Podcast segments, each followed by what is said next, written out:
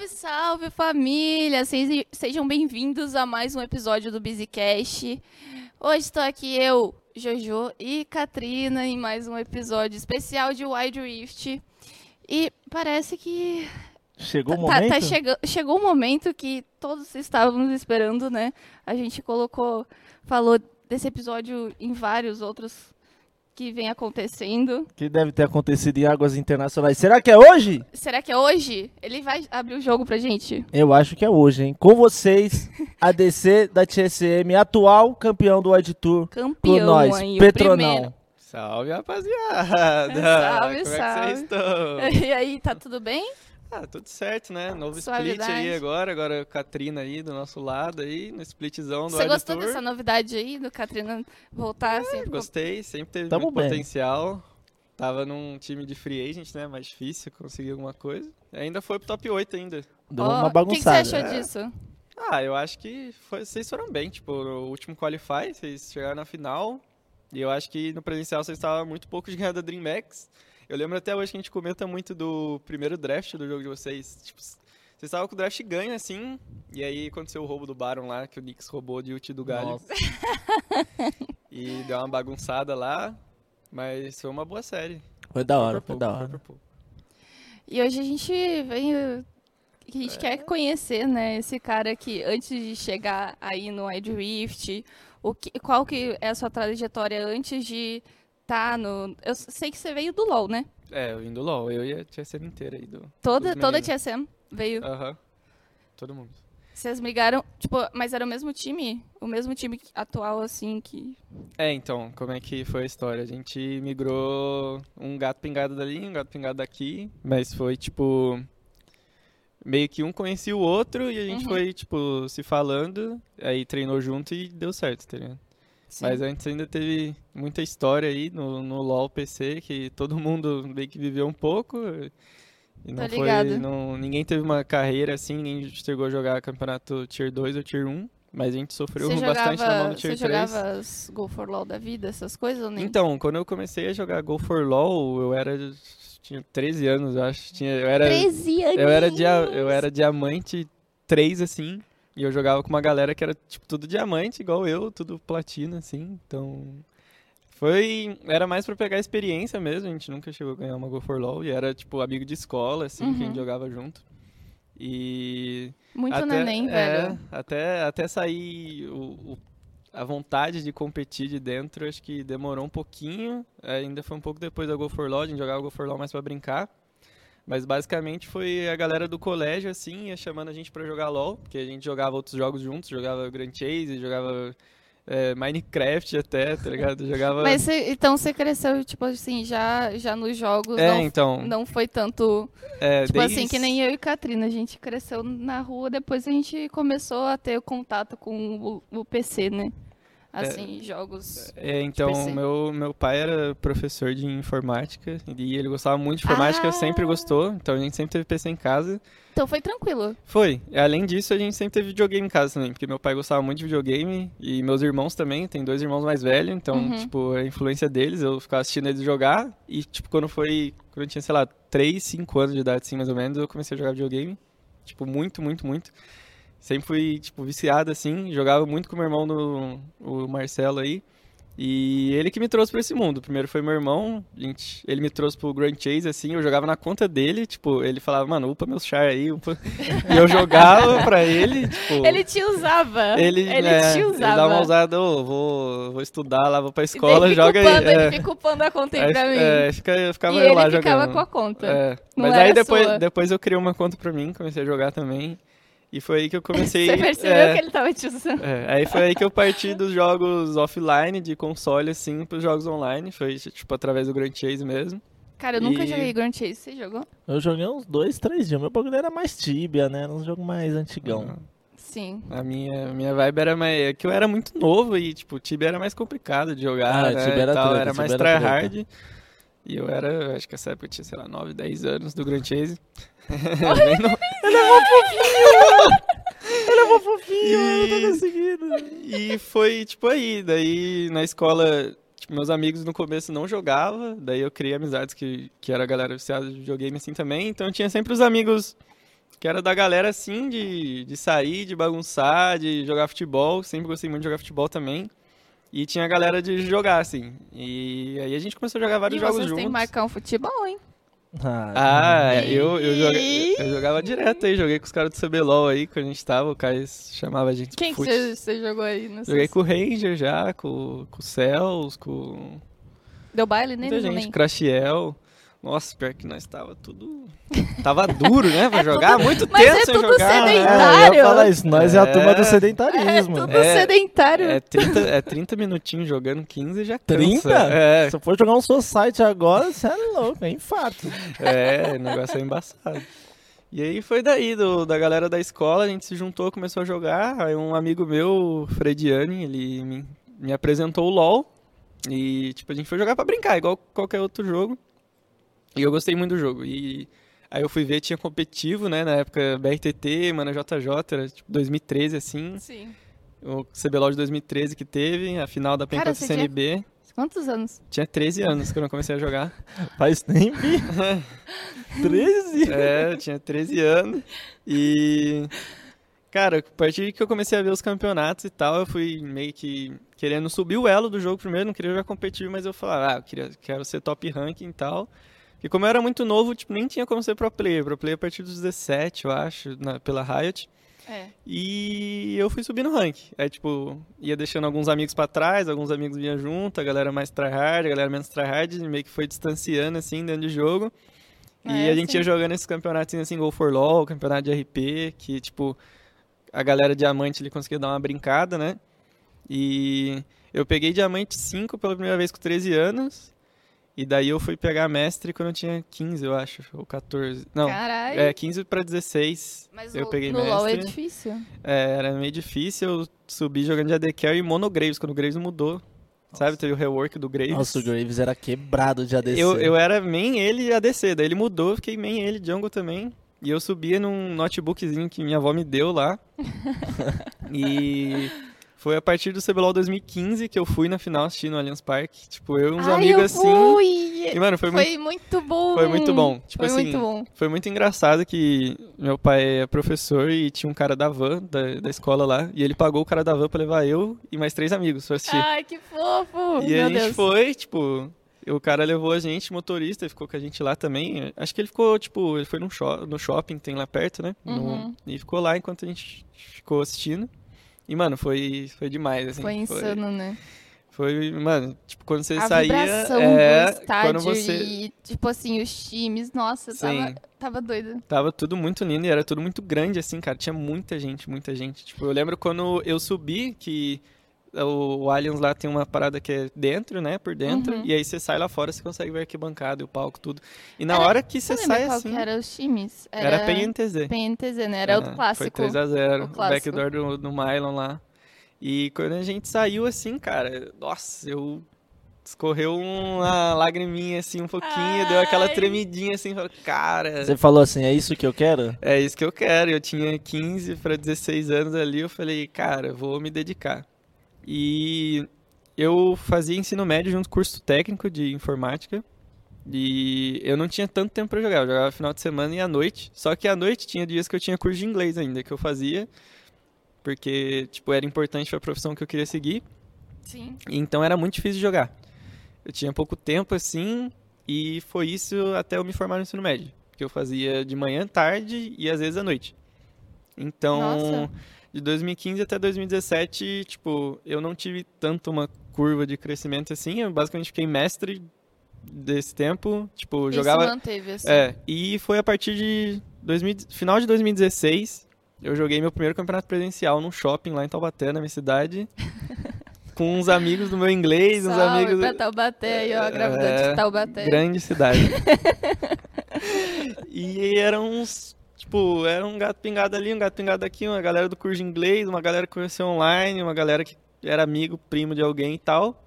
E a gente foi jogar e a gente ficou em segundo lugar. E, tipo, a premiação era 250 reais. do segundo lugar. Pra ti, pro time inteiro? Pro time inteiro. Ah, E a inscrição era 40. Então, tipo, a gente lucrou 10. Tá ligado? Era pra contas. comer um pastel lá. Sim, é. A gente comeu um lanchezinho do Mac. Tá bom, pagou é. a passagem de volta. É. Vamos, vamos voltar a pé. E O, foi muito bom, que foi um presencial, tipo, organizado direitinho, tinha uns PC da hora e tal. E eu jogava no notebook velho, né? Tipo, não batia nem 60 FPS. E aí eu, entendo, falei, eu e joga- aí eu fui eu jogar jogava, lá. Eu jogava num Note que chegava a 30 no máximo. Tudo isso? 30 no máximo. O meu era 25 estourado. 30 no máximo, daí depois era só de 15 pra 10. Era triste, eu, jogava teamfight de AD teamfight, assim, era É. tudo Nossa. em frame. Era pá, pá, pá. Você tava- é louco. É por isso que eu jogava de suporte, era impossível jogar outra posição. Eu jogava teamfight também com 5 de FPS, aí 10 de FPS. Nossa, caía Eu lembro, que, muito. eu lembro que no começo eu queria ser monodraven, né? Por causa do BRTT, né? E tal. Draven era É style. impossível pegar os É, era machados. Impossível jogar. Daí eu falei, não, vou jogar de Caitlyn aqui, né? Mais suave. E aí comecei a jogar com todos a DK e tal, por causa que eu queria seguir competitivo. Daí a gente ficou em segundo lugar nesse campeonato.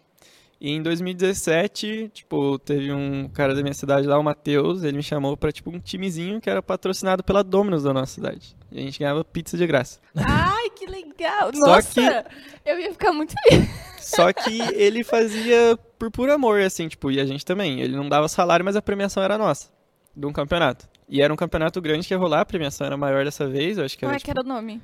era... Eu não lembro o nome do campeonato. O nome do time era Ace Legends. O Ah, nome o do nome do campeonato time é- era, não sei onde foi, foi lá em São José, uma cidade do lado de Taubaté e perto de São Paulo aqui também. E a gente foi jogar com mais uns gatos pingados da minha cidade. Veio uma galera de Osasco que a gente conheceu na internet. Falou, mano, pega passagem aí, bora jogar e tal. E eles vieram. E era uma premiação maiorzinha, era tipo 5 mil, eu acho. Dava mil pra cada um. Ou. É um Nossa, mas assim. aí já saiu, saiu de Já foi um improve, 250 pra mil. E foi aí que eu comecei a fazer muita amizade no, no cenário da, da minha cidade lá, da, da galera mais interior ali. Que foi nesse campeonato que a gente era tipo full underdog, assim, parecido como foi o Wild Tour. Que a gente era full underdog e tinha um time lá bom. Só que, tipo, eu e o Reverse, que hoje em dia ele tá jogando na Academy da Miners, a gente smurfou, assim, ele era mid na época, hoje em dia ele é top. E a gente ganhou o campeonato e, tipo, nossa, essa sensação foi muito boa. Eu falei, é agora, agora tá indo as coisas. E, cara, é uma sensação indescritível, ainda mais quando tu é underdog ganhar assim. E esse foi o primeiro saborzinho que eu tive da competitividade, né? Porque é esse o sabor do competitivo que move a gente a jogar competitivo. Com certeza. Que é esse sabor de, mano, você treinou muito, muito, muito, muito e você E bateu foi num. recompensado é, você, por isso. e o melhor é você bater nos caras que você sabe que, tipo, é melhor que você ou igual ao seu nível. E foi o que a gente sentiu lá. E, tipo, tudo é superável, tudo é superável. Sempre que você treinar duro, você vai conseguir. E foi lá que a gente falou, mano, vamos seguir essa carreira. Então eu, junto com o Reverse, a gente sempre foi montando time e tal. Foi montando time até com o outro time que perdeu a final pra gente, que tinha uma galera boa lá. E a gente foi jogando vários campeonatinhos assim, do- ao longo de 2017, 2018, 2019. E eu ia jogando ranqueado enquanto fazia faculdade, na minha cidade mesmo. Você fazia faculdade de quê? Fazia faculdade de engenharia de computação, que eu fui seguir meio que essa linha minha, que eu fiz um técnico em informática, que eu gostava muito de programar, até hoje gosto. E. Os fazer- nerd. É nerd. É, Nerd demais. é, é esquisito, é esquisito. E aí, eu fui fazendo a faculdade e fui jogando. Falei, mano, vamos ver o que dá. Vamos ver o que dá. Até sempre ia pegando mestre, ganhou mestre. Tipo, nunca terminei uma season challenge, mas batia challenge e caía de novo. E até que chegou o final de 2019, ainda não tinha pandemia, ninguém sabia ainda nada. Eu arrumei um estágio muito bom pela faculdade de numa empresa de avião, na Embraer, e eu ia ganhar tipo uma nota boa lá. Só Carai. que ia ser um trampo danado, porque ela ficava em São José, que era na cidade do lado. Você ia ter ter- que toda vez É, fazer uma viagem. Toda vez ter que pegar busão fretado 5 e meia da manhã e eu ia chegar em casa só às 6 da, da, da noite e 7 horas começava a minha faculdade. Aí eu Meu pensei, Deus. é, vai miar de jogar LOL, pá, né? E era uma coisa que minha família sempre quis, sempre quis, que eu entrasse nessa empresa, inclusive que meus irmãos tentaram, não conseguiram. Aí eu fui e fiz, tipo, não na intenção de passar, porque eu queria ser pro play e passei. Só que eu falei, mano, eu não vou recusar agora, assim, tá ligado? Assim é a vida. É, ela ela e, te dá tipo, uma, duas opções. Assim, ó, você sim. vai pra isso aqui ou isso aqui? Sim, e eu já tinha, tipo, 18 para 19 anos já, já, já tinha 19, eu falei, pô, tá na hora, né, se pá, começar a fazer um estágio. Eu já tinha feito um estágio antes que eu não ganhava nada, eu fiz só pra tirar meu currículo de técnico. Eu era, tipo, o tio professor do técnico de informática de uma escola de ensino médio, e eu ficava lá, tipo, consertando fio, coisa assim. E É curioso, né? Sim. O tio da escola até 19 anos. É. Me senti um vovô aqui agora. Se eu vou pra escola aqui. Você olha a cara do Pedro. É, é, o tio falou, meu Isso Deus. aqui é o tio da escola. Mas você tava ainda na pizzaria ainda? Quando vocês ganharam o ca- Não, vocês estavam no patrocínio da. Quando vocês ganharam o campeonato, foi pizza Então- pra cidade toda? Nossa, pior que ia acontecer a final do CBLOL uma semana depois. E aí teve o evento na Domino's do final do CBLOL lá na cidade. E a gente comia de graça, porque a gente ainda era do Mas time. tá ostentando. É, foi da hora. E a gente tinha sido campeão ainda, foi muito louco. Mas aí esse time mas é acabou. muito stonks, mano. Você É. ganha, você come. Você perde, você come. Aí É. esse time acabou. Eu acho stonks demais. aí esse time acabou durante esse tempo, até o final de 19, e a gente jogava só como grupo de amigo mesmo. E a gente chegou a ganhar todos os presenciais, a gente só perdeu um, que foi nesse final de 2019, um pouco antes de eu conseguir esse estágio, que era contra a Redemption, de Porto Alegre lá. Ah, Lembra? Redemption, sim. É, Lembro. que eles jogavam o Tier 3 pra subir. E era uma galera boa, era uma galera que fazia Redemption- parte do cenário. Era. Tinha até Absolute, não tinha? Não. Não, né? Nessa época a Redemption era o time Academy da Redemption que tava jogando, que tinha o titular do CBLOL, mas eu acho que era o Academy que tava Eu jogando não lá. lembro qual que eram os jogadores. Era, tinha o Danzer, pô, que foi da TSM, tinha o Carlito, que ele foi completar de sup pros caras. Ah. Tinha o Rivabane, que jogou o CBLOL também já. Acho que essa época eu não tava acompanhando muito o É, cenário. tinha o Beric, o Days for Fun, que eram os caras conhecidos. E foi um campeonato que a gente perdeu pra eles, ficou em segundo. Dava bastante coisa esse camp já também. Os campos começou a crescer muito lá na cidade. Tipo, a gente ia farmando tudo assim nos campeonatos. E esse foi o único que a gente ficou em segundo. E depois aí nunca mais teve campo, porque entrou a pandemia. Aí e era tudo parou. online. É, e era tudo online e acabou os presencial, né? Porque os presencial era pra, tipo, evento de anime, assim, tinha, um evento de tecnologia, tinha esses presenciais. E aí foi que foi morrendo o sonho, assim, de, de jogar LOL.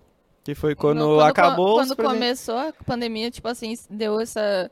Então, foi um pouco baque. antes. Foi um pouco antes. Tipo assim, tava acabando os presenciais, porque tava, tipo, virada de ano assim normalmente não tem. Eu tinha entrado no estágio, eu pensei, pô, vou ter que trabalhar agora e tal. Uhum. E aí começou, ia começar a pandemia, né? Aí Um pouco antes de começar a pandemia, aí eu recebi um convite de jogar o Tier 3, que é pra subir pro Tier 2 do, do LoL de PC, Uhum. No, com os amigos meus que, era, que jogavam esses presenciais comigo, que era o Reverse, que tá na Miners aí, e o Hanor, que tá na INTZ Academy. Os dois estão aí até hoje. E mais uma galera experiente, que era o Vavel, que tinha jogado pela Falcol, Circuito Desafiante, tinha jogado o CBLOL pela CNB, como reserva, mas tinha Nossa. jogado. O Melchior, que também sempre jogou junto com o Vavel, tinham subido já time pro Circuito Desafiante. E o Road, que também já tinha feito a mesma história que eles, tinham subido um time pro Circuito Desafiante e tinha jogado na Falcol. E eu ia ser sexto player, meio que ia revezar junto com o Road. E era esse projeto. A gente falou, mano, a gente não arrumou time, a gente anunciou pras orgs, mas não arrumamos time. Porque arrumar org pro Tier 3 é mais difícil, hoje em dia eu acho que é um pouco mais fácil. Mas na época era muito difícil. E a gente falou, mano, vamos subir o time. Sei lá, a gente só se bateu assim, se deu muito bem, viramos muito amigo. Tipo, a gente é todo mundo irmão até hoje, assim, a gente se fala até hoje, todo mundo. Desde sobre- essa época aí. É, desde essa época, tipo, a gente se juntou, se conheceu pra se formar esse time. E a gente foi jogar o Tier 3. A gente treinava todo dia, tinha um dia de folga na semana, que a gente se dava. Jogava sete solo kills por dia, além dos treinos. Que empenho, hein? E a gente ficava, sei lá, das 10 da manhã até as 9 da noite, só jogando e falando sobre o jogo no Discord, assim. Sem ganhar nada. Só porque a gente queria muito subir um time.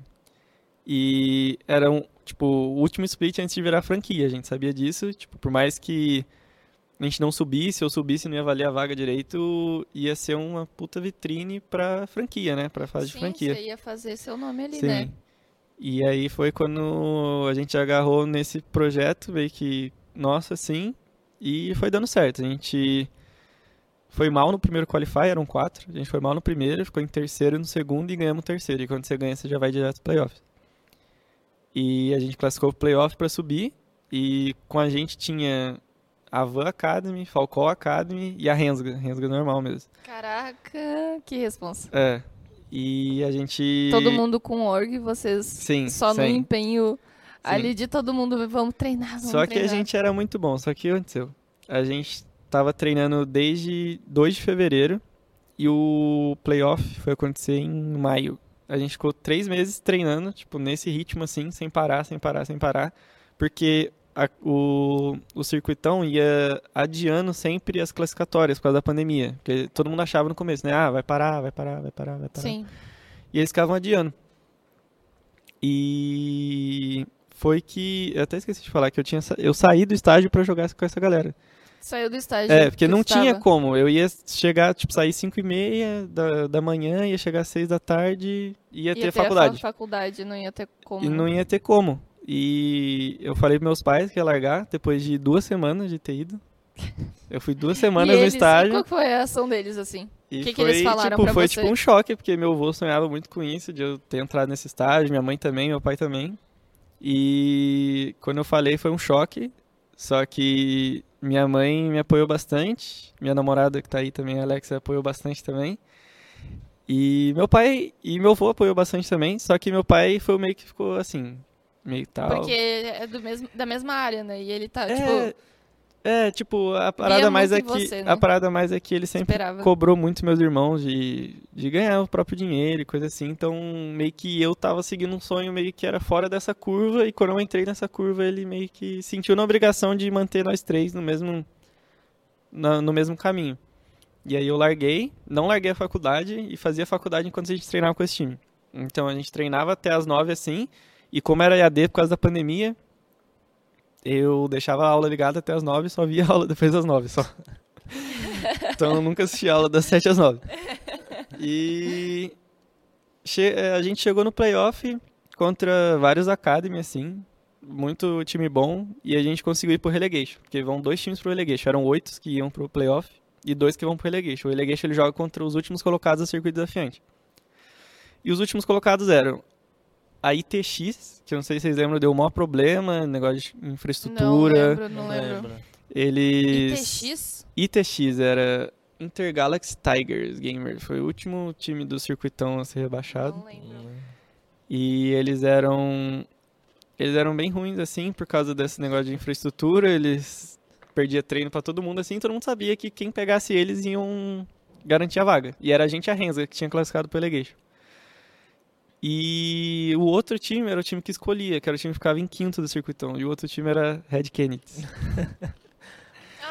E o outro time era Red Nossa, Kennedy velho. com praticamente a line que ganhou o CBLOL agora. Que era Titan, Wood Boy, suporte, Avenger no mid. Era do que o Mainá falou, não, não é? A line que o Mainá falou. Que eles conseguiram e eles escolhiam o time Sim. que eles iam jogar contra. É. Acho que o Mainá falou sobre isso aqui. E Aí vocês, não me escolhe, não me escolhe, não me escolhe. escolheram a gente. E era, o mid era Avenger, Gravitar, aí o jungle era o, o Aegis ainda, e o top era o Aiel. Só mudava top e suporte só. Do time de hoje que foi campeão. E, cara, a gente já tava como? em choque. triste Choque. já, tá ligado? A gente tava triste, que a gente falou, mano, o outro era free win, mas beleza, a Red, dá pra ganhar, os caras ficou em quinto, vamos tentar ganhar e tal. E aí, a gente deu o burnout, mano. Porque a gente treinou muito, muito, muito, por muito tempo. A Riot sempre adiando os qualificatórios pra frente, pra frente, pra frente. E a gente deu burnout. Tipo, o Road, que era o outro ADC, Explica pra, pra burnout, a gente deu galera o que que é. O porque, burnout- senão- é porque quem tá ouvindo vai, vai escutar isso e vai É. falar assim, o que que é isso? O Que- burnout que- basicamente é quando você trabalha tanto, tanto, tanto, ou faz uma coisa repetidamente, assim, e chega uma hora que você só não consegue fazer mais. Aí, tipo, sua, sua mente só não consegue fazer mais. Vocês se esgotaram É, ali. tipo, você esgota sua mente com aquilo e você não consegue fazer mais. E, aí vocês... É, e meio que todo mundo se esgotou naquela hora lá. Tipo, foi até engraçado que na época lançou o Valorant. Foi na época que lançou o Valorant. E a gente jogava Valorant pra tentar desestressar assim, não, hoje não vamos treinar então, vamos tentar jogar um Valorant nós cinco, na, quem tava online ali, vamos tentar e tal.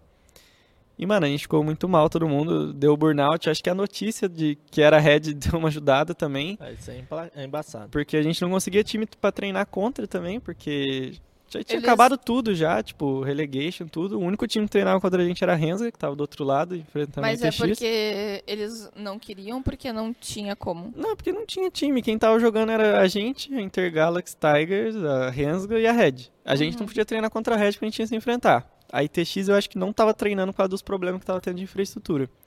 E a gente treinava contra a Rensga. Era o único treino que a gente ia e quando a, gente, e quando a Rensga não treinava, a gente pedia pra montar um mix de pro players assim, tipo... E era uma galera que ajudou muito a gente.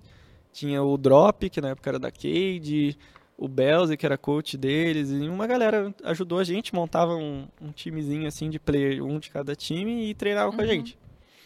Uma galera, tipo, se, se comoveu a ajudar a gente do cenário, por a gente ser free agent, uns amigos do, do- da galera, do meu Kyo e tal. E a gente foi pra luta.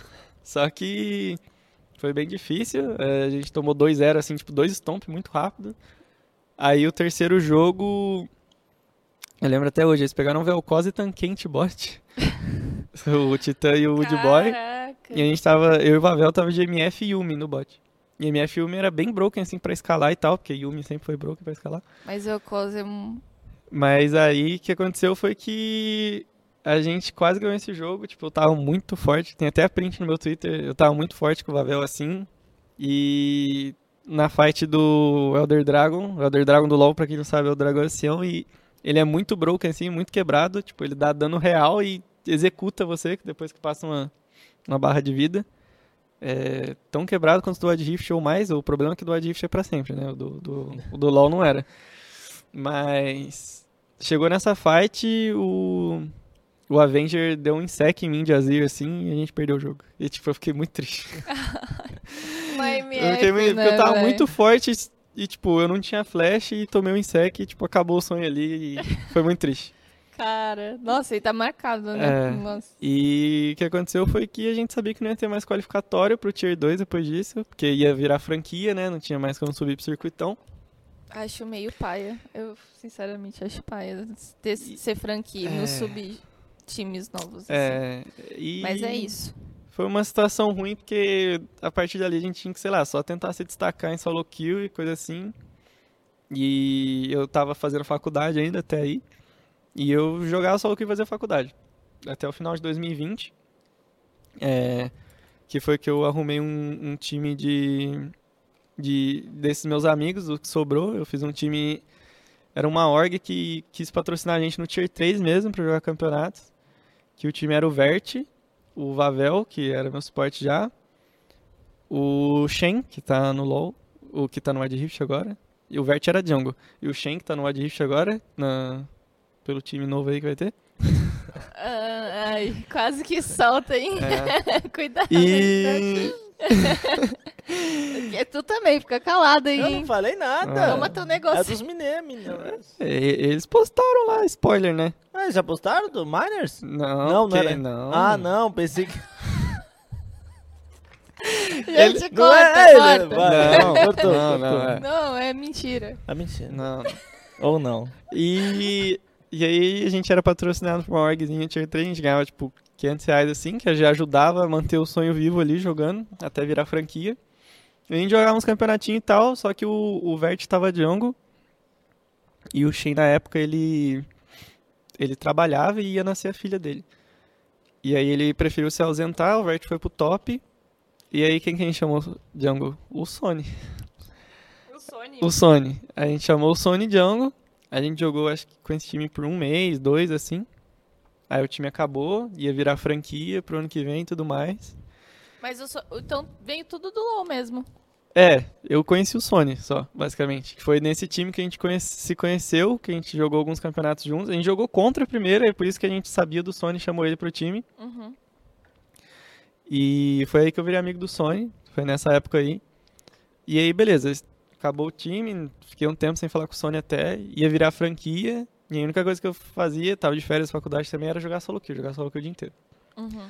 Aí eu peguei Challenger 950 pontos, foi bastante coisa até pra época, só que na hora de chamar pra franquia, não fui chamado pra nenhuma academy, e todo mundo que era daquele meu time, que a gente quase fez história, todo mundo foi chamado e eu não. Nossa. O Hold foi chamado como coach, que era o outro AD Carry que revezava comigo, ele foi chamado como coach da NTZ Academy. O nosso mid, que é o Ranor, foi pra NTZ Academy jogar de mid. O nosso top, que era o Reverse, foi pra Miners Academy, tá até hoje. Aí era o meu Kyo, foi pra Loud Academy, e o Vavel foi pra Loud Academy também. E eu fui chamado pra entrevista pra alguns times. Acho que posso falar, né? Pode, Foi, foi. Pode Ah. falar, pode falar. Fui chamado pra fazer entrevista na, na NTZ, na Loud e no Cruzeiro. Entrevista. Só que aí eu não passei em nenhum dos três. E aí. Na lá onde você falou que era TikTok? Você Você tinha... Mas ele, o, o, o- ele Mas é era- TikTok, ele sabia? Ele dança. Eu danço. Então, na Ele- primeira ele vez dança, eu, tinha, eu ele sou dança. TikToker, sou Instagramers e eu É, jogo se bem. O que vocês mandarem, eu faço. E eu vou na revista Capricho. Você tem carinha de É. revista É, Capricho. Ele tem carinho. Sabe sair na né? revista? A revista Não, Loud. Olha. Revista Tim, Capricho. Aí eu sou o Petrone assim, ó. Nossa, é muita cara. Não, É não. muita cara dele. E era uma seleção muito grande de player, então eu, eu tava no meio de uma galera muito grande também nesse time. Era tipo, sei lá, eles olhavam 10 ADCare de uma vez, 15, e eu Nossa. tava no meio. Mas se, destacar bastante. É, mas eu não né? passei muito e. e- E aí vem um problema que eu acho que eu cometi muito no LoL de PC, foi que eu não era um cara de criar muitas amizades no LoL de PC, tipo, quando eu era mais novo, uns Contato, no caso. É, e quando eu era mais novo, tinha uns 15 anos, assim, uns 16, eu dava raid também na solo queue, um pouco. A Iter é conhecido por isso. É, por algumas pessoas conhecia esse lado e, e depois eu não fazia amizade. Tipo, eu fazia amizade com a galera que jogava comigo, mas com a galera de solo queue eu não fazia amizade, assim, não... Tipo, a galera falava entrosar, eu não entrosava com ninguém, assim. Tipo, eu era... Eu achava que não tinha necessidade e eu fui descobrir que tinha, né? Porque isso valeu, fez muita diferença depois. Tipo, tanto meus amigos, tanto pra todo mundo que foi pro Academy, isso foi o que mais fez diferença. E de certa forma eu entendo, porque hoje no Ed Rift eu vejo isso também. Tipo, querendo ou não, isso influencia você ser um cara legal, você ser um cara que, em geral, conhece sua pessoa, que você é gente boa e tudo mais. Isso faz, faz a diferença na hora de selecionar você. Porque tem, quem tá disposto a aprender vai aprender, quem tá disposto a, a jogar e, e, tipo, ser good guy com todo mundo e Ó, Respeitar. Aí, viu? E respeitar a comissão técnica, respeitar seus outros jogadores, tipo, sempre vai ter uma imagem melhor, tipo, e um cara que é médio e tem essas características, um cara que é bom e é, tipo, cuzão, o cara médio vai levar vai levar vantagem nessa hora, porque, É de- porque não dá. Não É. vai dar trabalho, né? é, pra ele sair de médio pra bom, tipo, é muito mais fácil do que ensinar o cara a ser uma boa pessoa, tipo, a ser legal com as pessoas, aprender a respeitar as pessoas, tá ligado? Então, eu tinha uma imagem um pouco ruim no Loud PC, eu acho que isso influenciou também eu não entrar pra nenhum Academy, e eu também, sei lá, hoje em dia eu não me vejo que eu era muito bom no Loud PC, mas que eu tinha pego muito ponto, tinha jogado Relegate. Eu não achava que eu ia sair muito, tipo, daquele ali que eu era, eu acho que não tinha um teto tão alto assim, de curva de habilidade e é aprendizado. novo. Ah, eu tinha 20 anos já. Já? Já? Você tá muito novo ainda, tem tinha 20 muito anos pela já. frente. Não, mas 20 anos pra Academy era uma idade já mais avançadinha um pouquinho. Que A o galera... O pessoal da academia é tipo 17 é, anos. 17, Né? 18, 19. Aí você vai falar, aqui eu sou aqui o que manda, eu sou Ah, mais é. velho. Aí aconteceu que não deu, fiquei muito triste, porque todos meus amigos conseguiram eu não. Mas aconteceu que todo mundo continuou me apoiando sempre. Minha namorada, minha família, meus amigos da minha cidade, meus amigos do, do jogo também que passaram ou não. Sempre foram tentando me ajudar, tentando me apoiar. Você ficou mal nessa época? Porque, tipo assim, os meninos do seu time, todo mundo passou. E aí, É, você. então. Como você se sentiu? Mano, foi triste, porque eu pensei, caramba, larguei um estágio e tal, né, da hora pra jogar e... Seu pai pesou na sua cabeça? Não, né? pior que eles não pesaram na minha cabeça, tipo, eles foram, mano, vai continuando aí, você sabe seu limite, tá ligado? E Ah, eu, que legal. só que que bom na- que ele que foi bom, assim. só que na minha cabeça esse limite já tinha chegado, assim, tipo, Você se limitou. é, porque acho que eu não tava mais tão afim de jogar o jogo também, tá ligado? E aí foi quando o Ed ia lançar, né? Que foi em março. Eu fiquei jogando LoL até fevereiro, assim, e falei, mano, eu acho que vai ser muito impossível arrumar um time pra franquia no meio do ano. No meio do ano mexe muito pouco os times também, né? Mexe mais de um ano pro outro, um ano em ano. E eu pensei, mano, Já- acho que já deu já. Você já tinha jogado algum jogo mobile? Tipo, Então, eu já tinha jogado AOV um pouquinho, mas eu jogava pra me divertir com meus amigos assim, e porque a gente gostava de jogar MOBA. E tipo, eu tinha uma certa facilidade de jogar no celular já, porque eu jogava bastante Brawl Stars, mano. Brawl Stars da Eu hora. jogava pra zoar com a galera assim, Brawl Stars, e meio que já tinha um pouco a mecânica no celular. E quando anunciou o Wild Rift, eu já pensava em, mano, caralho, vai ser muito da hora. Quem sabe no jogo competitivo se não der certo no LoL. Então, quando chegou janeiro já e eu não tinha conseguido time, eu já tava pensando no Wild Rift. Eu já pensava, mano, vou tentar o Wild Rift, que eu não quero mais LoL, acho que tipo, já deu, meu nome aqui não tá tão bom também. Eu não sou tão novo pra entrar em Academy, eu não vou entrar em CBLOL direto.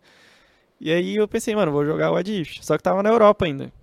E eu fui jogar na Europa mano, muito lagado. Falei, velho, não vou Você jogar. jogou também, né? Eu cheguei a jogar na Ásia com 400 de ping. Então, eu joguei um gamezinho ou outro na Ásia também. Só que eu não tinha nem celular ainda nessa época. E Você aí tava sem celular? não tinha celular, eu, eu tinha um iPhone SE, assim. Eu pegava da minha mãe pra jogar Wild Rift na Europa e na, e na Ásia. Tipo, só pra ver como era o jogo, se eu ia gostar. E aí, Uhum. quando ia lançar no Brasil, eu comprei um celular com o dinheiro que eu ganhei de LOL, de premiação e tal.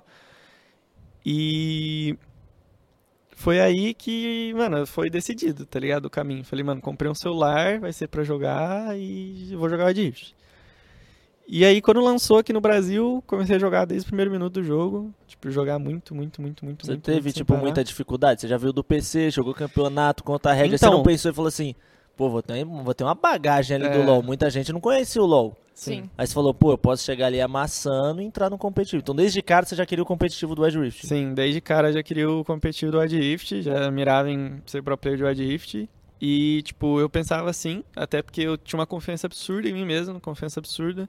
E foi mais fácil, né? Pra, tipo assim, eu, eu, eu achei também, porque eu vim do LoL de PC, eu fui jogar, e eu não tinha experiência nenhuma com, com celular, jogar em celular. Pra mim foi suave. Sim, tipo, pra mim foi bem de boa, porque eu já jogava alguns jogos celular e a adaptação foi fácil. Eu não sei explicar como, tipo, eu me senti jogando LoL assim, só no celular, tá ligado?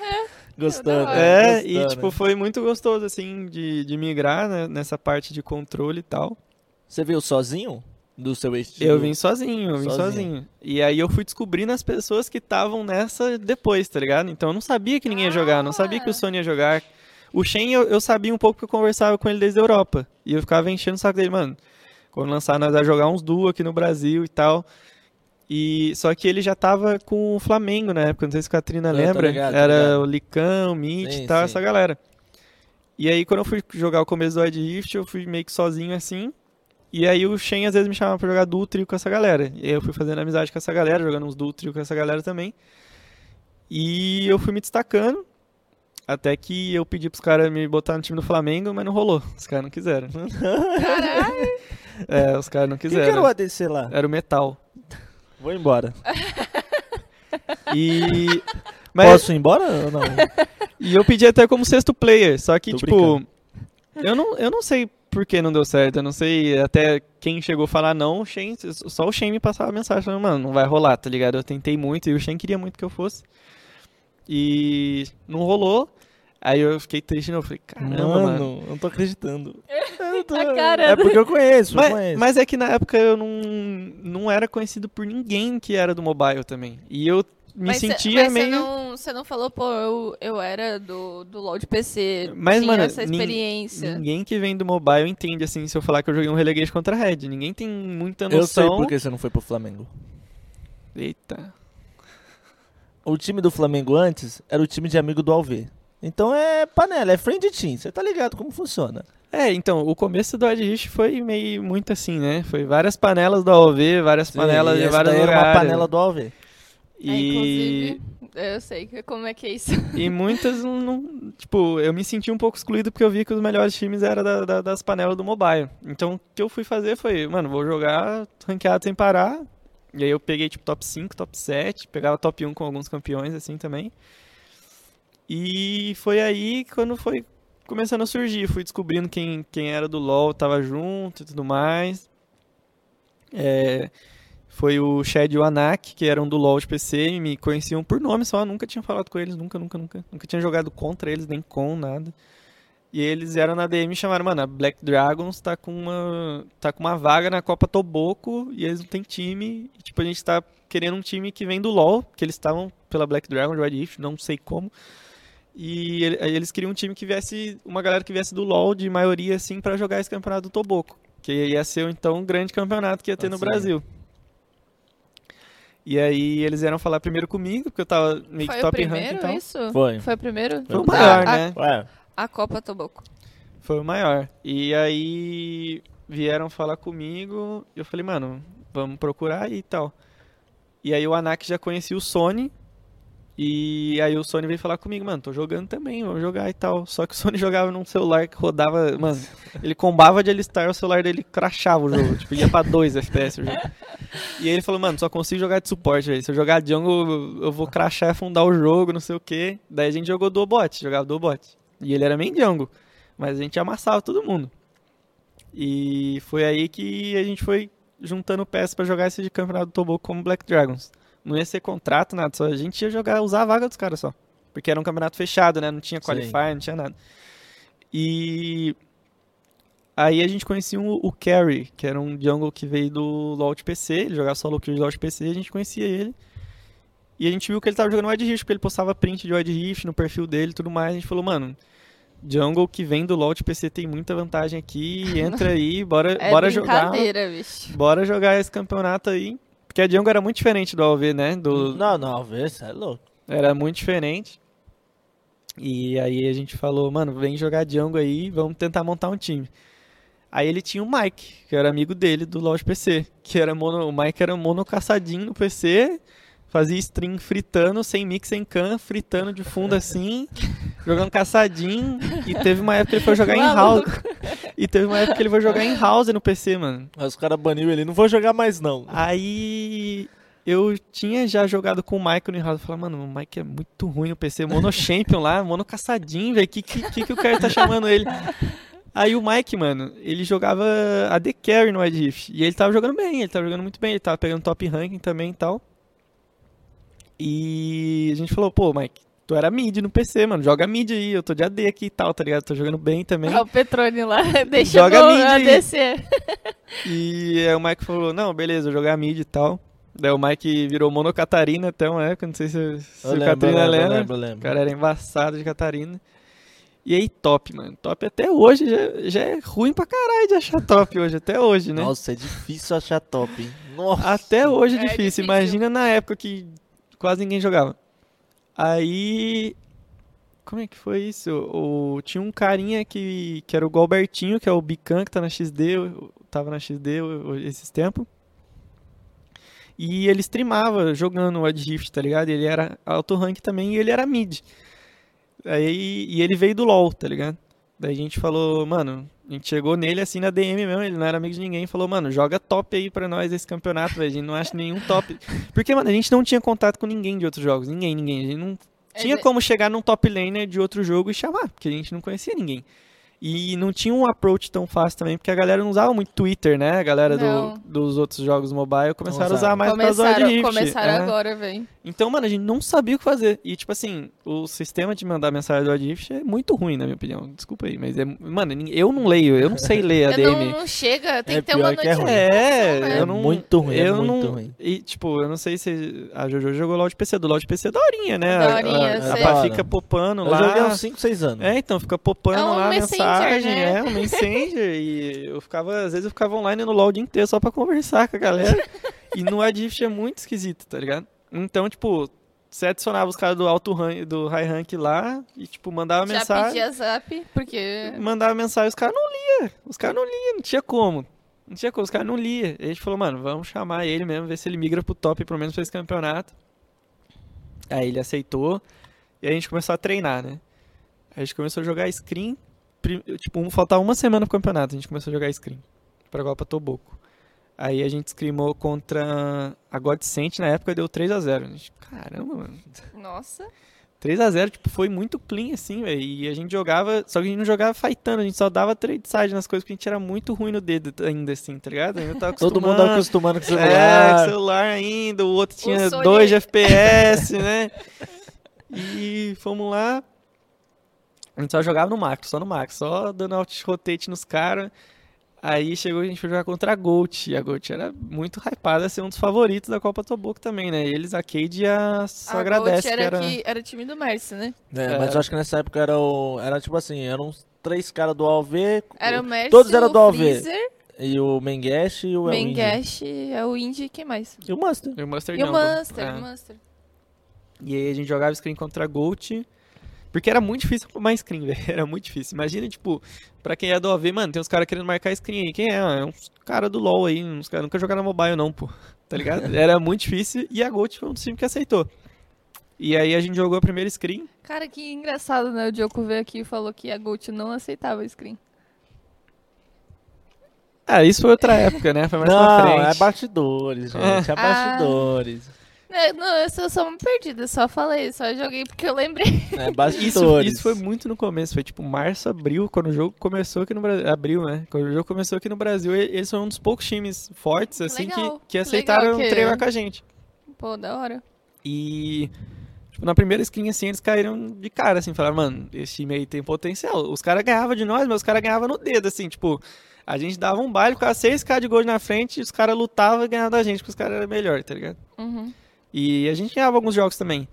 E aí foi que foi criando respeito pela gente que veio do LoL de PC. Foi aí que foi o começo, que foi a GOAT, que foi os analistas e os coaches deles lá, que era o, o Frog e o Travis. Do Travis. É, o Frog e o Travis. Eles foram muito gente, sempre elogiaram a gente e tudo mais. E a gente foi treinando com eles. E, e um outro time ruim da época, não lembro. Os outros times ruins da Copa Toboco lá, que não, nem sei, não lembro mais. É, não lembro mais os times.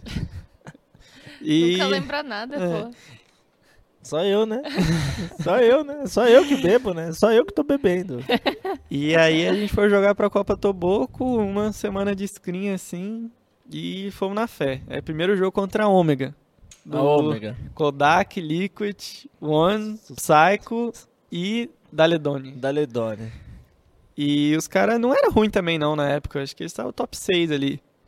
E, mano, a gente foi jogar meio nervoso, primeiro campeonato de Wide Rift e tal. Aí deu ruim, perdemos 2 a 0 Mas eu tinha jogado bem. E a gente tinha jogado meio bem também, tipo, mas perdemos porque dedo era ruim ainda na época.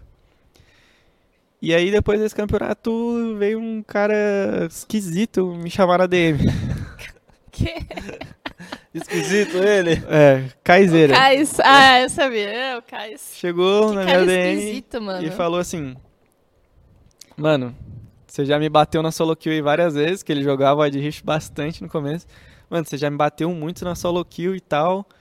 E por mais que vocês não tiveram um desempenho bom na Copa Toboco aí, vamos conversar, tô com uma org grande por trás e tudo mais. Daí eu, caramba, né? Quem que é esse Eita! doido? Daí eu fui ver que ele era da Fúria do, do LoL de PC lá, ele era manager dos caras da Então, casa. Eu falei, eu ah, conheci o Kaiseira na Fúria, É, né? A então. gente tava na mesma época na, na Fúria. Daí eu falei, ixi, o cara tem, é conhecido, trabalha na Fúria e tal, né? E será que é Fúria, então? O- o- a org, não sei o quê. E a gente foi conversando e eu não sabia. E ele falou, mano, eu confio muito em você, aí monta o time que você acha confortável aí, que eu sei que vocês estão dando bem em treino e tudo mais, e, e monta o time aí. Aí nessa hora o Carry, que era nosso jungle, É a mesma parou de jogar. coisa do, do baiano do, Ma- do Mainado. É, mas nos começos de cenário, como é embrionário, é muito tipo assim, um cara vai chamando os amigos, quem é de É. confiança, é normal. Até virar ali um negócio mais Pô, da hora. Ah, Foi a SA e a TSM que aconteceu isso, né? É, amigos de Mainá e amigos de Petrônio. e, e aí o Sony era meu parceiro de suporte. Então ele ia ficar. A gente tava jogando muito bem bot nessa época. Foi jogar ainda melhor depois, mas a gente tava jogando bem já. Aí foi eu, eu e ele montando o time. Né? A gente falou: pô, essa line aqui da Black Dragon se a gente treinar mais dá. Então vamos tentar manter e tal. Aí o Carry saiu, que era o Jungle. Saiu porque ele ia operar um bagulho, o pai dele não apoiava ele a ser pro e tal. E ele tava jogando mais pelo roleplay. Aí ele falou, mano, vou cair fora e tal, foi mal. Aí o Albertinho falou, mano, eu quero ser mid lane, eu não quero ser top não. E ele tinha os amigos dele lá, que ele gostava de jogar, que era o Pilo, o Matos, o Snot. Falou, mano, vou jogar com meus amigos lá e tal, num top lane não é pra mim. Aí tinha o Mike, o Mike era meio doidinho, né? Ah, mono caçadinho tem que É, ser doido. O, o Mike é meio doidinho, né? Caralho, sobrou o Mike, mais louco. E, e eu e o Sonny não conhecia o Mike, a gente não era amigo, ele era amigo do Carrie. E, nossa, o Mike é meio doido, né? Mas ele joga bem, vamos, vamos ver o que, que vai acontecer. E aí foi nós três e, mano, a gente teve que testar outras duas pessoas top jungle. E aí foi difícil de achar, mano. Nossa, é Cara. difícil. Aí a gente foi buscando, foi buscando, foi buscando. A gente chegou no Inzone top na época. E a gente começou a treinar com Inzone. Aí Jungle, acho que passou uns 5 Jungle na nossa mão antes de, de chegar no Tets. E a gente foi Nossa. jogava campeonato com vários outros Jungle, outros Jungle, outros Jungle. E sempre um tinha um mic zoado, não dava pra treinar com o Nossa, cara. Celular ruim. É, aí tinha um que, mano, cara não tinha perfil de profissional, o cara tava lá, xingava a mãe no meio do, Nossa. no meio do treino. É, era uns negócios meio várzea, assim, era uma galera meio várzea. E aí foi que o, o, o Mike falou, mano, vamos migrar um jungle do LoL aí, velho. Tem um amigo meu, o Tets, o Tets tinha jogado segunda divisão da Argentina no LoL. E eu vou ver se ele quer migrar. E o Tets, ele tinha um celularzinho que era o iPhone SE, era o mesmo que eu tinha. O celular é desse tamanho. e ele começou a jogar o Rift naquele celular. O celular é assim, velho. Não, não, É muito pequeno. dedinhos, assim. É muito pequeno. Travava, tipo, não travava Como é tanto. que joga, velho? O- dedão não escorrega dá, e você não flecha. Você tá ali dando auto-ataque quando vê os skills, velho. E o FPS não travava tanto porque o iPhone tem um processador um pouquinho mais potente, mas, mano, a telinha era muito pequena. E ele foi começar a jogar.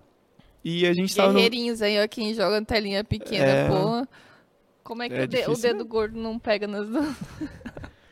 E aí a gente tava no meio de um campeonato quando o Tets começou a jogar, que era o Elite Wild Rift. Não sei se a Catrina vai Tô lembrar. ligado, foi- tô ligado. Foi a primeira edição, eu acho.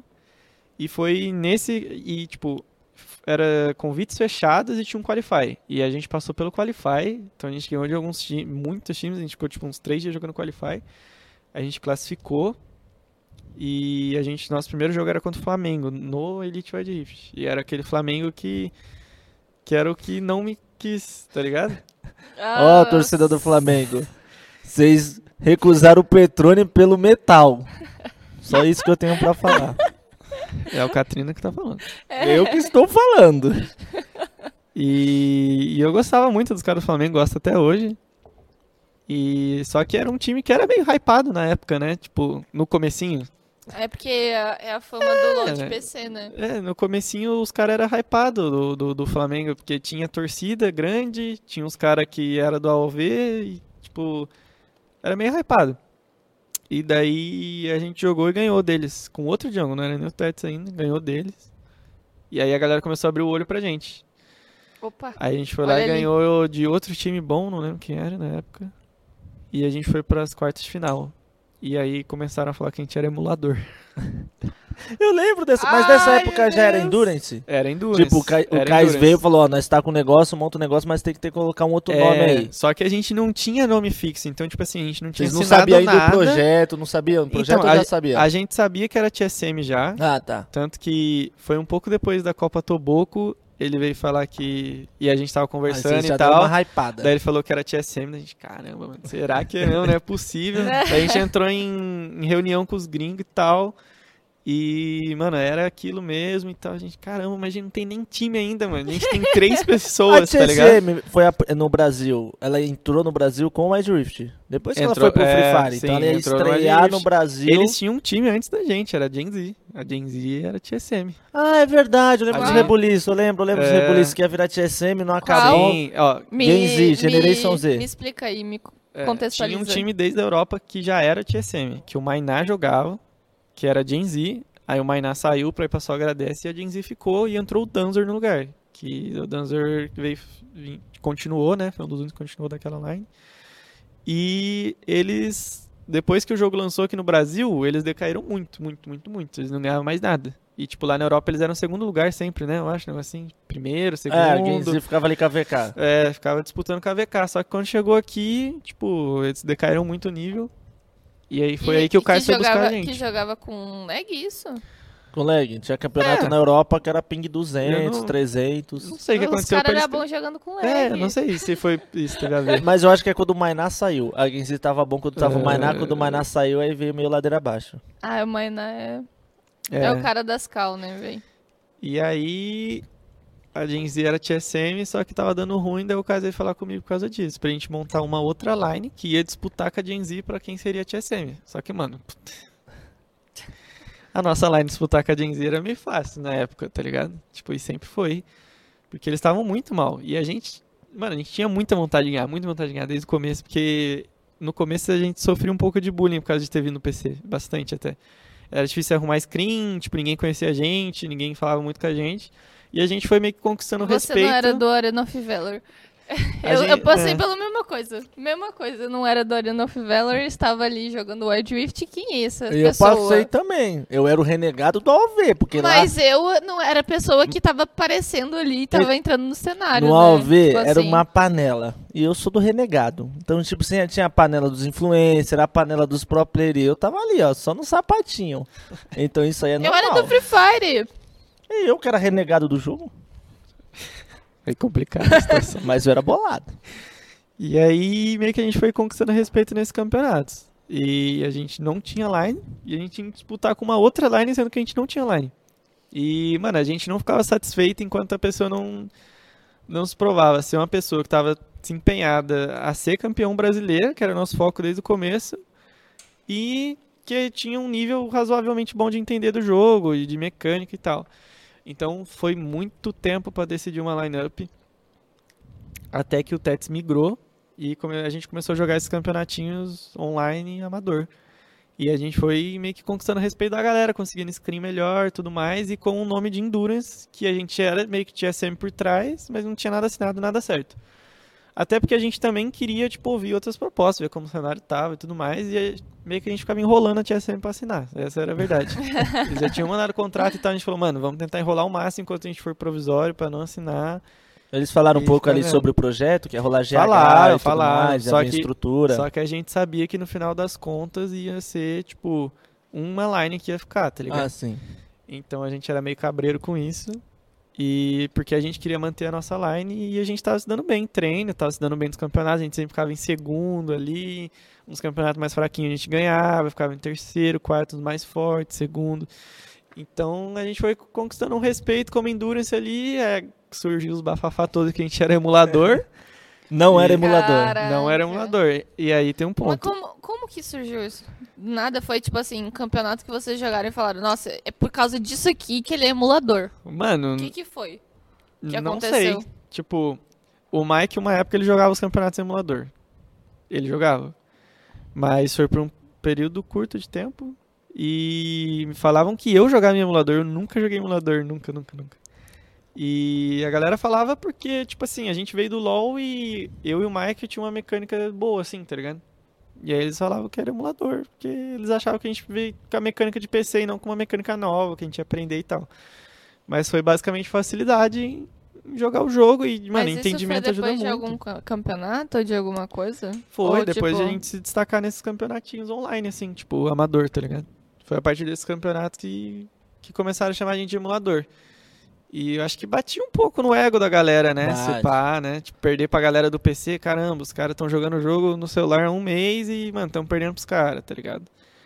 Aí dá uma batida. E Ah, mas isso foi dos próprios pro players. foi, a galera do Twitter comentava que a gente era emulador. Ah, falava Agora mal. entendi, porque eu perdi tudo isso. É que o Wild Rift juntou tudo. O AOV era uma panela. Aí tinha o ódio do ML. Você pode ver que o ML É. não é aceito Wild Rift, porque, mano, o AOV ali sempre teve aquele. Aí veio do PC, aí ficou aquela guerra. É, então. E tem até a galera que falava, hoje é meu amigo, mas a galera falava no começo. Falava, teve um falar, ó, sabe quando a primeira vez que eu fiquei sabendo do negócio de emulador do Mike? Ah, Falaram que ele fez não sei o que com o Gragas, aí os caras ele fez isso no emulador. Aí ficou, aí no Twitter, às vezes a pessoa fica falando, falando, falando. E foi maior que bafafá. doideira, Foi bicho. bafafá. O, o Perdi Liquid, total essa tour. o Liquid, que era da Ômega, ele é nosso brother hoje em dia, mas ele falou pra caralho. Ô, Liquid, já tá com Ô, 12 eu- filhos, Liquid. 12 filhos com 22 anos e tá em Ô, bafafá de ô, emulador. Liquid, deixa eu mandar uma mensagem pra ele. A gente vai pro próximo churrasco, tá? Porque ele comprou churrasco da última vez e nós miou. Ah, mas não dá, pô. nós miou. Não, ele ele mas ficou não. triste. Aí ficou. Ficou.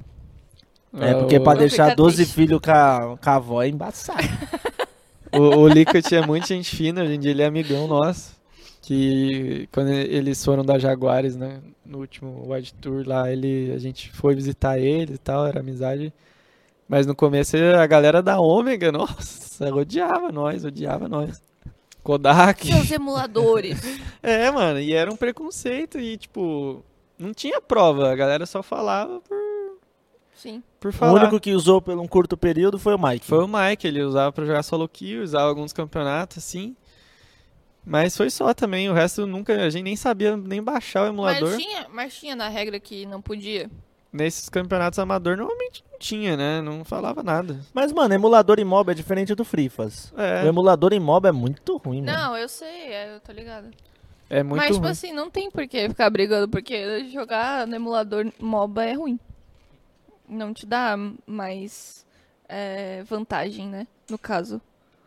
O FreeFas dá. No, no Free Fire? Não, o Free Fire é diferente. Então, mas no MOBA não, porque tinha uns emuladores tipo, que jogavam no AV e ranqueado. Nossa senhora. E foi nesse campeonato do Elite aí que a gente conseguiu o nosso respeito aí, por mais que teve muito bafafá falando que a gente era emulador e tal. A gente Vocês ganharam da VK um jogo? Acho que foi que foi o Ganhamos. rebo... Eu acho que foi aí que começou o segundo. rebuliço. foi mais Quando vocês ganharam da VK, eu acho. Então, começou o rebuliço de respeitar a gente. O, o rebuliço do emulador foi antes de a gente ganhar dos times. Os times falavam que a gente era emulador antes de jogar contra a gente. No começo era tipo assim, ah, eles estão vindo aí, mas é time de emulador, tá ligado? Não tem, não tem essa. Cara, Aí foi quando é doido, né? Como essa a informação passa assim, e tipo. Foda-se. É, e tudo começou a mudar quando o Tets migrou. E aí a gente falou, mano, agora é um jogo do LoL, é só dar o tempo que o cara precisa que, mano, a gente vai começar a estourar, tá ligado? Nossa, o Jungle do LoL é. Muda Embaçado. muito, muda muito. E aí a gente chegou a jogar contra a VK nas quartas de final. E a VK tava no auge, era top 1, top 2 time na época. E a gente era uma MD3, primeiro jogo a gente ganhou deles, 1 a 0. Aí começaram a respeitar a gente, começou a mudar o olhar pra Fez o gente. nome da Endurance É, ali. começou a fazer o nome da Endurance. E aí a gente perdeu a série 2 a 1, caímos pra Lower Bracket. Aí na Lower Bracket a gente falou, mano, nós vamos espancar todo mundo. Se foda. E, mano, a gente começou a treinar muito, treinar muito. E nesse jogo contra a VK, o Tets tinha 3 dias de jogo. Fazia 3 dias que ele tava jogando o jogo, ele pegou uma conta emprestada, eu acho. Ou ele upou pro 10 e, tipo, era platina 1, assim, e ele foi jogar o campeonato. Ele já tinha jogado algum mobile antes ou não? Não, ele tinha um celularzinho assim e ele Cara, ele, Ele só jogava- jogava em Game Boy. e, mano, ele jogava de vai, porque vai era muito fácil. Tipo assim, vai apertava é, tipo, vai é muito fácil jogar no Adrift. E ele jogava muito de vai. Vai, era boa no início. Agora ela tá ficando, voltando um pouquinho, né? Ah, Mas é, legalzinho, é chatinha. Os caras do NA lá gostam, não sei porquê. Os caras do NA adoram, eu velho. não acho muito. Pra solo kill, eu sempre recomendo a galera não, não jogar de vai. E o Mas nada contra, gente. Vai, vai- joga de qualquer coisa, se você É, na, quiser. na solo kill qualquer coisa Qualquer funciona, coisa. tem que parar de preconceito. Eu pego o mago bot na solo kill, os caras trollam meu jogo, sabia? eu tenho que treinar mago bot porque é o meta, eu pego Oriana bot lá, o cara loca Caitlyn Jungle e fala, mano, por que, que você tá jogando de mago ADC? Os caras me xingam. É difícil, né, explicar. É, e não tem como explicar, você tem 30 segundos pra explicar pro cara ali. Cara, Aí- é meta na, na Ásia. Tô fazendo. Não trola, por favor. Mano, é meu emprego, por favor, Coloca deixa eu treinar emoji, emoji chorando, assim. É.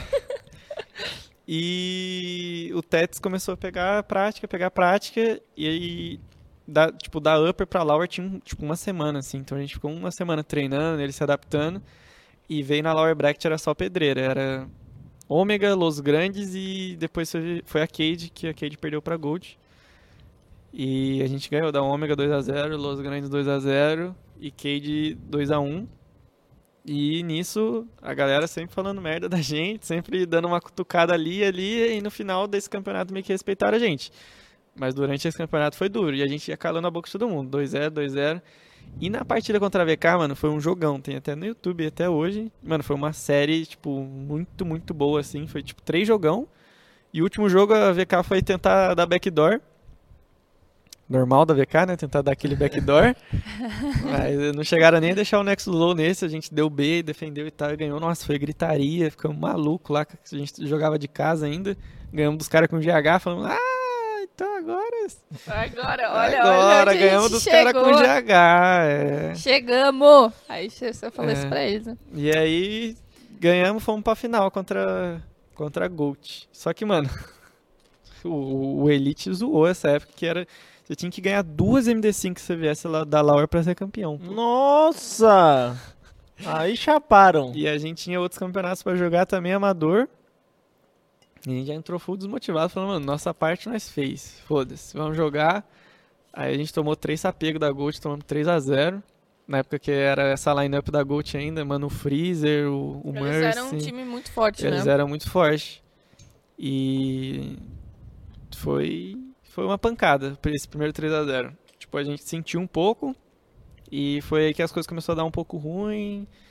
A gente começou a perder muito treino para time que a gente não perdia. Começou, tipo, de vez ficar em segundo nos campeonatos, ficar em quarto e tal. E aí, a partir do momento que era a gente uh, na nossa... Chegou a esfiar. Uh. A partir do momento que era Vontade, certeza na nossa cabeça de que a gente ia conseguir a line contra, contra a Gen Z lá e tal, a gente começou a pensar que, pô, se pá, não ia ser os nossos cinco players, ia, tipo, misturar, porque tinha uma galera lá que tava jogando bem, o, o Tai na época tava jogando bem, o Matalex e tal. E aí a gente ficava assim, pô, será que vai misturar o time, né? A gente não sabe. E se misturar o time, o que vai acontecer, mano? Nunca joguei com os caras. Começar a jogar com os caras do nada. E a gente sempre jogava um time contra o outro, um time contra o outro, pra ir testando, aí misturava os times, jogava, porque a Pra Tia Sam ver queria, qual, qual que ia queria ter certeza de quem se seria. encaixar, né? É, Quem que ia se encaixar ia ser sim. a tia Sam. E aconteceu que foi nessa fase mais ou menos que decidiu que ia ser a gente, os cinco, cinco galera mesmo, a comissão técnica nossa. E a gente virou Endurance a partir daí, TSM por trás. Aí a gente não assinou ainda, foi ouvir todas. A gente teve muita, muita proposta depois desse Elite Wild Rift, tipo, muita, muita proposta mesmo. Eu acho que pode falar. Pode, pode falar. É, tudo o- em casa. Até a VK queria eu e o Sony pra jogar com eles lá na época. Olha! Era, o- Olha aí, ó. Eita! Era, a gente queria muito jogar com o Mouse God e com o Zero, que na época eles estavam destruindo e até hoje eles destroem, são muito amigo nosso. E no top era o Ruia, Ruia era muito bom na época, ainda é também. E eram jogadores muito grandes, e eu e o Sony ficamos muito na dúvida, falando, mano, e aí? O que nós vai fazer, né? Não sei o que, TSM de um lado, Cage do outro, separar dos moleques do PC pra ir com os moleques do mobile e tal. Ficamos na dúvida, na dúvida, na dúvida. Só que a gente confiou no projeto e falou, mano, vamos, é TSM, os caras é grande e tal. A gente tava com a galera do LoL, tipo, o Tets tava começando a jogar já tava indo muito bem. O Mike sempre jogou bem também. Falou, mano, vamos. E a gente foi jogando como Endurance, Endurance, Endurance, Endurance, Queen Zone e tal. E o Sony suporte. E a gente destruía a bot lane, hein? A gente destruiu o bot lane por muito tempo, eu e o Sony. A gente destruía toda a bot lane, tipo... A galera não sabia jogar lane phase, a galera que vinha do mobile, porque não tinha bot lane, né? Não é óbvio, pelo que eu sei, não tinha 2x2. Não, era do suporte fazendo roaming. Era o suporte fazendo roam, então ninguém tava, tipo, acostumado a trocação na, na lane phase, assim. E a gente, mano, só matava os caras igual água, assim. Então, tipo, a gente sacava muito embaixo. Tu Só é a gente- conhecido por isso, né? De sempre. É, level, level 1? É level 1? É, você tipo- faz a trocação? Era level 1 e level 2, o Sony já flashava na cabeça dos level caras. 1, eu level flashava. 2, você sempre dá esse engage, né? Pra trocar Sim. e já pegar uma kill e pegar vantagem, e era, não é? E era sempre assim, a galera nunca esperava, ou pegava de surpresa. E tipo, a gente espancava toda a bot lane, só que a gente só tinha uma play, que era jogar pro bot. A gente sempre só jogou pro bot. Sempre, sempre, sempre. O Inzone sempre jogava de weak side lá, jogava de, de boneco mais tanque, que não precisa de muito recurso. E aí a gente jogava pra afundar bot.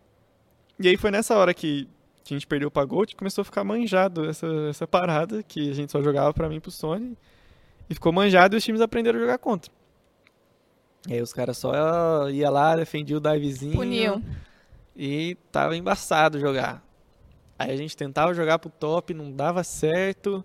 Que o Inzone perdia algumas matchup, o Tets não tava entrosado com o Inzone, não dava certo, não dava certo.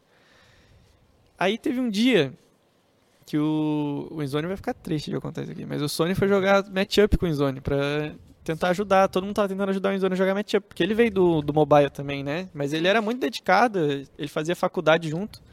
E eu também fazia faculdade junto. Eu fiz faculdade junto com o Edif até o meio do ano passado. Tá- Eu- Nossa! É, eu, eu só larguei a faculdade quando eu fui pra GH só. E Foi fazia. na época do. Quase começando o editor, né? Não. Foi em pouquinho. julho, foi em julho, bem. um ah, pouquinho julho, antes, pouco é. antes. Eu fiz até o meio do semestre. E aí o Sony ganhou todas as matchups do Zone, mano, jogando suporte no celular ruim lá e tal, e ganhou todas as matchups do Zone. A gente falou, mano, será que os caras do LoL têm vantagem no top também? Mas não é assim, porque os caras que se destacavam no top eram bastante o... Os caras que eram bom mecanicamente, assim, na época, que era o Ruia... Quem mais que tinha? O Ruia era, era referência, assim, da Cade. Norva já era? Não sei. Ah, é, o Norvas também. Mas eu acho que nessa época o Rui era o que O destruía. Rui ia destruía muito. É. É, porque eu acho que o Norvas foi ficar mais melhor pro, pro, mais pro meio do ano, eu acho. E ele destruía. A gente falou, mano, a gente não vai conseguir arrumar um top à altura dos caras. E, tipo, o Inzone tá fazendo faculdade e tal, ele não tem tanto tempo pra se dedicar, a gente não tá em GH ainda. Aí o Sony falou, mano, eu vou pro top. Foda-se. E isso, mano, faltava, tipo. Com o FPS ainda zoado. Com, com o FPS ainda zoado, só que faltava, eu acho que faltava um, um mês pra gente ir pra GH, assim, o previsto mais ou menos, e a gente foi mudar a line, tipo, doideira, a gente ficava em segundo, ia bem, ia bem, daí começamos, tipo, abaixamos um pouco de nível, mas não saímos ali nunca do top 8. Só que nossa meta sempre foi campeão brasileiro, velho. Então, tipo, pra gente não bastava ficar top 8. A gente sabia que se a gente não ficasse top 2 ali sempre, a gente ia se distanciar cada vez mais. E aí o Sony mudou pro top e a gente tinha que arrumar um suporte daí. O Inzone ficou de reserva nossa, ajudando o Sony a, migrar totalmente. E a gente tinha que arrumar um suporte. E aí foi difícil arrumar suporte também. Porque, mano, juro, juro pra tu. O Wide Rift é um pouco carente em mão, mão de obra, por assim dizer. Eu acho que tem muito pouco talento formado no Wide Rift. Esse ano tá bem melhor. Mas É. ano passado era tenso demais. Esse ano melhorou muito, muito, muito, É que muito. agora que a galera viu a É. editora acontecer, primeiro campeonato, a galera tá, tá É. procurando se prof- profissionalizar, tá vendo live, Sim. vídeo, aprendendo mais, É, né? tem uma galera agora mais nova, melhor, que não tem time ainda e tal. Mas no, no primeiro ano lá, nos primeiros meses, nossa, era muito difícil arrumar gente. Esse ano eu acho que também. Eu acho que eu não sei qual que, mas eu acho que a VK testou uns 9 suporte. Ah, mas é que pra time Tier 1, assim, é mais ah, é difícil. mais difícil, é mais difícil. Não, mas... mas- deu uma melhorada, sim, Não, aumentou, deu, deu. aumentou Mas é, é, muito é, é só o cenário. é só você ver que, tipo, agora a gente tem 12 times, tem uma galera muito nova, Muito. organização nova até, que, tipo, eu não via ano passado, tipo, até o final do ano passado, e agora, tipo, a galera tá jogando bem, tá ligado? Então, mas ano passado era tenso. E aí a gente jogava screen contra o- um time que eles estavam em conversa com algumas orgs, mas não não tava nada certo, que era o Name que vinha do top, era o Carlito Jungle, o, o mid, Carlito era jungle. ele jogava jungle nesse time, eu acho, ele era suporte, não lembro. Doideira. O, era o Leozinho mid, o Leozinho joga muito bem, era o Danzor AD, que tipo, ele tava em contrato com a TSM, mas ele jogava meio que com esse time, porque ia ser uma line que ia ser uma O- futura org. O Dancer, ele era do LoL. Ele era do LoL também, ele jogou o CBLOL já. Eu não sei se é o mesmo que eu, tipo assim, tô na, com, a, com a imagem na cabeça, não sei. Se pá, é, ele teve. Ele ficou que- bastante tempo no acho que é. cenário. Ficou É, bastante o tempo no mesmo? cenário. Não, deve ser, eu não sei. É, É, então, mas é que ele é muito antigo do LoL. ele é muito antigo. Ele, Ele, é, é, muito antigo. ele é muito antigo do LoL. Peraí, eu vou, eu vou pegar a imagem, você vai, vai me dizer. Pode continuar Tá. aí, eu vou pegar a imagem. E eles tinham essa line e a gente jogava screen contra essa line. Aí chegou uma hora que o Carlito começou a jogar suporte com ele e tal. E o coach deles, quem dava uma força pra eles era o Kaiba. O Kaiba era o coach deles. E a gente jogava screen com essa line e tal. E aí o Shed, que era o nosso coach na TSM, teve uns problemas familiares e ficou ausente um tempo. E aí o Kaiba ajudava a gente. E um dos suportes que a gente testou foi o Carlito. E faltava muito pouco tempo pra gente ir pra GH. E aí começou a dar certo nos treinos. Não chegamos nem a jogar muito campeonato, eu acho. Tá, é esse da CNB. Sim. É. Nossa, mano, eu já vi muito ele jogar os campeonatinhos É, assim. ele é, ele é bem antigo no cenário. E aconteceu que, mano, deu certo. Falamos, velho, vai ser essa line aí. O, o Carlito era, tinha, E o Kaiba falou, ó, o Carlito vai, mas eu tenho que ir também. Não, pior que foi, tipo, foi mais ao contrário, foi uma indicação do Kaiba, porque o Kaiba tava ajudando muito, muito a gente na época que o Shed não tava, e a gente falava, mano, a gente quer o Kaiba de coach e tal, e quando a gente começou a passar por esse problema de suporte, que o Kaiba veio antes do Sony migrar, na real, porque foi o Kaiba que foi ajudando a gente a identificar esse problema, de que o Inzone tinha dificuldade de jogar matchup e tudo mais, Uhum. Aí o Sony migrou e a gente precisava de um suporte. Daí o Kaiba indicou o Carlito e a gente foi testando o Carlito até ver se arrumava outras pessoas pra testar. A gente chegou a testar outras pessoas também. Mas aí casou, tipo, deu certo. O, o Carlito tinha uma, tinha uma ideia boa, porque ele era coach no, no CBLOL. CBLOL não, no circuito desafiante. E acabou que deu certo. Falando, mano, vamos pode jogar com esse time aqui. E é isso. E aí a gente ficou como Endurance um bom tempo ainda, até a gente ser anunciado. A gente foi pra GH, jogou outros campeonatos, jogou o campeonato da GC, que foi o outro maior que teve. Que a gente tinha acabado de chegar na GH, acho que fazia uma semana, nem uma semana que a gente estava na GH, a gente foi jogar esse campeonato da GC. E esse campeonato da GC começou a aumentar ainda mais esse respeito que a galera tinha pela gente. De ser um time que teve uma boa fase ali durante uns dois meses, um mês, para um time que ia ser, que ia disputar título no World Tour mesmo. Que foi quando a Só Agradece não participava dos outros campeonatos, acho que É. a Tina lembra, eles estavam indo para GH, então eles não estavam participando dos campeonatos. E a GC ia ser a volta deles em campeonatos, assim. Ia ser o campeonato que eles iam jogar da GH. E tinha um, todo um qualify lá, a gente classificou de casa ainda antes de ir para GH, e a gente ia jogar a- o main event, que eram oito times de, da GH já. E foi aí que começou, foi aquele... Nunca tinha ido para Game House na minha vida. Nunca tinha me tornado profissional na minha vida. Foi a primeira experiência, E foi assim. a primeira vez de quase todo mundo em GH, acho que menos o Sony e o Carlito, que já tinham ido pra GH já. E começou aí a experiência doideira, doida que foi, de tipo, largar a família pra trás, namorado, amigo, tudo, pra ir viver o sonho de um negócio incerto, né? E todo mundo tava muito hypado pra esse campeonato. O, o cenário tava porque ia ser a primeira vez que a Riot ia, trans- ia apoiar a transmissão de um campeonato, né? Uhum. E, e tava muita gente assistindo, o Akumoto tava, tinha live da GC mesmo, tinha live da Riot até, se eu não me engano. E a gente foi jogar o main event. E o primeiro jogo era a gente contra Só Agradece, que não era Só Agradece ainda. Não, já era Só Agradece. E era a gente contra Só Agradece, primeiro jogo das quartas finais, MD3. Nossa, velho. De cara, assim. De cara. E aí eles abriram 1 a 0 Aí o segundo jogo a gente tava meio que perdendo. E tem até hoje aí, eu acho que no YouTube também. A gente deu o GG aos 8 minutos no segundo jogo. Com o Arauto, assim. Eles, Nossa, eu lembro eles deram jogo, trade side. É, eles tentaram trocar bot assim em torre e a gente puxou mid e ganhou o jogo.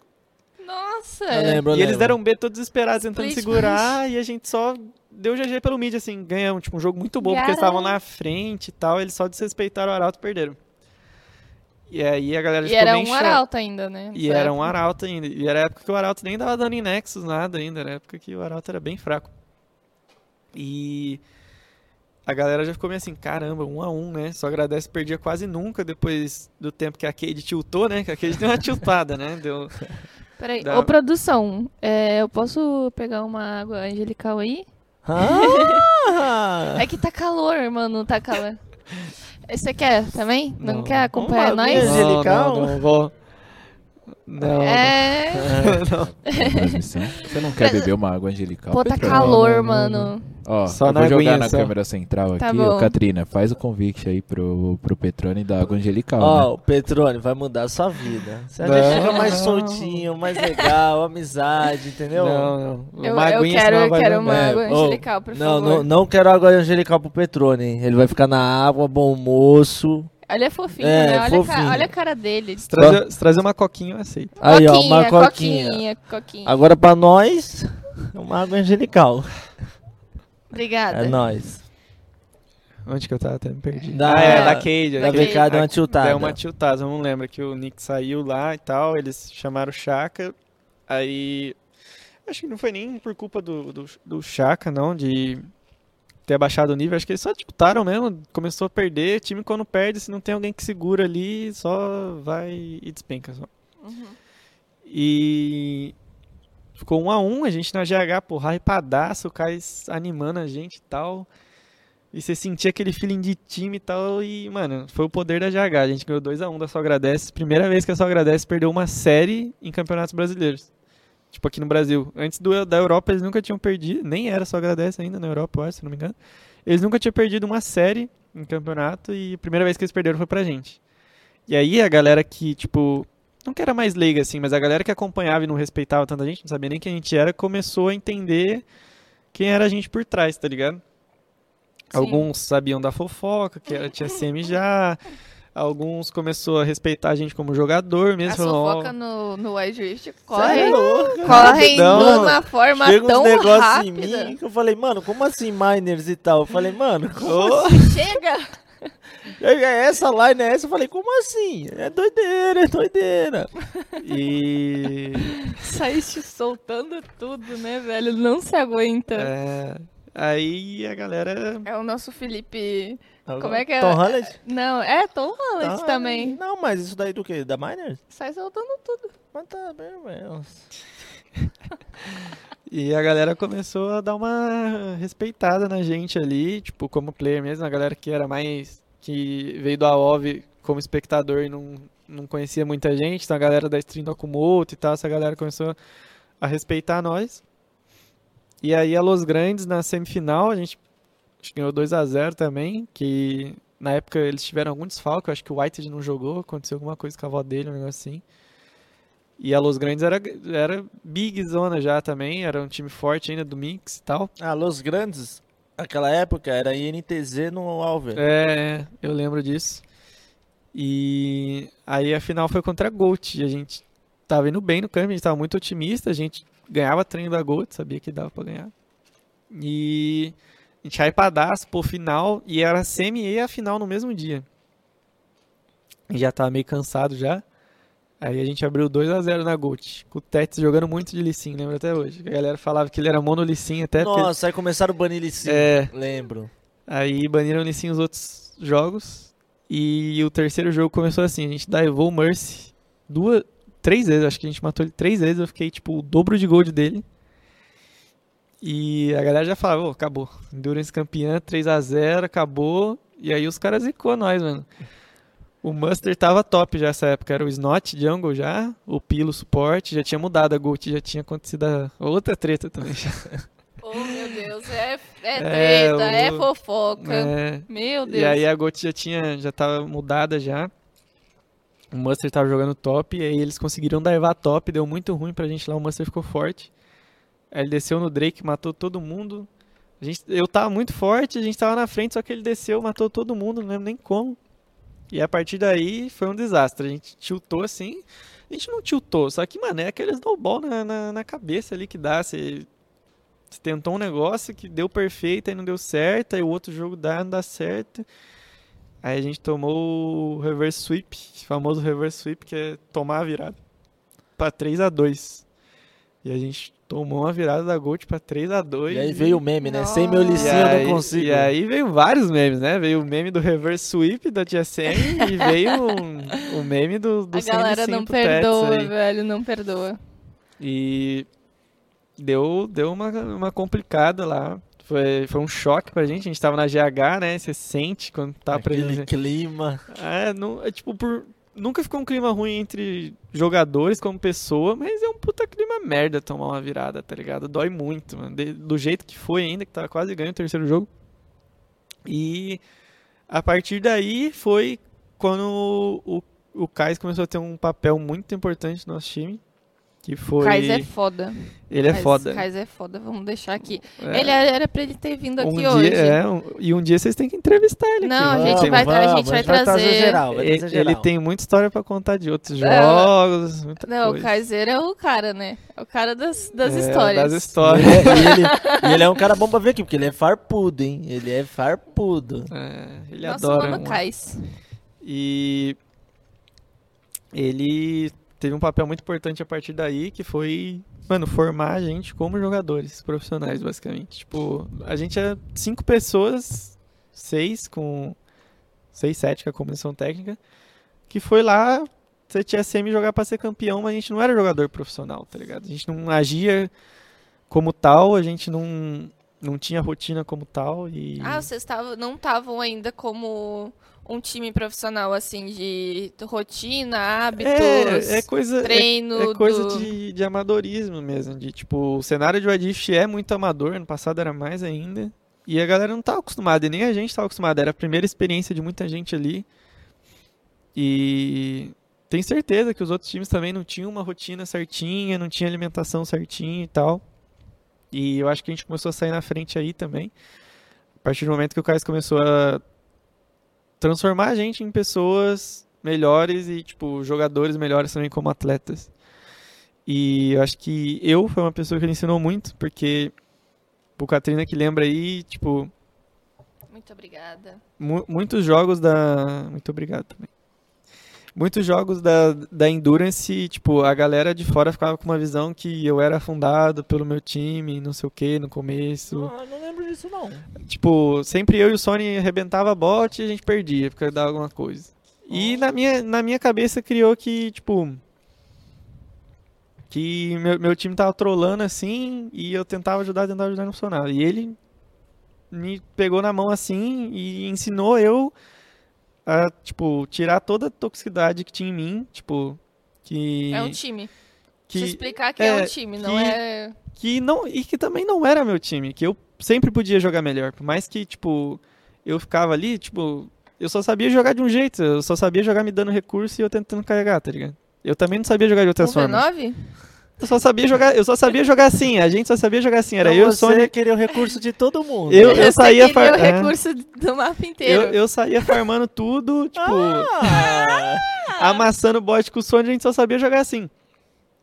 Então o que aconteceu foi que o Kaiba e o e o, e o Kai sempre conversavam muito comigo, tipo, tentavam me explicar como as coisas funcionavam, que um ajudava o outro, que eu, tipo, tinha essa parada por causa que era a forma de a gente jogar e que isso também atrapalhava, que eu tinha que jogar de outras formas e tudo mais.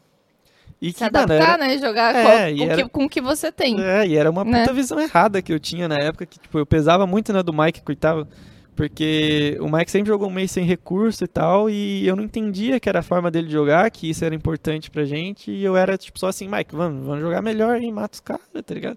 Aí tu roubando todo o farm dele no mid. É, e eu tava Pô, come- Aí é foda, hein? E eu- Nossa e eu senhora. tava- Ô, Os mid sofrem. e eu- ah, Não, ah, ó o Muster lá que fica roubando minha wave toda hora. é, Aham. quando sou eu, eu sou xingada. Não, jamais. Mozão, que isso? Na última live fui, fui pegar ali o. o- Ah, não, mas ele foi maldade. Ele Ah, foi. ele foi, mas eu tava passando por ali, né, velho? Aí. E eu tava começando a entender esse lado. E também a gente começou a se ajudar. Tipo, eu a passar feedback pro Mike, a- o Mike passar feedback pra mim e com as outras pessoas também, não só com o Mike. E a gente começou a entender como eram atletas, como funcionava um time, como era ter rotina, como era comer bem, como era entender diversos playstyles, que o jogo é- funciona de várias estratégias diferentes. Que uma hora eu ia ter que jogar de recurso, uma hora eu ia ter que jogar sem recurso, e assim ia.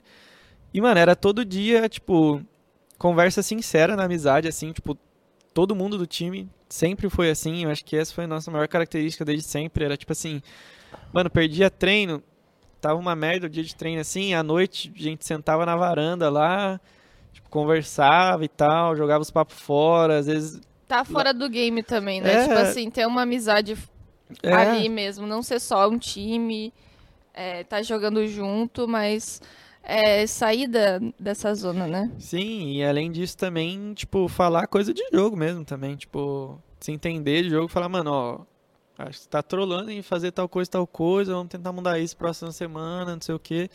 E era papo sincero ali na amizade mesmo. E todo mundo sabia que tava todo mundo, tipo, por trás movendo o objetivo final, que era ser campeão brasileiro. E não tinha nem sido anunciado o Wild Tour ainda. E foi, tipo, com base nessa amizade e nessa união, a gente queria muito ganhar, que, tipo, acho que a gente foi moldando pessoas muito boas em busca disso. Então, a gente foi criando atletas que sabiam, tipo, assumir seus erros, sabiam com- é, ajudar o outro no erro se o cara tá travado. Às vezes o cara tá travado ali, ele não sabe por quê. E, tipo, pô, ó, rota com essa wave me dada aí, faz tal coisa. Coisa simples que, tipo, você destrava a mente da pessoa com feedback. Coisa E assim. vocês estavam fazendo isso meio que por trás, né? Porque, tipo assim, no Twitter, a gente nunca sabia quem era TSM, porque vocês Sim. não apareciam muito na mídia, vocês não tweetavam muito, nem... Pô, eles estavam se preparando ali no off mesmo, né? Sim, eu acho que o, o- o- a maior parada foi essa. Que a gente sempre foi um time que nunca botou muitas caras, né, durante eh, o ano passado, assim. Que a galera da SA ba- botava muita cara, né? E, Sim, tinha essa diferença. é, e, E por isso que eles eram o time favorito, né? Eles criaram a base Sim, deles é. Por ali. E eles eram muito bons também, né? Eles tinham, eles eram, tipo, eles tinham uma constância bem maior que a gente. A gente tinha campeonatos que a gente jogava muito bem, muito, muito bem, e tinha campeonatos que a gente, tipo, desmoronava, assim. É, só agradece e veio ganhando tudo. É, Tipo, a gente ganhava muito jogo. Aí veio o favoritismo. sim. Ah, com certeza. Não, E- mas eles estavam bem presentes na mídia também, né? Você é louco? Você já até o Faker brasileiro? E também, tipo, de... Acho que quando tá ganhando é mais fácil botar a cara também, ah, né? é mais legal, mais legal. É mais legal, né? A galera farpava bastante a gente e tal. E quando a gente tá perdendo, a gente tá ali quieto, trabalhando por trás. A gente era sempre segundo, sempre segundo da SA. E esse processo foi, foi um processo que a gente meio que deixou em off, porque, querendo ou não, era o, não era o segredinho nosso, mas era a nossa forma de tentar se distanciar dos outros que estavam pra trás e de tentar chegar aqui na, na SA, que era que a gente tinha que bater só. Que basicamente era esses dois times só, era a gente e SA, Tipo, a gente batia em todo mundo e, e era assim, tá ligado? Por um bom tempo. E eu acho que isso foi mudando a gente. E, e aí foi onde chegou a, a amizade máxima, assim, que todo mundo se entendia muito fácil e começou a ficar muito fácil trabalhar.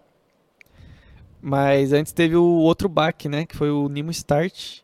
Não sei se vocês lembram. Foi o primeiro Lembro. campeonato oficial da Rádio. Catrina eu tava participei, comentando. participei. Ah, tô ligada, eu lembro. E foi o primeiro campeonato oficial da Riot. Foi convidado os times, só foi a maior polêmica, porque foi convidado, não teve qualified, nada.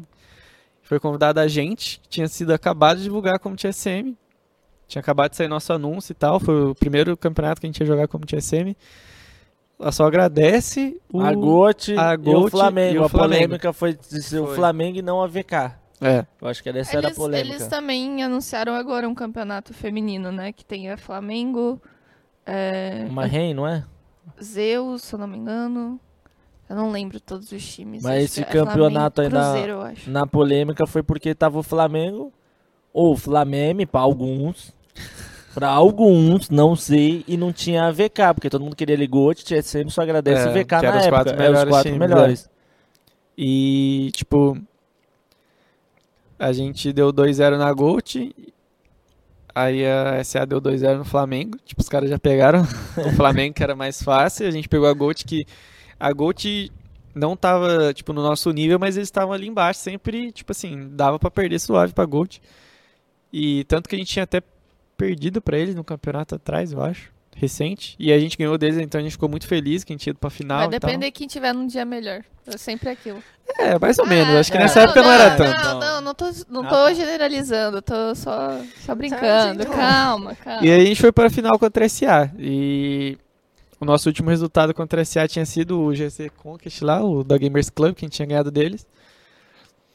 Mas ao mesmo tempo a gente tinha perdido pra Gold, só que a gente foi lá, ganhou da Gold. Então, tipo, tava tudo meio confuso, embolado. E aí, quem é o melhor time? TSM ou SA, já que a Gold perdeu e a Gold era a última campeã e tal.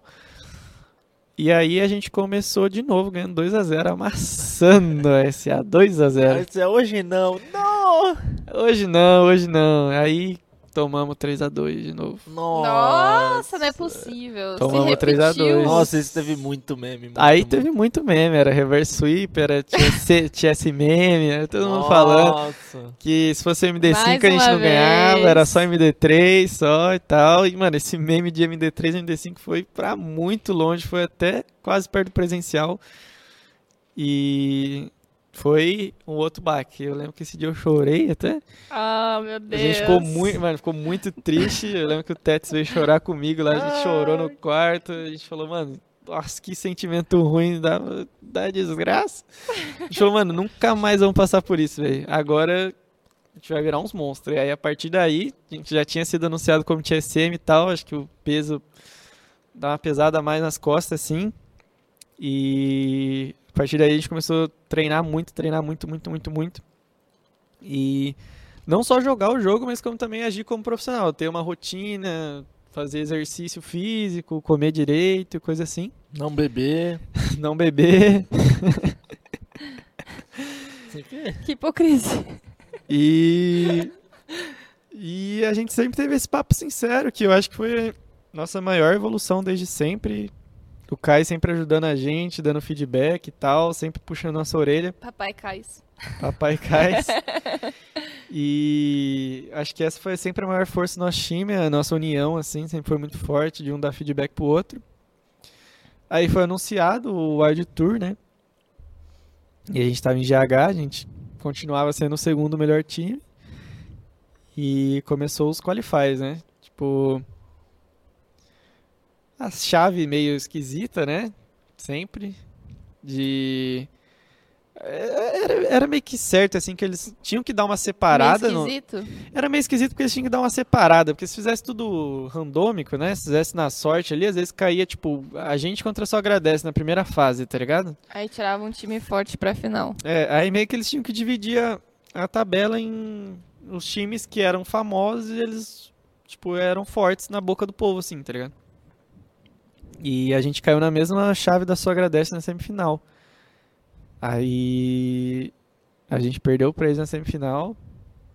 E a final foi eles contra a Gold e meio que foi criando um snowball, né, uma bola de neve de ponto pra cima da gente, porque tipo assim, a gente perdendo para só agradece naquele ponto, a gente sempre ia cair contra a só agradece na semi e a Gold ia cair na outra chave porque eles eram primeiro segundo.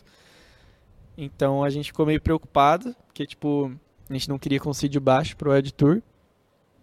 E foi criando uma bola de neve, uma bola de neve. E para piorar, acho que foi no segundo qualify a gente perdeu pra Van nas quartas ainda. Então a Ah, gente né. teve um primeiro um primeiro classificatório que a gente ficou tipo em terceiro, quarto e um segundo que a gente ficou tipo quinta, oitava, tá ligado? Então a gente não tava tão bem em pontos assim, tipo, tava no top 8, mas a gente não tava tão bem, se a gente perdesse o próximo a gente tava ferrado. E foi na luta. tipo, de- desde o início até o fim, assim, é, tipo, nunca veio uma mensagem clara na nossa cabeça, mano, a gente é o melhor time, tá ligado? A gente é. E, e- e isso fez com que a gente sempre buscasse evoluir, tipo, sempre. Tipo, tanto individual como conjunto. É que vocês estavam apanhando muito, né, velho? É. Daí, tipo assim, foi aquele negócio, cara, eu quero também. Sim, o pior era Tá apanhar no gostinho sempre, né? Porque era sempre segundo ali, segundo, terceiro, quarto, Não, segundo. sim.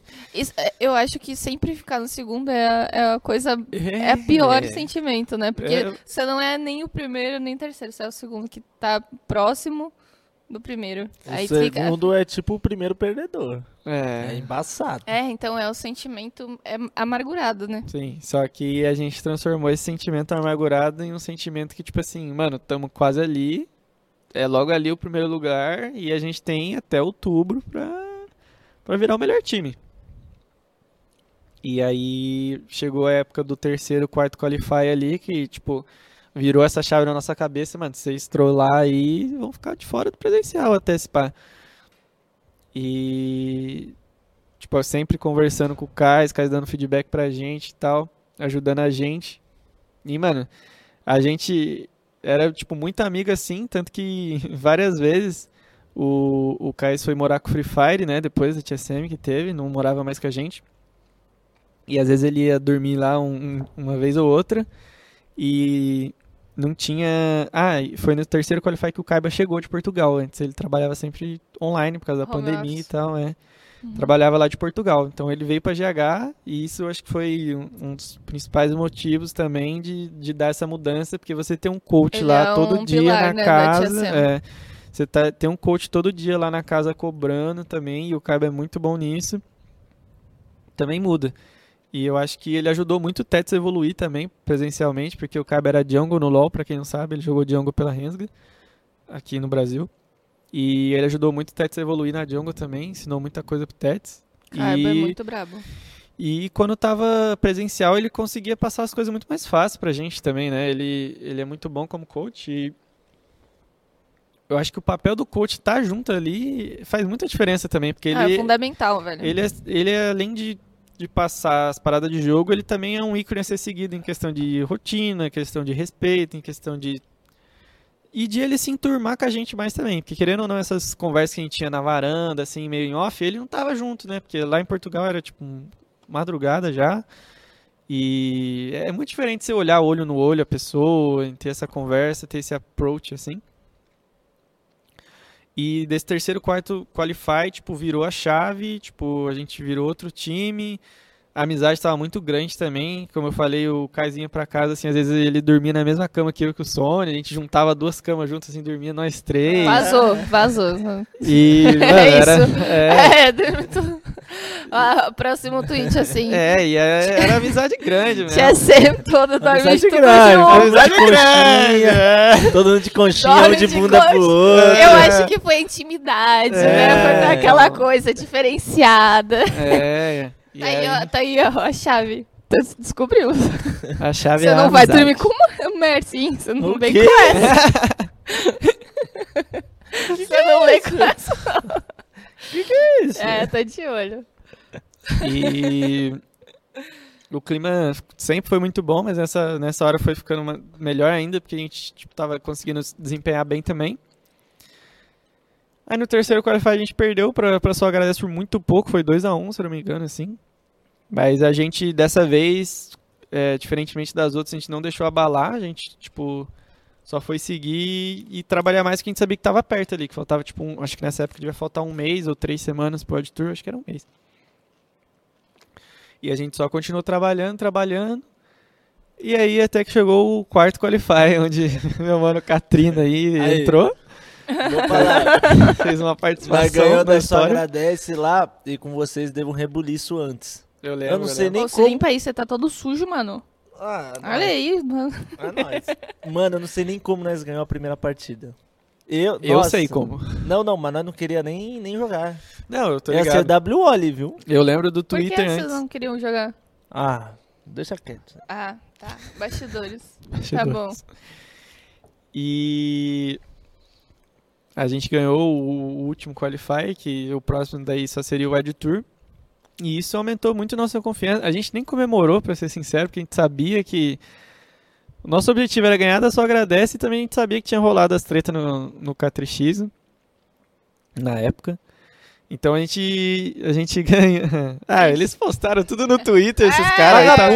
Não, sabe o que eu... Eu vou contar. Sabe o que é pior? O vagabundo vai lá no Twitter, fala um monte. Aí ele deleta, chega no Discord, oi. Aí, oi o que, vagabundo? Você acabou de postar lá? Você acha que eu sou cego? Aí eu falei, não, o pior, sabe o que eu fiquei bravo? A gente tava mó empolgado, gente, bom, a gente já tá dentro, vamos agora com a TSM, é o segundo time, vamos mostrar um bom jogo. Aí o cara pega um bagulho aleatório, posta, aí todo mundo viu, né? Tipo, eu, o X, o tal, o X já ficou bolado. Aí nós, mano, o que, que esse mano tá fazendo? Usu- usuário, nós tava chamando de usuário. Aí o mano entra dois minutos depois, oi galera, tudo bem? Aí nós, oi galera, o quê, tio? O que, que é aquilo que você postou? Aí, mano, aí já virou Aí já mó. desestabilizou Ah, o não, time aí já inteiro. bagunçou. Eu, eu mesmo, eu, eu falei, mano, não, quero Não mais jogar não. façam isso, gente. Vocês estão jogando. Cê é Ainda mais louco. no meio de um campeonato tweetado. Nossa, não façam isso, sério mesmo. Guarda, tweeta e põe no rascunho. Não, não tweeta. Porra. Eu não ia pro presencial, não, mano. Eu cheguei assim, tiltar e falei, eu prefiro não ir pro presencial, meu sonho, do que jogar ao seu lado. Eu, eu tava assim, mano, Caralho. meti essa, meti essa. Não, ele é, ele é assim, ele é revoltado. ele é revoltado. Não, não, mas tem aí. Não, mas isso aí foi, foi foda mesmo. E Continu- Vamos continuar. É, Aí- bora, bora, bora. chegou a preparação pro Ed Tour e vamos revelar uma coisa aqui legal agora. A gente não queria treinar contra a SA nessa época. Porque a gente sabia que era o único time que a gente perderia no presencial, o único time que era desafiador assim. E é, eles eram nossos parceiros de treino antes, mas a gente não queria, lógico, falar, mano, vamos marcar aí, não vamos marcar mais. Então o que a gente fazia era um. O treino nosso contra a SA era um treino de mecânica, basicamente. A gente falava, mano. Vamos fazer um draft aí meio padrão assim e vamos só jogar. Porque os caras eram bons mecanicamente, falaram, mano, vamos só jogar e treinar mecânica contra os caras. E chegou nessa fase final do quarto pro Ed Tour e a gente treinava contra a DreamHack e Los Grandes. Los Grandes nem tava no Ed Tour, mas eles treinavam contra a gente. E eram nossos dois parceiros de treino fixo, porque a gente queria esconder bastante jogo mesmo. E a, a DreamHack a gente sabia que dificilmente ia passar da outra chave, no sentido de. Não que eles eram ruins, mas eles iam pegar só agradece. E até a K3X em MD3 é- era perigosinho, né? Então. A gente treinava bastante contra esses dois times. E a gente chegou muito bem preparado para o Tour, a gente estava muito confiante. Nossa semana de treino tinha sido muito, muito boa. A gente tinha jogado até esses treinos contra a SA, que era mais mecânica e ganhava alguns treinos, perdia os outros, mas a gente sabia que, tipo, ele, como eles estavam, a gente não sabia se eles jogavam a sério os treinos contra a gente também, provavelmente mais que a gente, mas a gente estava conseguindo sair bem. E aí chegou a hora do presencial e chegou. A hora do presencial é aquela hora que chega assim, mano. Não pode peidar na farofa, basicamente. né? Não, a, a galera pensa muito assim. Eu adoro essa. Peidar na farofa é tudo. É, e a gente foi com um pensamento muito mais diferente. A gente foi com um pensamento de, de confiante, tá ligado? E eu acho que eu, principalmente, tipo, acho que o World Tour presencial foi, tipo, meu ápice, assim. Eu acho que eu joguei muito bem o World Tour presencial. E eu acho que em todo momento a gente estava muito confiante. E começou a primeira série foi contra a Ômega. Primeiro jogo foi muito clean assim, então acho que já tira um peso muito grande do primeiro jogo. E a partir daí foi só confiança. Foi tanta confiança que no segundo jogo contra a Ômega a gente estava com sem três inibidores. Acho que a Catarina deve lembrar. A gente tinha três inib derru derrubado pela Ômega. E eu tava de Zai eu tava muito forte. Esse foi um dos jogos que baixou o Petrone antigo em mim da Endurance, que eu farmei a jungle de todo mundo, as três wave, farmei tudo. E a todo momento eu lembro que o Tets falava muito, mano, a gente vai ganhar esse jogo, pode ficar tranquilo. Os caras vão trollar uma hora, a gente vai engajar mid e vai ganhar. E foi o que aconteceu, a gente ficou nisso, nisso, nisso, aí forçamos o flash da Serafine uma vez, falando, na próxima eles morrem. Quando a gente forçou o engage, eu tava, tipo, tava com muito ouro, acho, acho que tinha mais alguém muito forte do time, não sei se era o Michael ou se era o Tets. E a gente ganhou um jogo com três inibidores down e, tipo, Nossa. foi um jogão, foi acho que 20 e poucos minutos assim, tinha muito tempo. E. Cara, nisso hypa qualquer time, Foi né? um gás ali pra vocês, Foi né? hypa qualquer time. Por mais que a gente deu uma tropeçada em deixar o jogo daquele jeito, acho que foi a partir desse jogo aí que a gente sugou toda a energia daquele presencial e botou pra dentro da gente. aí. Tipo, a partir dali eu sabia que qualquer jogo a gente ia conseguir ganhar, velho. E acho que todo mundo no nosso time pensou assim também. E a gente foi pra série contra a Van, a gente sabia, a gente já tinha jogado contra a Van várias vezes, já tinha perdido pra eles uma vez no segundo qualify. Mas a Van jogava de um jeito bem parecido sempre, acho que o Katrina vai lembrar. Que eles tinham muitos picks. O Yuji Vayne? É, era Yudi Vayne ou EZ, o Tide ou era TF, o, o Freak sempre de Riven. Então meio que a gente sabia como draftar pra ganhar deles. Aí aconteceu o primeiro jogo e a gente falou assim, mano, vamos deixar Riven só pra ver o que acontece. E não deu muito certo não. É só pra ver, só testar. É, ele jogou muito bem o Frix lá, ele era. Na época ele era quase mono Riven, que ele começou a jogar faz pouco tempo, lá tinha jogado pouco tempo pela Van. E ele destruiu o, jogo de Riven lá, abriu 1x0 e a galera já ficou todo mundo. Uh, a galera de fora. E a gente tava, mano, vamos ganhar, só Bunny Riven. Foda-se, tá ligado? A gente tava muito confiante. Em nenhum momento a gente deixou abalar. E a gente foi pra um segundo jogo tenso também, que a gente pegou. Eu tava de Tristana e o Mike de Ziggs, era muito scale assim. E a gente começou perdendo, tomando um pau mesmo. Nossa, já, com- já abalou um pouquinho ali, né? A gente não. Não? Não. Não, Mas se, não depois- se sentiram abalados? Não, mas Vocês depois. falaram assim, não, isso aqui a gente... É, a gente sabia que uma luta ali a gente ganhava o jogo. E a gente sabia que a gente era superior, assim, a todo momento, tá ligado? Eu acho que nossa mentalidade pro Tour foi muito boa. E então. Aconteceu que nesse jogo eles demoraram muito pra fechar o jogo, não conseguia fazer Baron e tal. E o Mike tava jogando muito de Ziggs esse jogo. E eles perderam uma fight e perderam o game. Aí ali os caras tremeu e a gente só virou a série 3 a 1 passou o carro neles e tal. E nesse momento contra a Van, eu lembro perfeitamente que a gente subiu do palco, tipo, a gente ficava numa salinha que você subia ali e depois ficava lá em cima. Quando a gente subiu pra, pra sair do palco, a gente chegou lá em cima e eu sou um cara muito emotivo e eu chorei, assim, tipo. eu só chorei porque saiu aquele peso de que, tipo, a final era contra a SA e não tinha peso nenhum nas minhas costas mais de, tipo, provar, sei lá, pra minha família ou pra ninguém que. Que a gente. Vocês conseguiam. É, que tipo, a nossa parte ali a gente tinha feito e o resto ali ia ser história, tá ligado? Então, saiu um peso muito grande da gente. E de- durante o World Tour, depois de todas as séries, tipo, a gente chegava em casa, tomava banho e não descansava não. A gente ficava preparando pro dia seguinte já. Foi assim contra a Ômega, foi assim contra a Van e foi assim contra a Só Agradece. E eu lembro que contra a Só Agradece, o, o Tets e o Kaiba ficaram acordados até, tipo, 3 da manhã, 4 da manhã, só assistindo o Leder jogar. Tipo, o padrão do Leder, assim, na jungle. Tipo, o campo que ele fazia, que lane que ele jogava.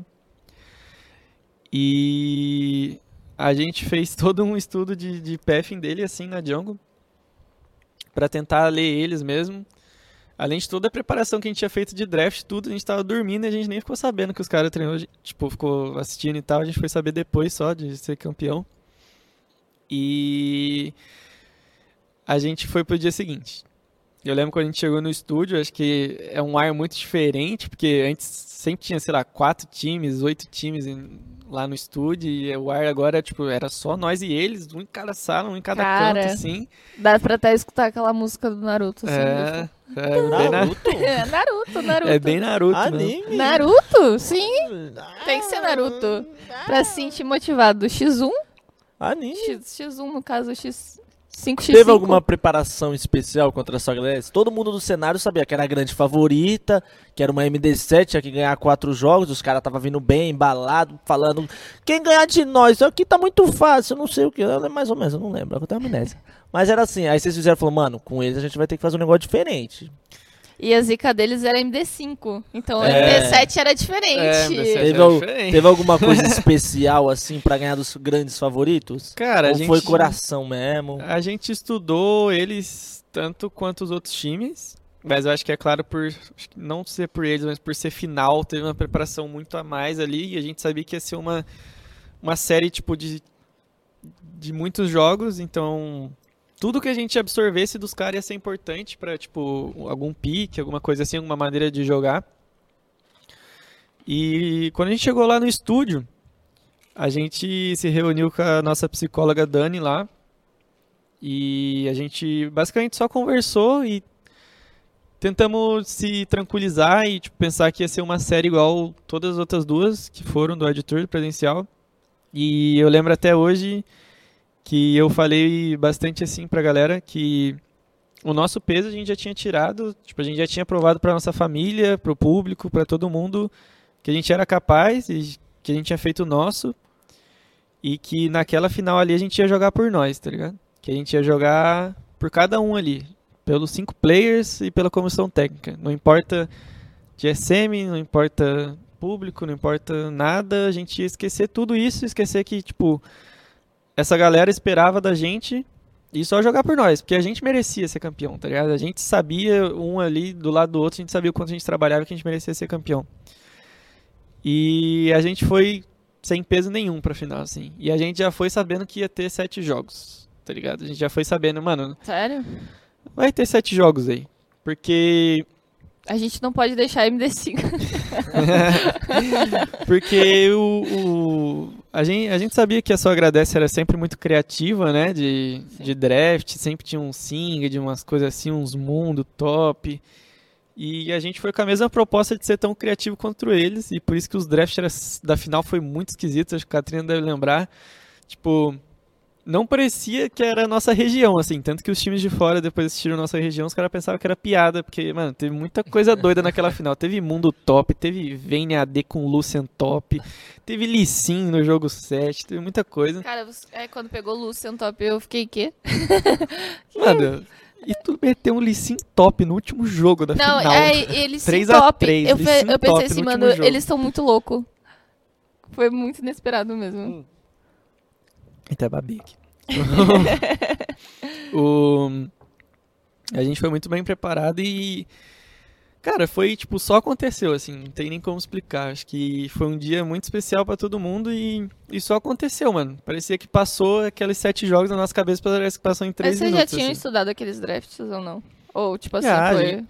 Foi muita adaptação, né? Acho que os dois times se adaptaram bastante na série. Mas tinha muita coisa que já estava planejada. E teve o fatídico primeiro jogo, né? Que os caras tinham ancião e Baron e a gente deu um backdoor no, no bot. Que foi até curiosa a história desse jogo.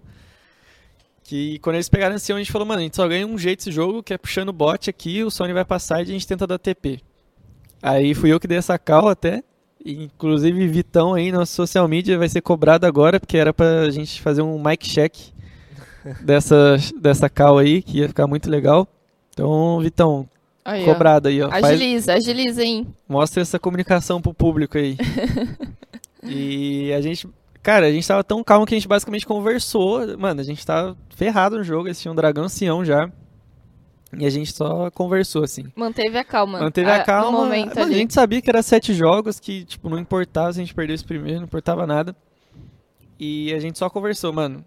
Ó, esse jogo não dá mais, a gente só ganha de um jeito. Só vamos ganhar puxando o bot. Sony, vai puxando o bot aí.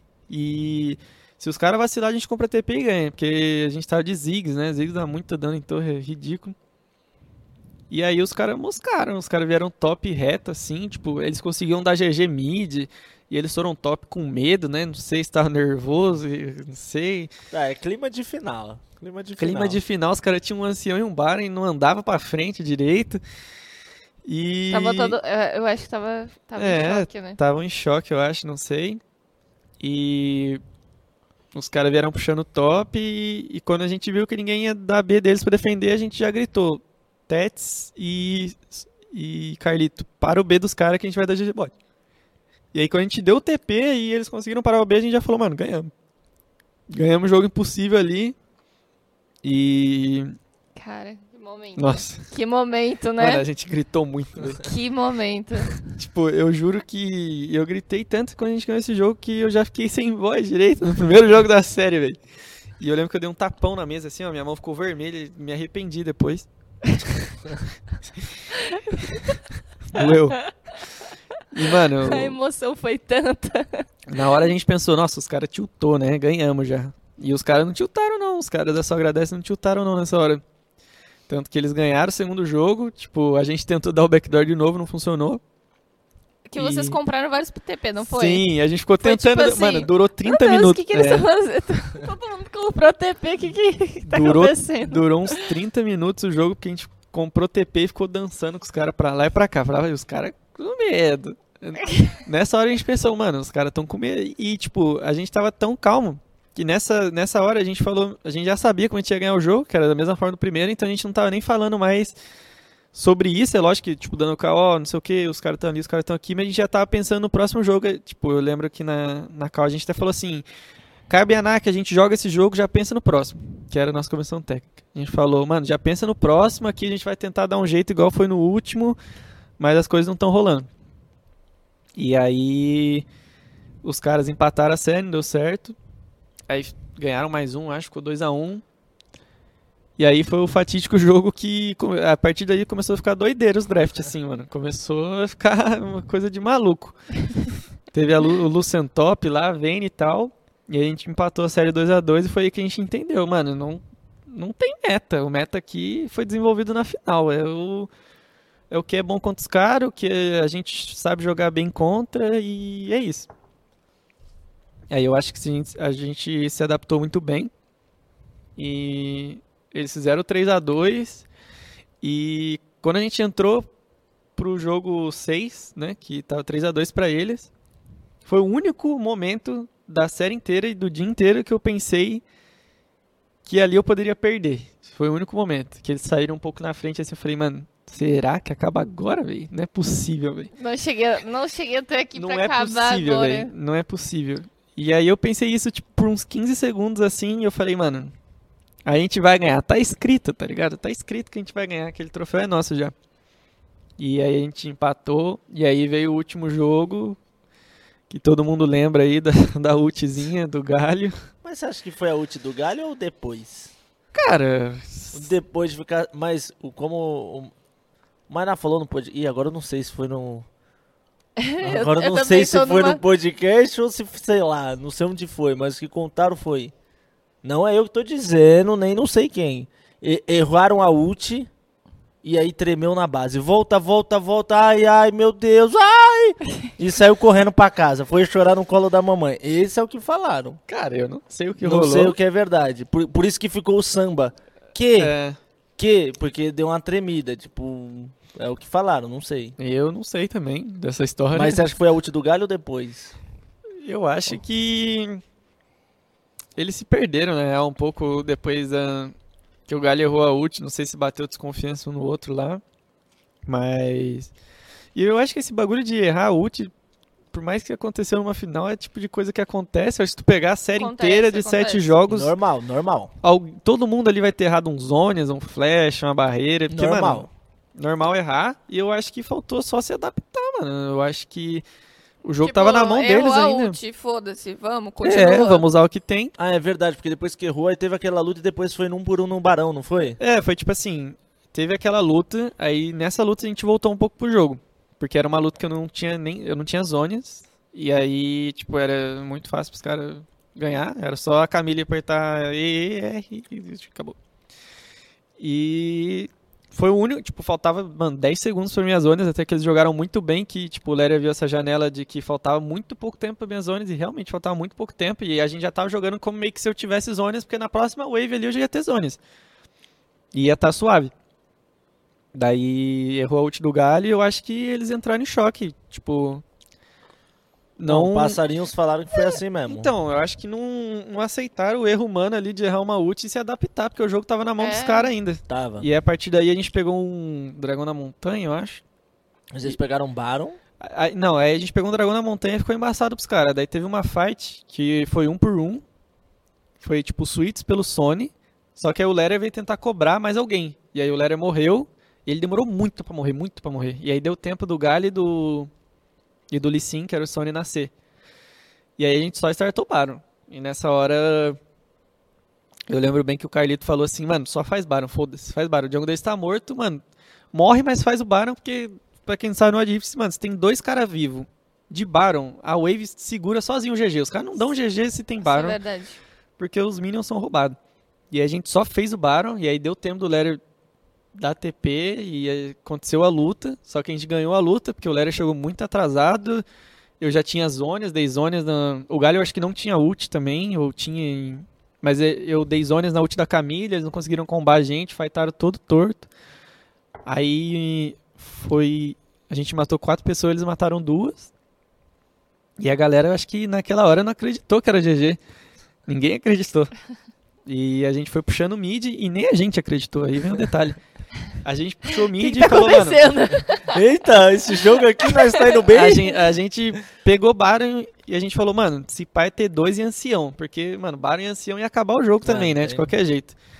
Mas aí a gente falou, mano, vamos puxar até a T2 e a gente vê. Daí a gente levou T1, levou T2, a gente falou, putz, Será que dá? esse pack acabou, hein? Daí a gente levou a T3 e a gente falou, mano, acabou. Daí o Mainá morreu, a gente deu GG e aí, velho, só...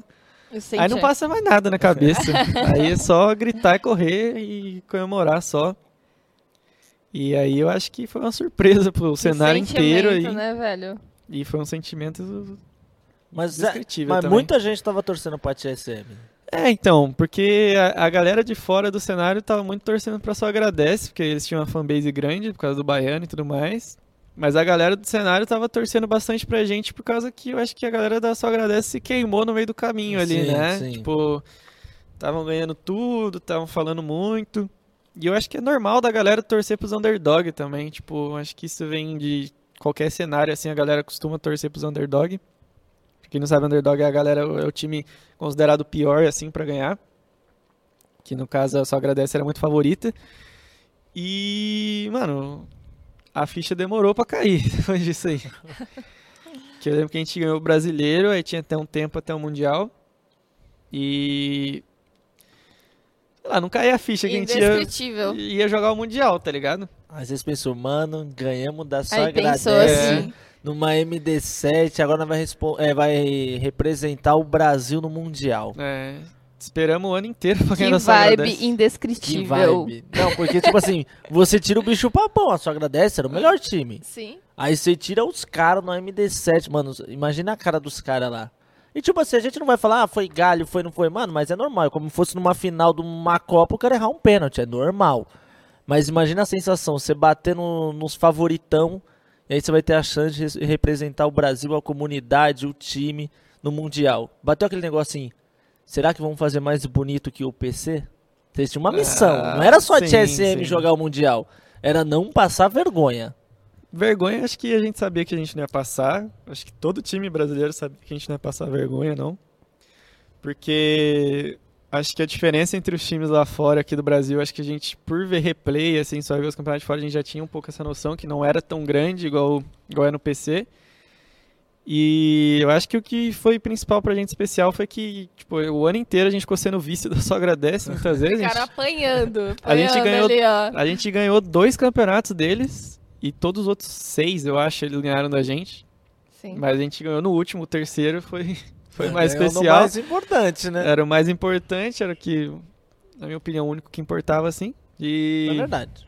É. E. É uma- era o primeiro campeonato oficial, o maior, né? Sim. Apoiado pela Riot. Então vocês pegaram primeiro é, campeonato. É, era o primeiro brasileiro, assim, basicamente, que ia dar vaga no Mundial, então acho que foi muito especial. E por mais que eles eram favoritos na boca do povo, a gente sabia que a gente tinha total condições de ganhar deles e ainda a pressão não estava sobre a gente, então tipo, só foi tudo mais fácil. A gente não tinha pressão e a gente sabia que tinha condição de ganhar. Então, Foi uma virada, né, Fê? é. Então juntou os dois e tipo, foi bem fácil pra gente. E aí foi que entrou aquele período entre o, o Brasil, o, o pós-título brasileiro e até o Mundial, que é um período chatinho, agora eu entendo a galera do PC, porque não tem time pra treinar contra, tipo, Nossa, de isso qualidade. É. Não tem time bom, tipo, de qualidade assim pra treinar contra. E tinha uma galera que às vezes ajudava a gente, mas tipo, a galera tava indo embora de GH. Então, tipo assim, treinava um dia no outro, pô, fulano tá indo embora, não tem como treinar, tá ligado? E basicamente o que a gente fez, então, foi estudar os times do Mundial. A gente, tipo, pegou, acho que foi duas semanas. Isso E- agora? No Agora não. É, agora no final, depois não, mas eu quero saber como é que foi a experiência lá fora, né?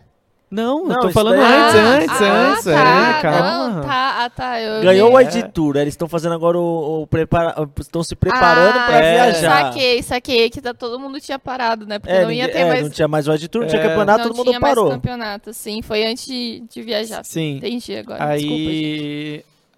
Aí a gente ficou estudando os times, basicamente. A gente, o Kaiba deu um, comprou um caderninho pra cada um, uma caneta pra cada um, e a gente ficou fazendo no caderno, escrevendo Vai, anota. sobre os times, porque tem essa parada de memória visual, né? Sempre quando você anota num papel é sempre melhor, tipo, você assimila mais as coisas. E a gente, cada dia da semana, treinava, um, eh, estudava um time, assistia as finais, as semifinais, quais as finais dos times lá de fora. E quando tinha treino contra um, tipo, um time que a gente considerava bom assim, a gente treinava. Então acho que teve uns três times só que treinavam com a gente nesse período. Até a hora que a gente foi viajar. E aí, Missão, aí é a missão dos brasileiros. comunidade, ganharam da sua agradece. E você acha que não teve aquele negócio assim? Tipo assim, todo mundo sabia, tipo assim, muita gente falava, ah, só agradece é a melhor. Então você tinha aquele meio que aquele peso, tipo, se vocês forem russos, cara. Você sabe que na comunidade é assim, nossa, por É. que não foi a só agradece? Se fosse a só agradece, ia ser melhor. Então vocês sentiram esse peso, mano, a gente tem que representar o Brasil, pelo menos ser melhor do Ocidente. E vocês que vieram do LoL de PC, sabe que no Mundial o LoL de PC passa aquela vergonhinha. Você falou, É. mano, É a Então, hora. é a missão. Ne- ne- dessa vez, acho que a gente não. A gente tá cagando pra isso, pra ser sincero, de, de pensar que, ah, só agradece de vir aí, não sei o quê, porque a gente que veio do LoL sabe que rolou muito isso, né? Não é? tipo, Então. cara, a época que eu mais lembro de falar nisso aí quando a NTZ de Envy, Chine e tal. Os caras jogavam muito e os caras ainda pesavam, falando que não, que não sei quem era pra ir, que não sei o que era pra ir. E eu concordo que a gente a só agradece tinha um nível muito parecido. Tipo, sei lá, se rolasse sete finais daquelas, eles iam ganhar algumas, a gente ia ganhar outras, ia ser isso. Era um nível muito parecido. Mas não tem como desmerecer quem ganhou, tá ligado? A gente Não, ganhou e não. a gente ia lá, não, não, não, não tem jeito. Acho que se eles fossem, eles iam fazer uma campanha parecida com a nossa também. E quando a gente foi, a gente foi nessa missão de, mano, vamos fazer o nosso melhor, tá ligado? A gente sabia que a gente tinha condição de, de fazer mais, a gente tinha condição de pegar uma semifinal, de tentar surpreender um time asiático forte, que foi quase que a gente conseguiu fazer, que a gente quase conseguiu ganhar da Coreia. Mas. Em Singapura foi quantas horas de voo? É, então, vamos Foi comer. a primeira vez dele voando. Primeira vez Mano, que eu peguei o um avião. Ele nunca tinha 15 pego. horas, 10 horas? Singapura é longe. É, então, vamos começar do começo Vocês agora, vão então. pisar em quê? Águas internacionais. Águas- Águas internacionais. Aconteceu muita coisa aí ou não? Águas internacionais. Vamos para a história agora de águas coisas, internacionais. eu tenho umas coisas É. aqui eu tenho que perguntar. Eu tô tipo quem? Tô tipo o João Kleber, o Ah, Neto. Eu preciso João perguntar. Kleber. Eu tô tipo assim, vem negócio, a gente pergunta. E... Ah. e começou que eu nunca tinha viajado de avião. E a viagem até Singapura era 24 horas. Nossa, eu já tinha infartado no meio. Era 12 horas. Não, e, e, tipo assim, voando no, no meio do nada na água, assim, por horas. Sim.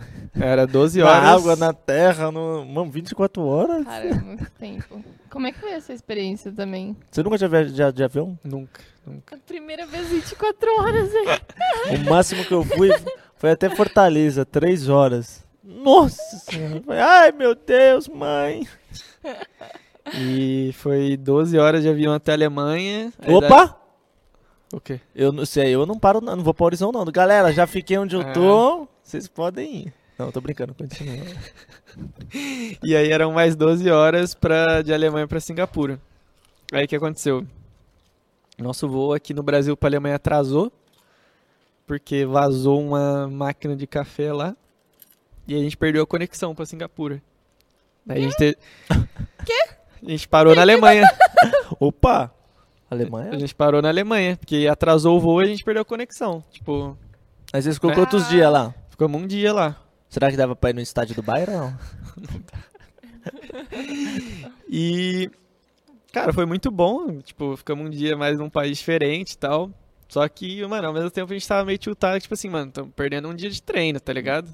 E, mano, as datas eram meio próximas do início do campeonato, o início que a gente ia chegar lá e conseguir treinar. Eram, tipo, três semanas de treino só lá, tá ligado? Então cada dia que a gente perdia era precioso, mano. Aí beleza, fomos pra Singapura. O voo da Alemanha pra Singapura é muito mais tranquilo, muito menos gente, muito mais confortável e tal. Falamos, tamo de boa, né? Chegar lá agora, entrar, tipo, dar uma descansada, treinar. Aí chegamos lá, barrados. Eu, Sony, Anak e Kaiba. Ficamos oito horas no aeroporto tentando entrar no país. Cara, por quê? Porque a gente não tinha vacina da febre amarela. A gente tinha, mas não tinha completado os 10 dias. Tem que, ter- tem que fazer Ah. 10 dias pra poder viajar. Nossa, era tipo o filme do Tom Hanks. O do aeroporto, eu não sei o nome. Sabe Ah, o filme do sei. Tom Ele, Hanks? Não. ele- ele não deve saber. Ah, é preso no aeroporto. É alguma coisa assim. E tipo assim, foram 8 horas a gente preso lá, porque os caras não podiam deixar a gente entrar sem a vacina. E os caras foram super educados, tipo, não foram nenhum cuzão nada. Foram super educados e o resto do time tinha passado, tinha ido pro hotel, que ia ficar todo mundo. E a gente ia pra. Tá rindo, louco. tá tendo uma riso aqui, mano. Oito horas, não dá. É o filme do Tom Hanks, mano. Brasileiro sem vacina não entra. E, mano, a gente ficou lá no aeroporto moscando, os caras esperando o médico chegar pra avaliar nós podia entrar. E um monte de coisa, e o resto da galera tinha ido pro hotel e a gente descobriu que a gente ia pra outro hotel. Não o hotel que tava o resto do time, a gente ia pra um outro, ficar uns dias lá até dar uns 10 dias e depois ia pro da Riot. Aí beleza, ficamos 8 horas lá e sem comer, a Nossa! gente tava morrendo de fome. Daí os caras, gente boa que trabalha lá no, aero- no aeroporto, falaram, mano, come nossa comida aí, velho. Cara, que É o filme do Tom Hanks, eu tô falando. Daí a gente foi, aí a gente foi comer. vocês... Mas quem que, quem que deu a comida pra vocês? O galera que trabalhava no aeroporto e acolheu a gente lá. Ficou esperando com a gente pra esperar Ah, o governo liberar. aqui. Coitados, os brasileiros. Eu Vou já dar falei. uma comida pra ele. Ô, qual que é o filme do Tom Hanks? É Ô, só Dedé, colocar aí. Terminal. Terminal. Ele fica preso no aeroporto, ele começa a jogar com os caras, ajudar lá. Ô, eu acho que meu fone tá funcionando de um lado só agora. Não sei o que aconteceu. Um terminal. Ih, Ai, apertei. calma. Tá bom. Pode ir pá. E aí, ô, a gente ficou preso lá. Aí a gente falou que, que beleza, ia comer e tal, agradeceu a galera, era muito gente boa, a galera que trabalhava lá. A gente comeu, velho, puta, negócio ruim, velho. Aí a gente, mano, zoando, e, pelo menos a gente tava dando risada entre a gente e tal. E a gente chegou e, e, e perguntou, é, mano, vocês comem isso aí mesmo, velho? Porque, mano, muito apimentado, né, e tal. Os caras, não, a gente não costuma comer, não. A gente come, a gente come a comida que a gente traz. Isso é do aeroporto, mas é isso, tá Ah, ligado? que legal! É por isso que eles deram comida. Agora A, faz comuni- agora a faz- comunicação era como? Inglês? Inglês, Agora inglês. faz sentido. Ah, você fez o curso, né? É, Você é, tem o inglês. bastante gente do nosso time fala inglês. Acho que só o Sony não fala. E o Tets não fala, mas ele entende.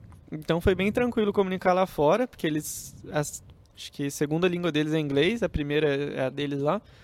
Então foi bem tranquilo, a galera fala inglês perfeito lá. E acabando esse, essa etapa do aeroporto Cara, aí. que, Ô, que, doido, né? que viagem é Eu essa? bicho? Estou em fome! Estou com fome! Mano, então, o pior é que a gente não podia. Ficaram um dia na Alemanha, oito horas esperando lá, aí depois, oito horas, mais oito horas? Ou não? Foi oito horas. 8 horas no aeroporto. 12 horas de viagem da Alemanha até Singapura e 8 horas no aeroporto esperando liberar nós. Meu Deus, Nossa. então foram quantos? Foram dois dias praticamente. É, uns que vocês, dois dias. Vocês perderam. Na nossa cabeça, uns quatro, porque não dorme direito, não faz nada. Tava louco já. Tava louco, maluco, todo mundo com o horário zoado. Nossa, vocês pareciam um zumbi, então. Sim, no aeroporto parecia zumbi. A gente andava de lá pra cá, a gente ficava andando no aeroporto de lá pra cá. Estamos em 2023 já? e a Onde? gente, a gente chega, ô, o médico tá lá, aí vai lá, o médico Coitado tá lá. desses "Ah, o médico brasileiros, tá dá, lá." dá comida apimentada aqui pra eles. Brasileiro comer? Então, come isso aqui, ó. E aí, mano, foi embaçado. Daí a gente foi pro outro Caramba. hotel lá. E, mano, tava muito calor lá em Singapura, né? Porque a gente foi. E quando a gente foi, mano, a gente saiu do aeroporto, mano, finalmente, liberdade, né? Com as malinhas Ali lá, cantou. nós quatro, tudo separado, os quatro pra um lado, os quatro pro outro. E aí meteram nós numa van, calor da desgraça. Nós na vanzinha lá, mano, parece que eu tava num filme, parece que ia me jogar no rio.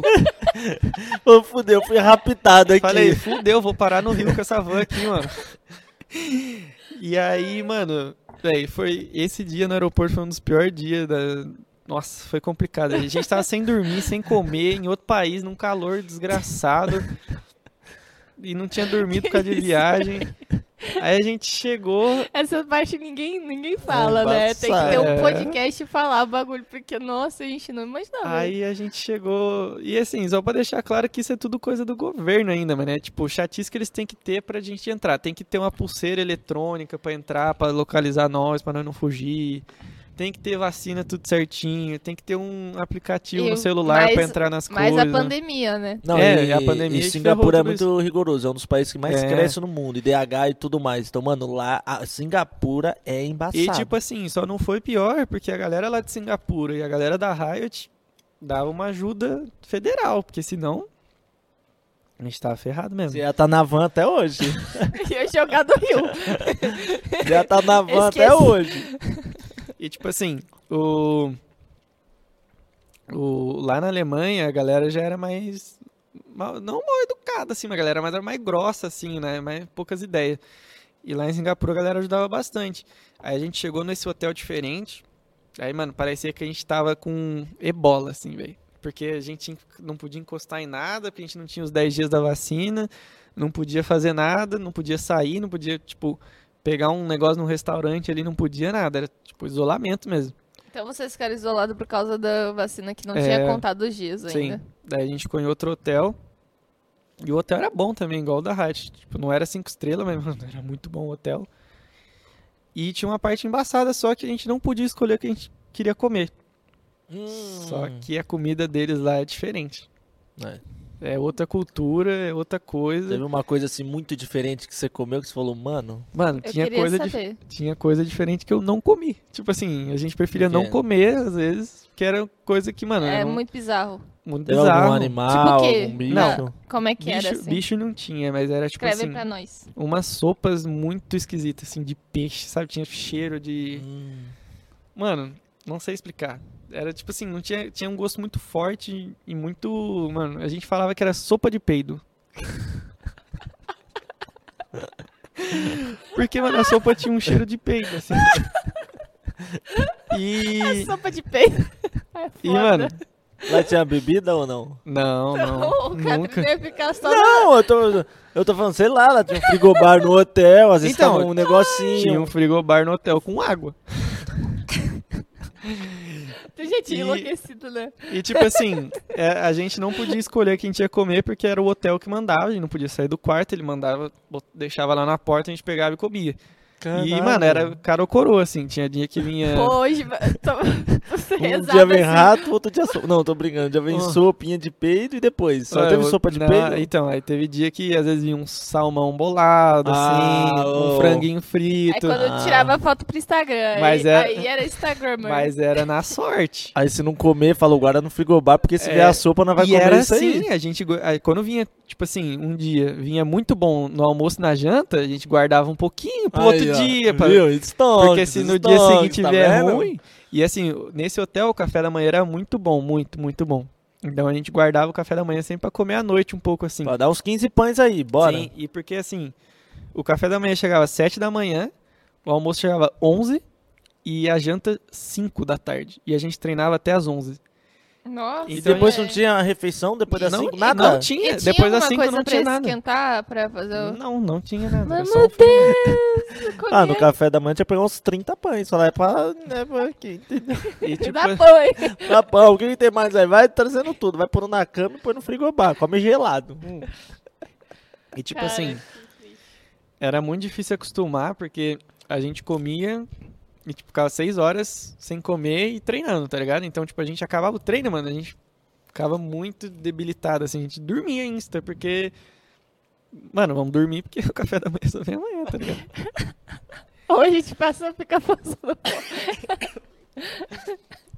Ô, galera, parou de treinar. Tô fraco aqui, vou dormir. E, mano, a gente só acabava o treino e ia dormir, velho. Então. E assim, o que não batia era que o, o- os jogos eram à noite, né? Eram, lá pra gente era 7 horas da noite. Não tinha nem mais janta às 7 da noite. Mas Era desvantagem pra vocês, a gente, né? foi a gente foi aguentando, porque uma hora ia acabar a quarentena e a gente ia poder, tipo, sair pra comer no hotel e tudo mais.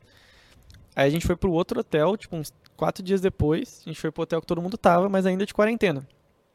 E no outro hotel era a mesma coisa, era tipo comida assim no quarto e tal. E aí a gente falou pra Riot, mano, não tá dando, a gente tá comendo 5 da tarde, os treinos vão até às 11. E, mano, tenta dar uma moral aí, mais uma refeição. Fala com o hotel mais uma refeição e tal. E aí. Eles demoraram quanto tempo pra pedir essa ajuda pra Riot? Acho que uma semana, eu acho. Nossa, uma semana comendo. Nossa. E aí a Riot começou a ajudar, deu um, um certo dinheiro pra cada um, assim, pedir comida à noite. O, o iFood deles lá, o nome é Grab, que tem Uber, é tipo Uber, iFood, tudo junto. E aí você pedia comida nesse Grab e a Riot, tipo, reembolsava você e tal. Então a gente começou, sei lá, pedir um Maczão à noite e tal. Aí começou a ficar melhor pra gente. E começou a facilitar. Nossa, eu não ia conseguir, não. Eu começo a ficar com fome, eu fico mal-humorada, sem vontade, que quero quebrar tudo, assim. Eu ia. então. Nossa, eu ia, naquele quarto ia quebrar tudo. E aí quando acabou a Pelo quarentena, amor de Deus. quando acabou a quarentena, daí ficou muito suave esse negócio de alimentação, porque É Era 24 horas, podia pedir o que você quiser lá do cardápio, e ainda tinha uns restaurantes lá embaixo, diferente, que você podia comer. E aí, tipo, ficou muito melhor. Tipo, Nossa, imagina, mano. é, a não- gente comia de madrugada, não- comia. Vocês não foram aguentava. guerreiros, guerreiros. Se eu O fico começo sem- foi difícil. Se eu fico sem comer assim, dois dias, cadê o Katrina? Sumiu. Sumiu. Só ela tá minha camiseta, cadê? Sumiu. Emagreceu o que não tinha que emagrecer. E- Sumiu. Sabe quando. Já assistiu o Chaves, né?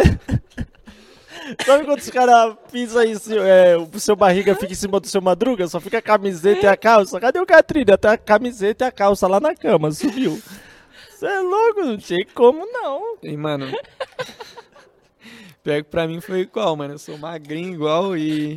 Você é louco, pastel de queijo tem mais carne E que eu- eu, mano. E eu tive duas fases lá, a fase do não comes e depois a do comes. Aí eu dei uma engordadinha. Porque a do comes também, depois a gente tinha uma graninha boa pra gastar em comida lá. A gente tinha Opa. 120. Eu não sei se pode falar. Puta que pariu.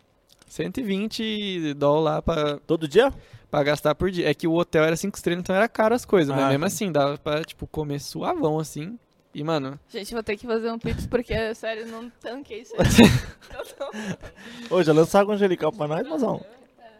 E aí foi foi suave depois disso.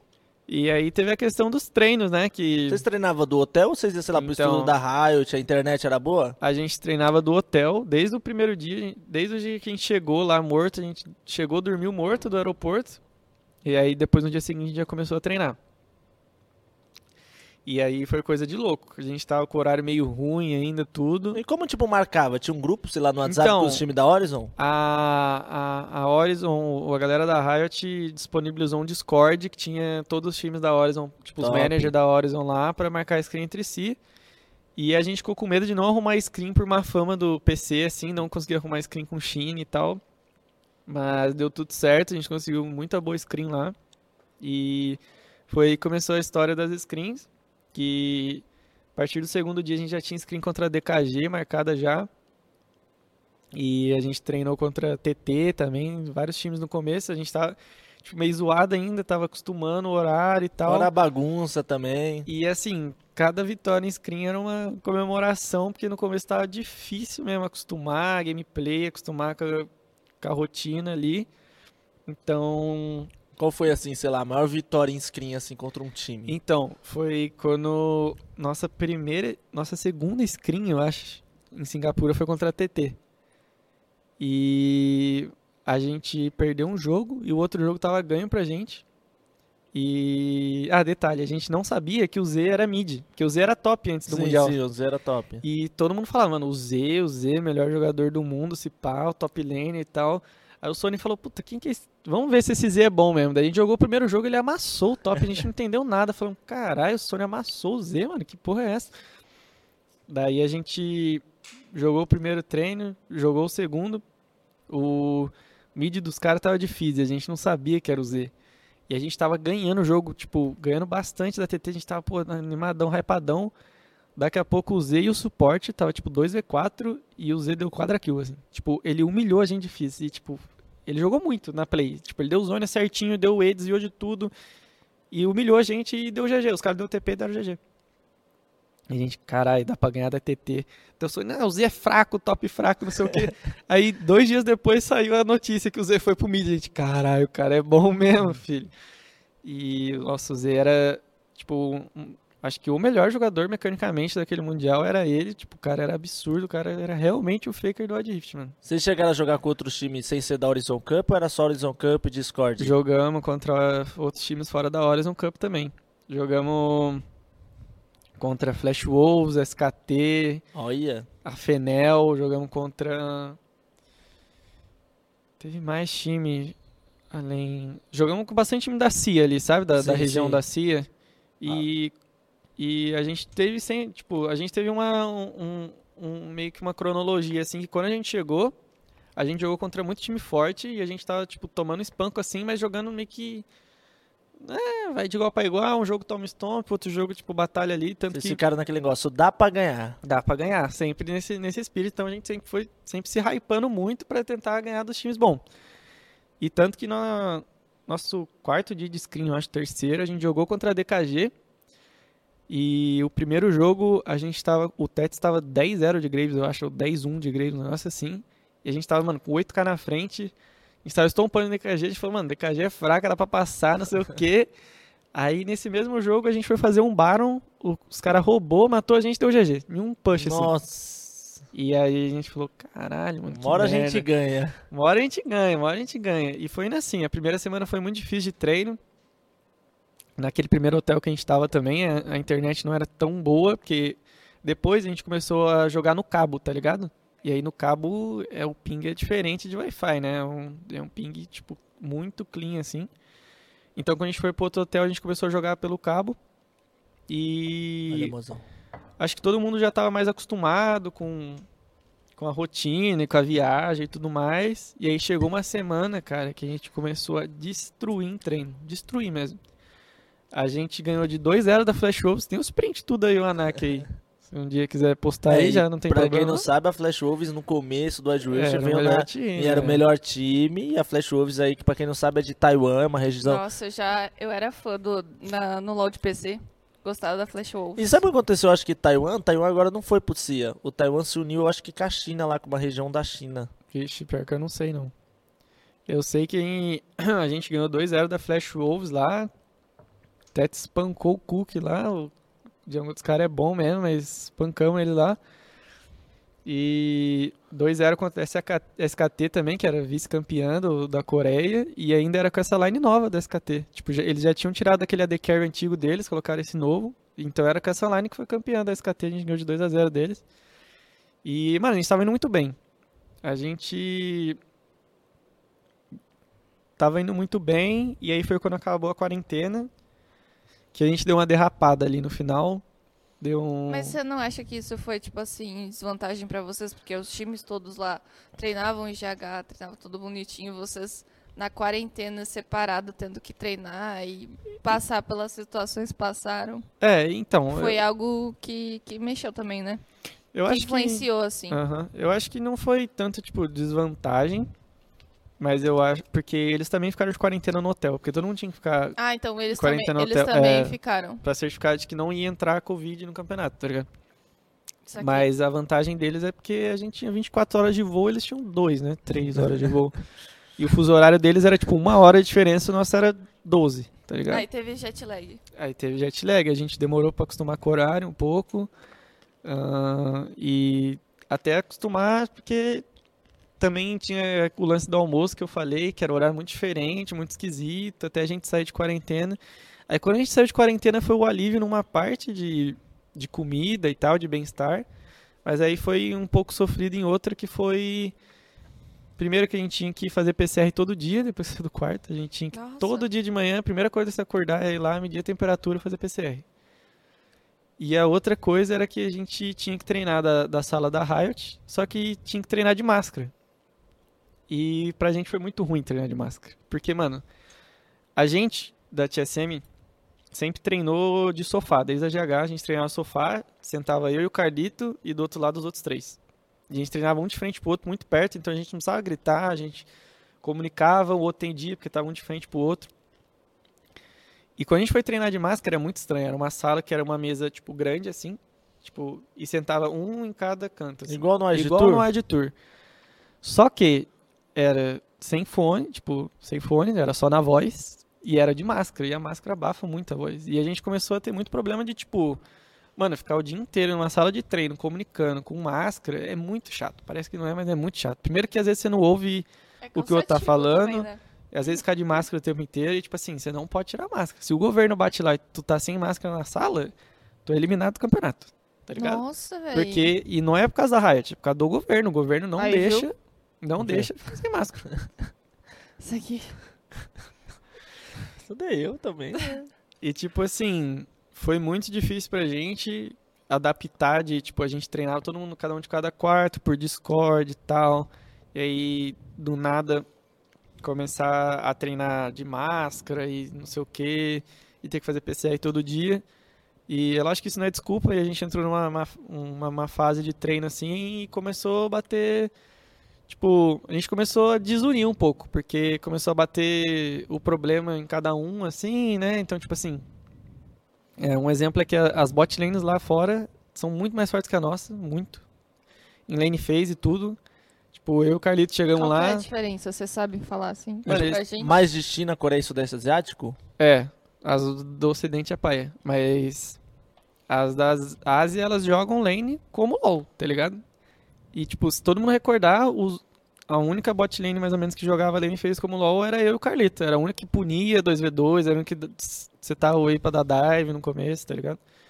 E chegando lá fora, mano, a gente tomou, tipo, pior. Tipo assim, era espanco na gente, era seta wave, dive, desce o mid, morre. É, era coisa de louco. Os caras sabiam punir, tipo, é, flash cedo e coisa assim. Então foi muito difícil a gente adaptar. Foi. E como dupla é mais difícil ainda, porque, tipo. Às vezes um vai errar uma coisa, às vezes um vai errar outra, às vezes um vai errar uma coisa, um vai errar outra. E a gente E tinha que entrar. E a gente tinha que entrar numa certa sintonia ali. E, e mid também é muita diferença pro Brasil. O Catrina aí tem que ficar Não, não, aí não. Tem. Eu olho pro cara, pode vir. Lá tem o Z, lá, os caras embaçados.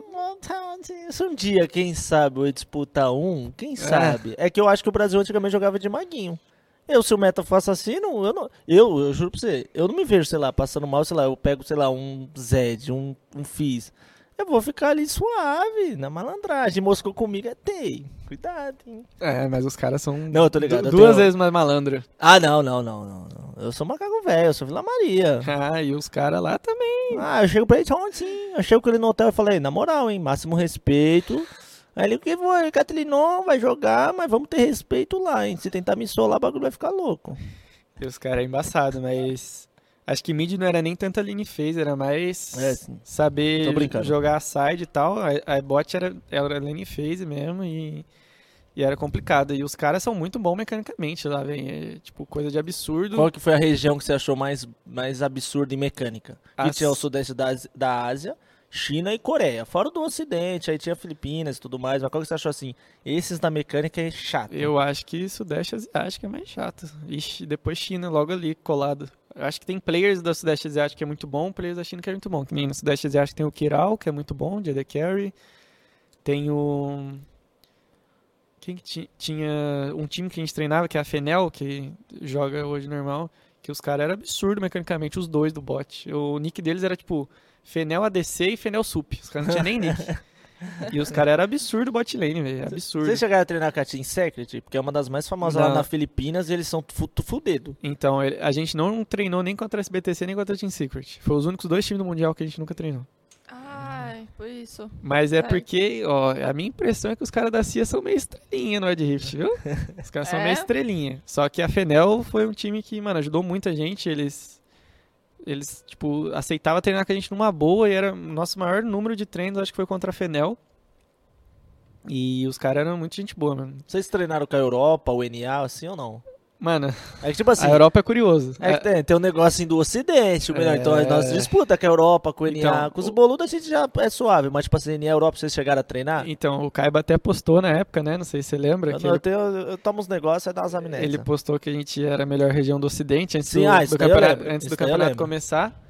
Mas o nosso resultado em treino contra a Europa é 9 a 0 assim, terminou. 9 a 0 A gente nunca perdeu um treino pra Europa. E a gente perdeu pro NA só quando a gente tava naquela primeira semana ali Caiu a de... net. Caraca. Mano, pior que caiu a net, você acredita? Aí, eu tô falando, Caraca. mentalizei, mentalizei. Mentalizou e aconteceu. Aconteceu, eu falei, NA só ganhou quando caiu a Não, net. é, a gente perdeu acho que um jogo pra eles, ou dois. Foi quando a gente tava Então meio a zoado de horário. vezes. Quando a gente tava zoado de horário. E esse dia que a gente perdeu ainda a internet tava caindo lá no hotel. Foi um dia que a internet zoou lá, não sei porquê. Mas não foi por isso que a gente perdeu, não. A gente perdeu porque a gente perdeu. Mas, tipo, contra o NA a gente teve sempre ótimos resultados em treino também, contra o LAS também. E a maior dificuldade era o Sudeste Asiático e a China. Porque a Coreia a gente bateu na SKT, batemos na KT também. Tipo, a KT era muito disputada. Acho que terminou, se eu não me engano, 4x4 os, os treinos, um negócio assim. E a gente aprendia muito com eles porque eles iam trocar ideia depois com a gente, tá ligado? No. Discord e tá. E a gente fez muita amizade com a KT lá, a galera é muito gente boa. Teve um dia que a gente até meio que se deu uma reunida lá, lógico, todo mundo de máscara, viu, Rádio? Todo mundo de máscara. Mas a gente deu uma reunida, ele, a gente trocou presente, até a gente deu uma camiseta da TSM pra eles, eles Ai, deram um, um presente pra gente lá da, da Coreia também. E O que, que eles deram? Eles deram um jogo típico da região deles lá, porque eles não tinham Qual é? camisa. A gente queria camisa da KT. Só que eles falaram, mano, a gente não tem camisa pra dar. Tipo, a gente tem só a que vai usar no Mundial.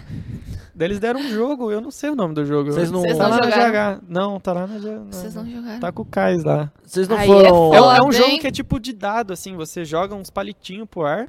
Será que é aquele jogo do. Gente grande do arco e flecha? Não, do, do Round 6 não tem? Ah, não uns, sei. uns joguinhos Ah, assim? isso vai ser um não. Eu acho que tem. E aí, tipo, eles foram muito gente boa. E a gente tava indo bem em treino lá até essa semana que deu uma derrapada e tal. E aí meio que foi. Não batendo desconfiança, assim, mas tipo, a gente foi errando muito e os times foram distanciando um pouco. E a gente, tipo, tava. Saiu daquela semana tava muito bem, entrou numa semana meio mais ou menos, assim e tal.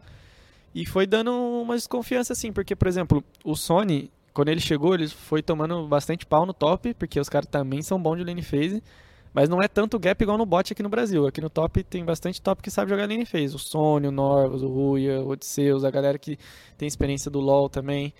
Então a galera joga bem lane phase.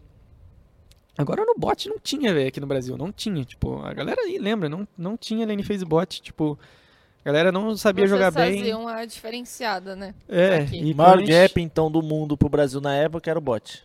Pra mim era o bot e depois o mid. Tipo, De fazer a side. é, porque a jungle, o Tets evoluiu muito lá fora também. Ele foi o único que pegou o challenger nosso. Tipo, a gente jogava solo kill, mas não, não tinha tempo pra jogar tanto, porque a gente preferia jogar screen, óbvio e tudo mais. E ele foi o único a pegar challenger. E o Tets é muito dedicado também, um dos caras mais dedicados que eu já conheci. Caralho. Ele é brabo. E a, a jungle lá, a gente tem jungles muito bons aqui, que, tipo, não, não, não sinto tanto gap. Que, tipo, o Larry e o Tets na época, que eram os dois disparados melhor, tipo, não tinha... Tipo, os dois conseguiam realmente bater de frente lá fora. Tanto que o Tets, tipo, carregava muito o jogo lá fora em screen e tal, porque ele tava muito bem mecanicamente, porque o gap na jungle lá não era tão grande. E o Sony evoluiu muito no top lá, tanto que eu acho que vocês lembram do jogo contra a Coreia, que o Ratel era o mais hypado do, Sim, do sim. Mundial, Sim, e ele deu um baile no Ratel. Então acho que ele evoluiu muito lá fora e saiu jogando muito bem. E, e mid bot foi uma, uma das lanes que sentiu mais diferença. Acho que lá eles têm jogadores muito melhores mid bot, tipo, assim, by far mesmo. Eu acho que esse ano tá melhor aqui, nossa bot, nossas bot lane, nossos mid. Eu acho que o meta ter mudado, acho que deu uma mascarada no bot, mas no mid deu uma realçada em alguns players, tipo, que estão jogando bem aí, que o Catrina deve saber. O Mainá? Mainá tá... Não, mid. Não, mid. Ah, o mid, mid, é mid, mid. Mid a galera tá se soltando mais no mid agora, né? Tá sendo obrigada. Mas antes o meta era chato, tem. Os caras É. pegavam maguinho e abraçava a torre. Hoje agora ele vai ter que ir mais pro, pros pras Vai ter que ideias. desenrolar, né? Ah, tem que ir pras ideias. Então, e bot lane a galera tá jogando melhor bot agora também, eu acho que mais por evolução da região mesmo. Eu acho que quando a gente foi pro mundial já tava evoluindo um pouco e eu acho que esse tempo que não teve campeonato oficial a galera evoluiu mesmo no bot. Mas lá fora deu uma diferença, a gente sentiu um pouco. E depois dessa, dessa semana de treino tava meio marromeno e tal. A gente foi meio que se abalando, falou, mano, vamos voltar a treinar dos quartos, Discord e tal. E foi o que a gente fez e meio que deu uma salvada, meio que deu uma aliviada assim em nós, porque. Mano, treinar de máscara é muito ruim, velho. É muito Não, ruim, velho. acho Você ficar, a tipo, o dia inteiro de A parte máscara. mais chata é a comunicação, ali, né? Comunicação, é. Você tem que falar mais alto, querendo ou não. É cansativo. É muito cansativo. E porque Respirar. Só de respirar na máscara já é, é bem, cansativo. é bem ruim mesmo. A gente foi treinar dos quartos daí, a gente deu uma melhorada, mas a gente acabou, tipo, a- a- os treinos, porque depois ia ser um dia após o outro campeonato, praticamente. Era campeonato no dia, campeonato no outro, campeonato no dia, campeonato no outro. A gente acabou os nossos treinos, tipo, com um gostinho que dava pra gente ter evoluído mais, tá ligado? Tipo, se a gente tivesse mais tempo, talvez, lá fora, se a gente tivesse não desanimado tanto quando as coisas deu errado, tipo, aqui no Brasil, quando as coisas estavam dando errado, a gente tava, tipo, mano, a gente tem tempo pra evoluir, vamos lá, vamos evoluir, vamos, vamos buscar. E lá era um sentimento diferente, mano, porque a gente corria quanto tempo? Tipo, mano, o campeonato tá aí semana que vem, tá ligado? E a gente tá errando isso, tal. Então, acho que a partir do momento que a gente se cobrou muito, acabou caindo numa parada de se cobrar demais, tá ligado? Além do, do limite que se a gente fosse no nosso tempo, jogando do nosso estilo e tudo mais, ia dar muito certo. Então, eu acho que, que o que fez uma falta também foi que o Kaiseira não foi com a gente pra Singapura. Tipo, ele fazia muita diferença no nosso time de questão de manter essa Incentivo união, também. questão de ter essa conversa, essa trocação de ideia. E ele não ter ido, tipo, aconteceu em, em algumas coisas que, tipo, foi meio que distanciando a gente um do outro, assim, tá ligado? Porque, por exemplo, o Tets e o Sony viam que eles, pô, eles estavam jogando bem, estavam tentando jogar igual pra igual, e, tipo, a gente tava sofrendo mais nas outras lanes e tudo mais. E o que a gente costumava fazer antes era, sei lá, mano, a gente se ajudava, todo mundo e tal. E chegou nessa hora, a gente tava mais tentando. Mano, correndo quanto tempo, velho? Desse jeito não vai dar, tá ligado? Vamos e tal. Então acho que faltou um pouco a gente unir, acho que faltou um pouco mais a gente. Vocês estavam trabalhando mais no individual, no caso, tipo assim. Eu acho que não, não é nem culpa dos moleques, tá ligado? não, mas é culpa. sim, é, mas é é, que, culpa- tipo, não tinha o que fazer. É, é culpa de, tipo assim, mano, a gente não, não ter sentado mais e ter trocado uma ideia, porque, pô, na GH também, a gente não dormia todo mundo no mesmo quarto, mas ficava todo mundo meio ambi no mesmo ambiente o tempo todo. E lá era, tipo, um, um cada quarto no hotel, tá ligado? Não podia ficar sem máscara, não podia, tipo, ter mais que duas pessoas no mesmo quarto. Então, tipo, era muito diferente a trocação de ideia, a trocação de, de, de pessoa para pessoa que, tipo, era o que mais fazia diferença no nosso time, na minha opinião. E a gente não ter nosso manager lá também, que era o Kais, eu acho que deu uma, uma, uma pesada. Eu acho que a gente podia ter lidado com nossos problemas muito melhor se a gente conversasse mais e tudo mais. Eu acho que com certeza a gente conseguia ter um desempenho um pouco melhor, quem sabe classificar, porque, mano, foi por muito pouco, né? Acho que foi por muito pouco, tipo, contra a Coreia, mano, tava 1x0 pra gente, era tipo 2x0 claro, a gente errou uma fight lá e os caras ganharam o jogo. E depois no outro jogo aconteceu a mesma coisa. E contra a SBTC, tipo, não é que a gente foi tiltado, mas a gente foi, tipo, meio desanimado com as coisas que estavam acontecendo, que, tipo, a gente não tava conseguindo melhorar. Dentro que- de jogo ou fora de jogo?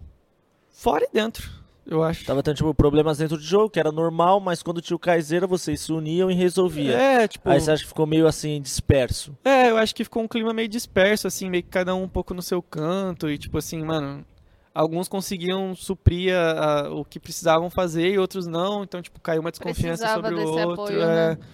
A gente precisava, tipo, acho que ter se unido mais e tal. E eu acho que nosso desempenho foi bom, tipo, tava sendo muito bom. Acho que se ali no final a gente conseguia, tipo, melhorar ainda mais do que aquela semana boa que a gente ganhou de SKT, Flash Wolves, tava ganhando da Europa, NA sempre e tal. A gente conseguia, de, tipo, disparar e conseguir classificar, tá ligado? Até pegar uma semifinal, quem sabe. Porque, pô, se a gente ganha da Coreia ali naquele, naquele 2 a 0 que era bem claro, e se a gente consegue ganhar da SBTC, a gente ia classificar pra, pra semifinal, tá ligado? Então, tipo, foi muito pouco.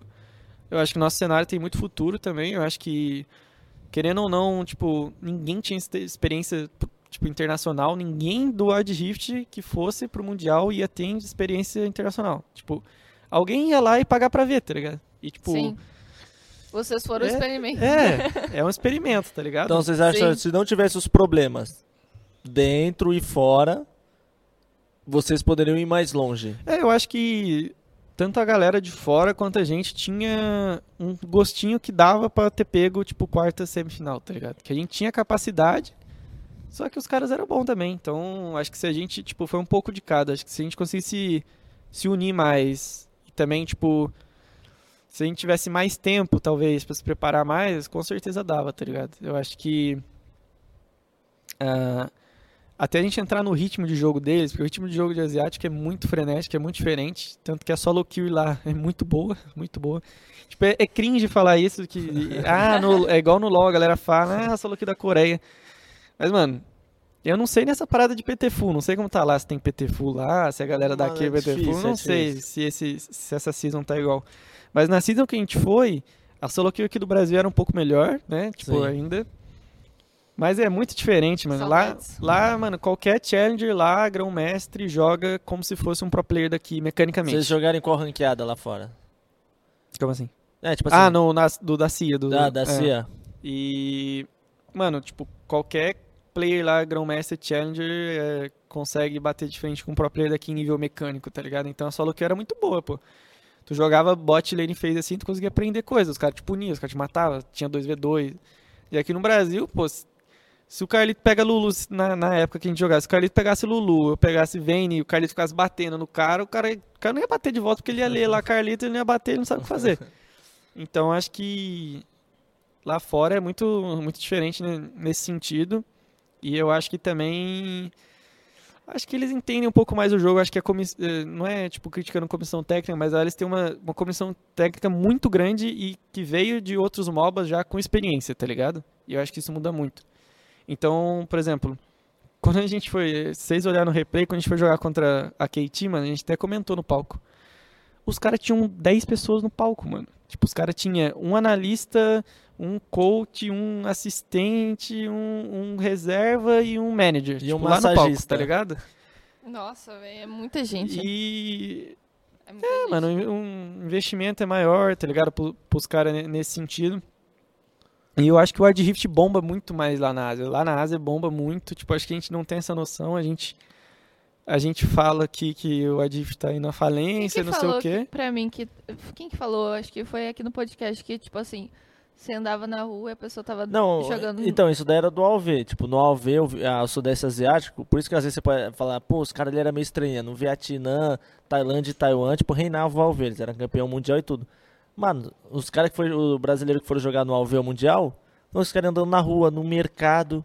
E você, tudo né? sentado no chão e jogando. E, por exemplo, na China, que lá é o King of Glory, eles tiveram que fazer lei, como fosse uma estamina. Só poderia jogar 8 horas por dia. Porque, É. mano, é escola, é trabalho, é coisa de louco. É, então, lá é loucura e o Adif tá grande lá também, principalmente na China, pegou milhões e milhões de, Pegou. de viewers lá, a Horizon. E a gente não saiu muito lá do hotel porque tava em pandemia, né? E era, putz, era uma chatice pra sair. Mas, tipo, a gente tinha noção da, da, da mídia, do, do tamanho do Adif lá, até porque, por exemplo, lá o servidor da CIA lá tem 200 challenges, aqui no Brasil a gente tem 100 só, né? Porque lá o servidor é muito maior, tem muito mais gente jogando. Então eu acho que aqui no Brasil que falta um pouco mais pra gente crescer e ter players melhores, como a gente tava falando mais cedo, ter tipo uma mão de obra melhor, eu acho que é quantidade de player qualificado jogando, tá ligado? Que lá tem muito, tem muito. Tipo, um cara com nick full random assim, ele, mano, ele joga muito bem. Tipo, ele joga melhor que o próprio player aqui, mecanicamente, joga melhor que eu e top tier até a The Care se bobear, tá ligado? Eu acho que vai ser uma coisa, assim, que todo mundo vai ter que pensar, a comunidade inteira, porque é, desde que aconteceu a Horizon, né? Eu acho que diminuiu muito o número de players. Tipo assim, jogando Wild Rift. Tipo, a, a ranqueada tá estranha, tá tudo muito estranho, assim. E não sei. Tá... Você acha que falta ali um pouco de profissionalismo no, no Brasil? Porque a gente sabe que China, a gente olha Olimpíadas, olha essas coisas, tem ali a, a disciplina deles. Porque eu, eu tô falando, eu trabalho ali agora no profissional e tudo mais, a gente faz em screen teste, a gente vê ainda que ainda a grande maioria é full amador. Sim. E se você for ver uma LPL hoje, os times que estão, a comissão já é jogadores, por exemplo, o Korn, que é da Oh My God, já jogou LPL, já jogou com o Uzi. Então, tipo assim, é jogadores mais experientes e eu acho que ainda o nosso cenário tipo, tem muito a evoluir, mas você acha ainda que é um pouco amador ainda? Tipo, na grande maioria, tipo, 10 times. Não são 10 times profissionais com uma estrutura absurda e tá naquele começo ainda. É, eu acho que com certeza não, os times ainda são muitos amadores ainda, os players principalmente, a galera é muito nova nesse meio. Mas eu acho que isso vem devido também a um, um pouco de, eu acho que a gente tá faltando player, eu acho um pouco. Eu acho que tá faltando um pouco de público para esse lado de, de, de esporte no, no Adrift. Porque eu acho que a galera do LoL aqui no Brasil é- tem muito público, né? né? O CBLOL é uma das maiores ligas em questão de, de público, visualização. Então, eu acho que no Adrift aqui já é totalmente diferente. A gente não tem tanto público assim para esse lado. Acho que todo esse lado vai meio que pro lado do LoL, assim. Então, tipo, se você vê, ah, tem uma galera que joga Wild Rift que não acompanha o, o competitivo de Wild Rift, mas acompanha o de LoL, tá ligado? Eu vejo muito isso. E eu não sei o que fazer. Você acha que falta ali a melhorar. Riot ali? Porque eu acho que tem muito jogador, não, muito, muita pessoa que acompanha stream e nem sabia que a TSM ia jogar. Então, tipo assim, às vezes a informação não chega pra comunidade, não, é, não é- são muito transparentes. Às vezes tá num cliente, de estar ali postando, ó, vai começar, que nem agora É eles estão trabalhando falei, bastante. É o que eu falei, tipo assim, que nem no Free Fire. No Free Fire, tipo assim, tinha banner de tudo. Falando assim, ó, hoje vai ter campeonato tal, time tal vai estar jogando. E tava dentro do jogo, tá ligado? Sim. E daí fica muito acessível da pessoa saber que tá acontecendo um campeonato. Ela clicar, tipo, ela assim, ela abre o jogo, pô, tá acontecendo um campeonato desse tal time, vou assistir aqui pra ver o que que é. Eu acho que faltam umas coisas assim ainda. Demais. De, tipo assim, ter essa divulgação fora do Twitter, porque o Twitter, a, galera do Wide Rift não tá só no Twitter. Não, ela tá mais no YouTube, o Twitter não. Eu sinto o que Twitter mais tem muito no lacrador. viu? YouTube e outros Seus lugares. lacradores, Eu param. acho que falta explorar outros lugares, assim, tipo, dentro do cliente, que é onde, onde, as pessoas É. jogam. YouTube, tem que estar em tudo, porque é muito complicado um jogador ter que divulgar um campeonato. Ou que hora que vocês vão jogar? Que hora que a TSM vai jogar? Não, tem que estar ali em empresa, o campeonato, jogar em todo lugar. O cara vai comprar skin, opa, já assistiu o jogo da TSM? Opa, o Tour amanhã. Aonde ele for clicar. Porque, mano, tenho, muita gente não assiste competitivo porque não chega essa informação pra eles. Não chega. Daí eu acho que falta disseminar, né? Esse amor, assim, de, tipo, ver o competitivo, olhar o que tá acontecendo dentro do jogo e, tipo, ficar por dentro do meta, de o que, que dá pra fazer de diferente na solo queue pra melhorar mecanicamente e também, tipo, fazer com que o cara melhore e as outras pessoas melhorem o nível, nível também, né? Tipo, começar de baixo. É, eu, eu acho que a Riot, tipo, ela faz um bom trabalho no sentido de investir no competitivo do Wild Rift, tipo, a gente pode ver pela premiação e tudo mais. E eu acho que tá faltando mais essa parte de interar o player com o competitivo, tá ligado? Eu acho que isso é o, é o acho que a única crítica que eu tenho tipo, pra Riot, assim, por causa que essa parte de interar é, é difícil também, né? Porque, tipo, que a gente falou, uma saída é, tipo, postar no client, uma saída é, é tentar, pô, vender skin de time, igual tem no, no, no, no LoL de PC, skin de mundial e tudo mais.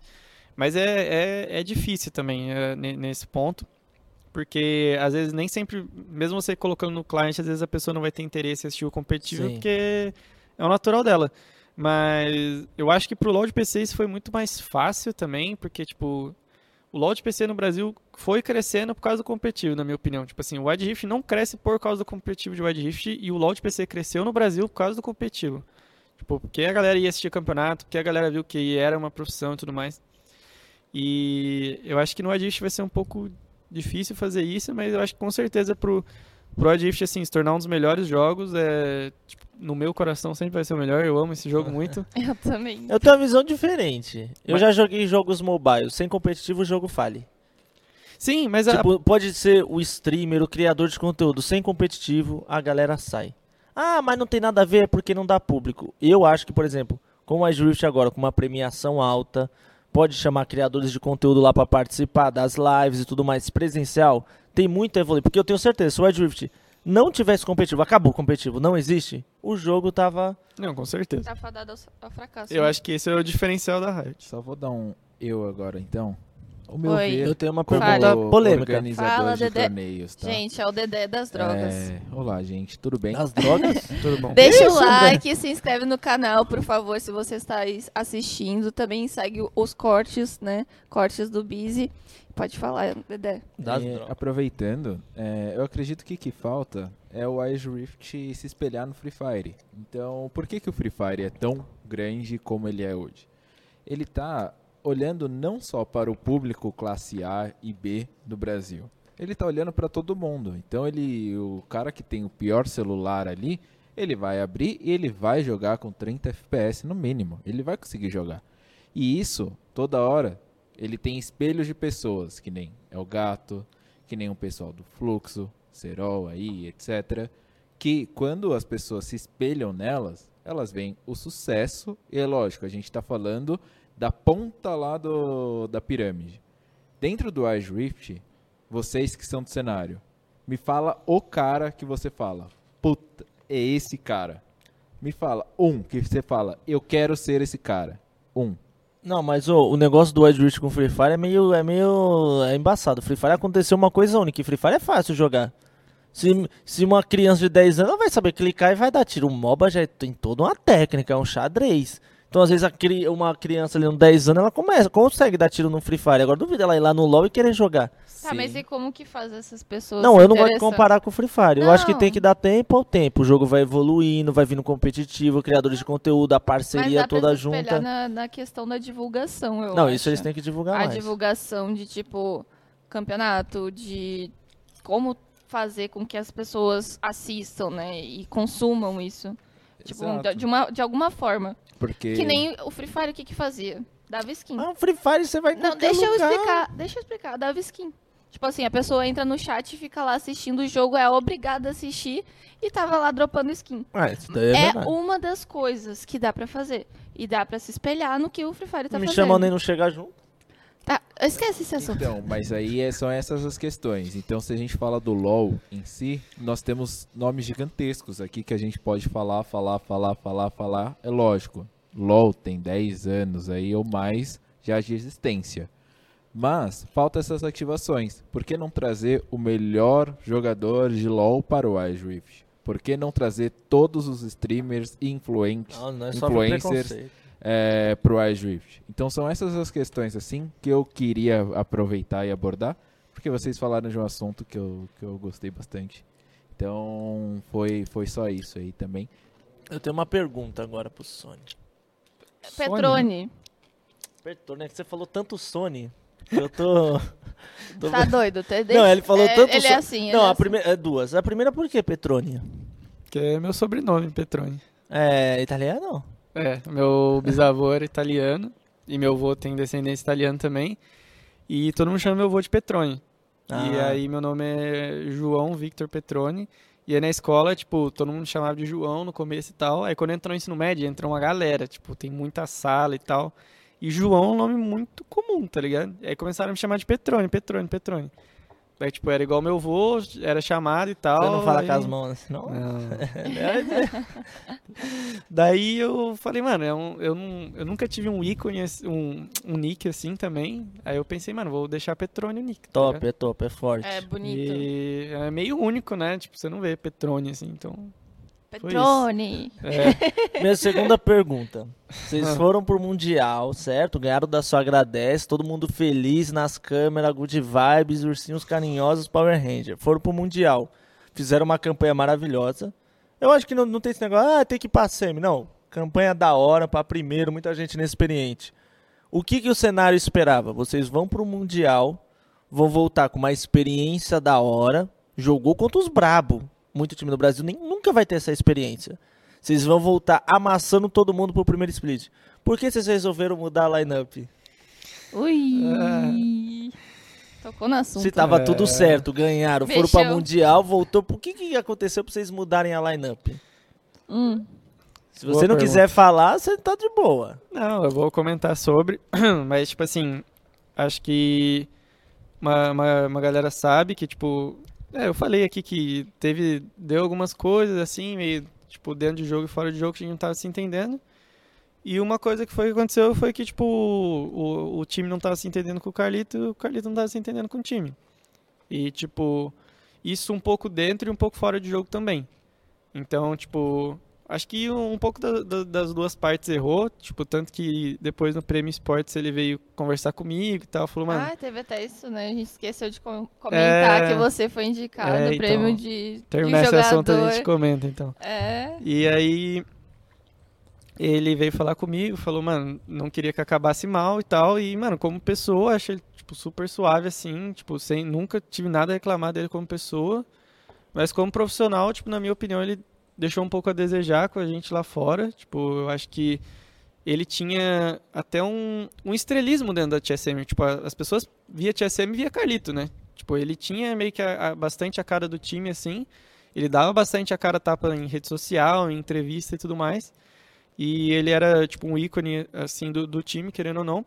E eu acho que ele deixou um pouco a desejar em algumas atitudes, tipo, lá, lá fora. Tipo, a gente, tipo... quiser alguma- citar uma, fica à vontade. Não, não. Não, mas Isso, uma é, leve, isso, isso leve. é igual. Não, isso é igual o Diogo falou. É tipo, acho que é coisa pessoal. é, é, pessoal, bem é dentro pessoal. do time. Eu acho que do mesmo jeito que ele errou, tipo, a gente também errou em um- alguma coisa ou outra, tipo, no ponto de vista dele, tá ligado? Então acho que foi isso. Eu acho que. é, na, na minha opinião, ele, de- ele deixou um pouco a desejar como meio que símbolo do time e, e o tanto que ele representava pra gente. E ele, ele já pediu desculpa e tudo mais pra mim, já foi conversado isso. E acho que cada um seguiu, tipo, o seu caminho. Acho que foi melhor pra gente, tipo, virar essa página, foi melhor pra ele virar essa, virar essa página pra ele também, tá ligado? Eu acho que o clima não ia ser a mesma coisa depois do Mundial. É, pros dois lados, tá ligado? Então acho que.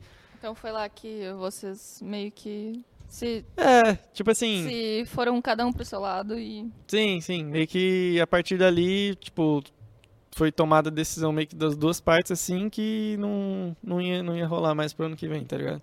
Eu acho que não foi nem tanto sobre performance, assim, porque eu acho que, mano, é, se a gente continuasse todo mundo se entendendo e se dando bem, eu acho que a gente, tipo, ia melhorar pra esse ano, se fosse ele jogando mal, eu jogando mal, que nem eu falei que a gente tomou um pouco de aperto lá fora. Mas eu acho que, tipo, foi mais por esses desentendimentos que, tipo, não vai, não ia voltar a ser tanta a, a, não a mesma coisa assim, mas não ia tipo ia ser difícil tipo passar aquilo, tipo virar aquela página sem fingir que nada ia acontecer, tá ligado? E Você sente que não iam evoluir juntos? Ou. acho que não é nem evoluir juntos, mas eu acho que ia ser mais difícil arrumar o clima daquele clima que a gente fez a gente ser campeão, na minha opinião, cara, todo mundo parceiro e tudo mais, tá ligado? E É, acho que foi isso. Acho que, tipo, ele, ele veio me pedir desculpa e tal. Eu, eu pedi desculpa pra ele também, qualquer coisa. Ele falou que não queria que acabasse mal as coisas. E eu acho que a gente só seguiu. Cada a TSM seguiu o seu caminho, a gente seguiu o nosso caminho, ele seguiu o caminho dele, tá ligado? Uhum.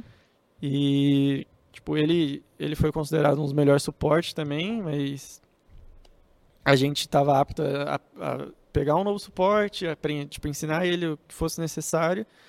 E, como todo mundo sabe, aí agora esse ano vai ter que ter reserva obrigatório também, né? No, no, Fiquei no sabendo ontem. Fiquei sabendo ontem.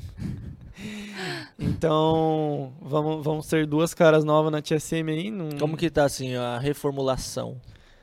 Ah, acho que é um, é, é um passo a mais a ser dado, né? Eu acho que se a gente continuasse com a mesma line, acho que seria tudo mais fácil, acho que a gente ia se entender tudo mais fácil, mas eu acho que a reformulação é boa, tipo, pegar a experiência de outros lugares novos, de outros times, e até da solo queue. E acho que acaba, tipo, pegando outras visão, acho que acaba, tipo, conhecendo novas pessoas, querendo ou não também. Dando Então, oportunidade também, né? É, da dando galera. oportunidade também, então acho que... Então, Acho que, foi, acho que tá sendo bom. então vai ser uma TSM com uma cara nova?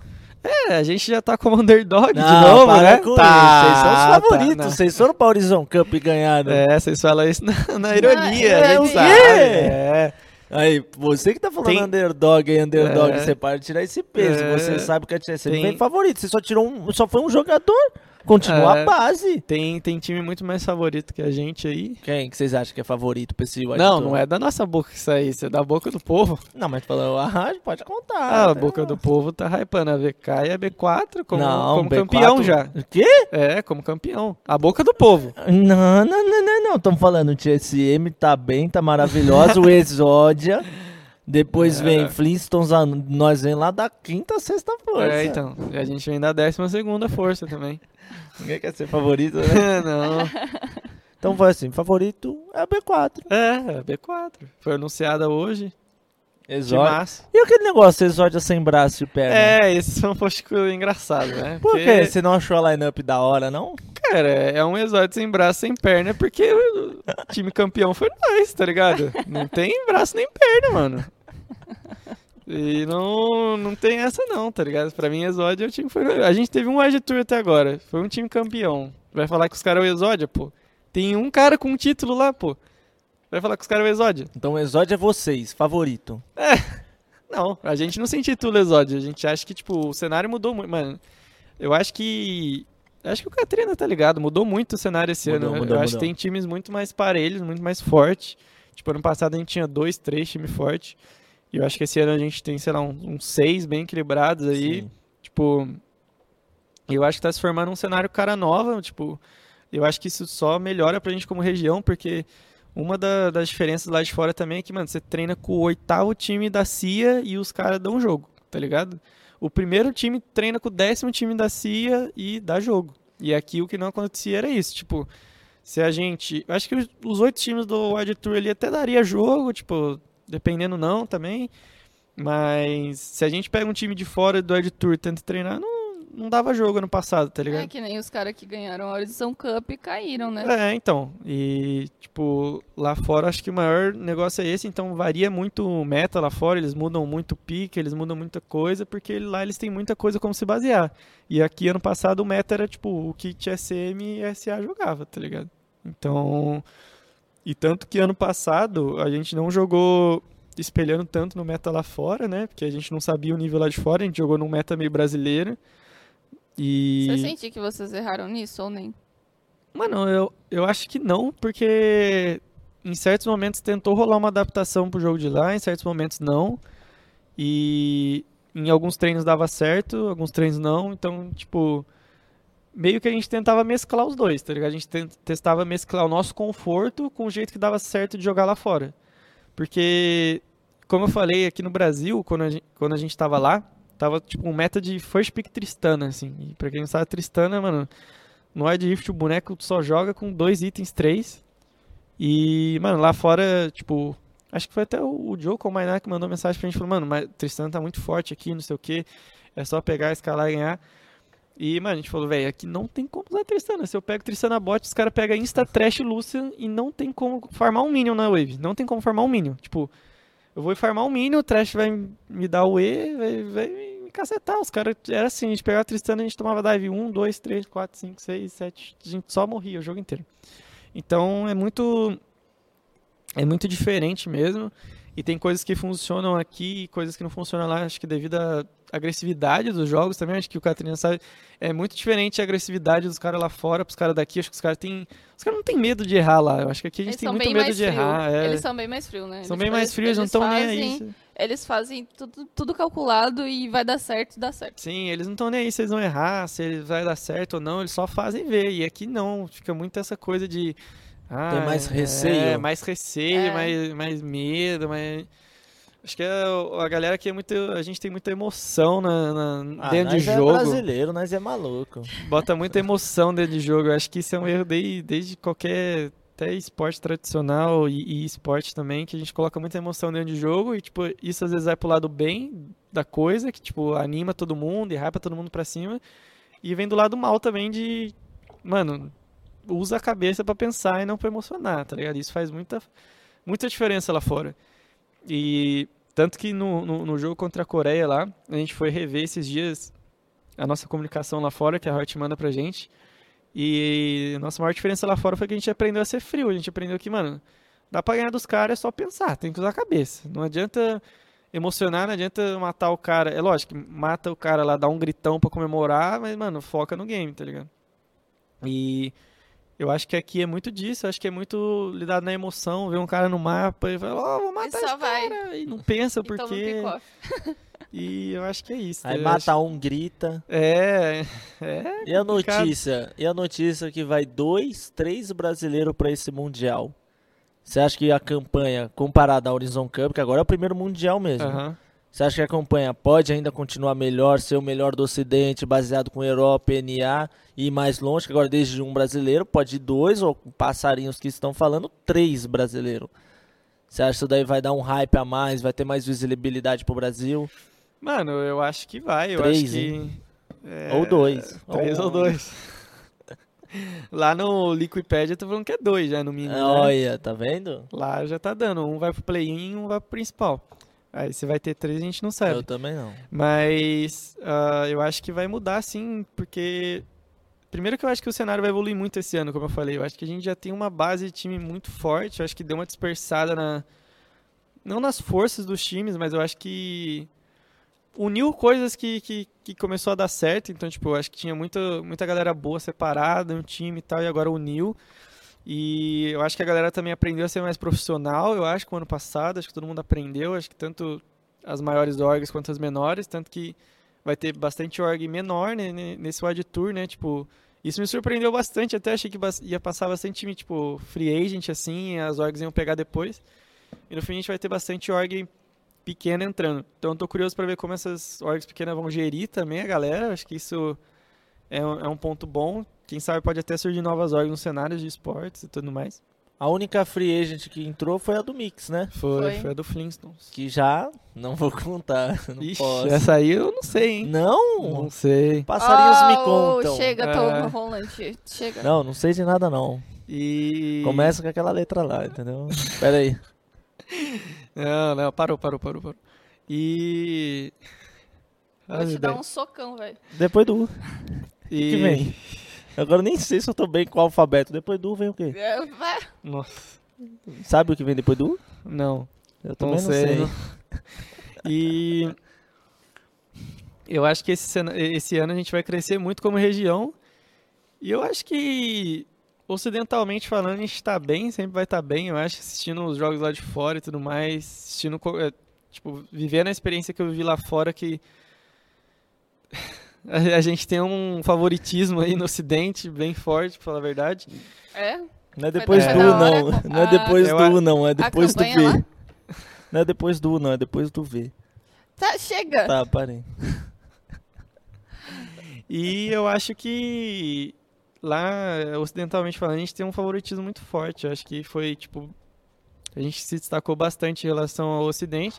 E eu acho que a gente precisa colar nesses times orient, orientais, né? Mas é como eu falei, é, é diferente a pegada lá do Rift. Eu acho que é muito grande lá, tem muito player, tem muito investimento. Então, é difícil de alcançar e a gente tem que aproveitar esses mundiais para chegar perto dos caras, tá ligado? Eu acho que o, o gap, né, a distância é, é muito menor do que do lote PC e a gente tem que aproveitar enquanto tem tempo. É, acho que agora com as novas lineups, Será tendo- que a- se as organizações investirem forte assim, dá bom? Cara, eu acho que vem das duas partes, vem dos players, vem das organizações. Acho que tem que juntar os dois, né? Acho que os dois têm que ter mais profissionalismo. Acho que, na minha opinião, faltou um pouco de pro- profissionalismo de algumas organizações ano passado no World Tour. Tipo, a galera indo pra GH uma semana antes, um mês antes. Mano, não vai resolver, tá ligado? Quem tinha GH desde o começo era a gente, a SA e a Cade, se não me engano, a Ômega também. E, tipo, eu acho que, por exemplo, a Van podia ter botado os moleques na GH antes, os moleques ia ter um resultado melhor e tudo mais. E eu acho que falta isso, falta acreditar no, no jogo, pô. Quer, quer botar, quer investir no jogo? Quer botar só um- uma ponta do pé? Bota o pé inteiro, tá ligado? Investe é, negócio. vai, vai fundo. É, e ainda mais agora que a premiação tá alta, tá ligado? Eu acho que isso mudou já das orgs, acho que tem muita org em GH já, agora que eu tô vendo, os caras foram pra GH desde o começo aí, várias orgs. Então, Até as pequenas que é, conseguiram então a até, Full até House as e pequenas. tinha umas outras As filiais- Loops, a Loops e tinha umas outras que não conseguiram classificar que estavam em GH É, também. a do Tazi com o Nonicão lá, né? E eu acho que é, é importante isso. E eu acho que a gente tá, tipo, já tá se refletindo no nosso cenário. A gente que joga screen sabe que o nível tá, tipo, ficando mais parelho, tá ligado? Tá, tá ficando bom o nível. E eu tô curioso pra ver como vai ser esse World Tour. Eu acho que tem, tipo, umas seis equipes ou até mais, bem, tipo, parelho. Um pode ganhar de cada um e vamos ver quem vai disparar na frente, vamos ver o que vai acontecer. E eu acho que lá fora, como o Diogo falou, acho que seja duas ou três vagas, os times brasileiros têm que se unir e, tipo, trocar informação, trocar ideia pra ir lá. Por exemplo, a gente da TSM tem muita noção de como é a experiência de viajar lá pra fora, como a Heart reage com os players, como é rotina lá fora. E a gente passando isso pros outros times que vão com a gente, ou até se a gente não for, espero que não, é, espero que a gente vá, né, no caso, que não deixe de ir. E trocar essa ideia eu acho que é importante também, porque essas coisas, a gente vê, tipo, parece que não, mas a gente vê indo lá que essas coisas também fazem diferença, velho. Bagulho de, de comer, de Eles são unidos lá? viagem. Tipo assim, eles trocam essa informação ou, ou Mano, não? eu não sei, velho. Tipo, se as regiões lá que tinham mais vaga trocavam essa informação entre si. Mas eu acho que a gente vai ter uma vantagem no Adif que a gente nunca teve no Lote PC, que é ter mais de um time brasileiro no Mundial. É a primeira vez que isso vai acontecer. Teve no Valorant, vai ter aqui. Então eu acho que é a gente se unir e trocar essa informação, tanto de Tentar fazer um time brasileiro pelo menos empenhar é, né? eu acho que chegando lá fora tem que acabar essa competição de um time brasileiro crescer melhor que o outro. Eu acho que cada org vai brigar pela sua posição melhor. Mas eu acho que trocar informação lá não vai ser algo prejudicial para nenhum time, tá ligado? Nunca. O Z, quando deu entrevista, ah, qual time que você quer na final? Ele falou, ah, eu queria a DKG, eles são nossos amigos, a gente treina, a gente troca informação. Era Thunder Talk contra a DKG, que eram os dois da China. Vocês demoraram muito pra ir pra Horizon Cup quando ganharam?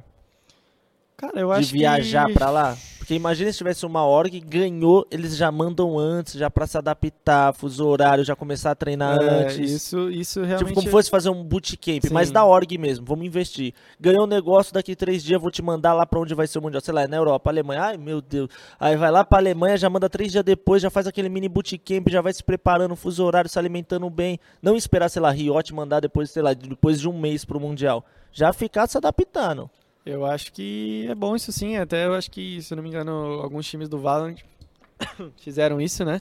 De mandar os jogadores antes.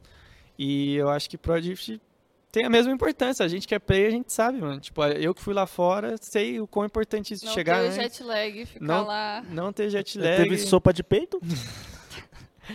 Não, não ter jet lag, se acostumar com comida, com horário de treino. Mano, lá os caras treinam diferente. O, o Kaiba fez um post da gente falando. E, mano, na minha, eu não sei se vocês estão fazendo desse jeito, na minha opinião, é muito melhor treinar desse jeito.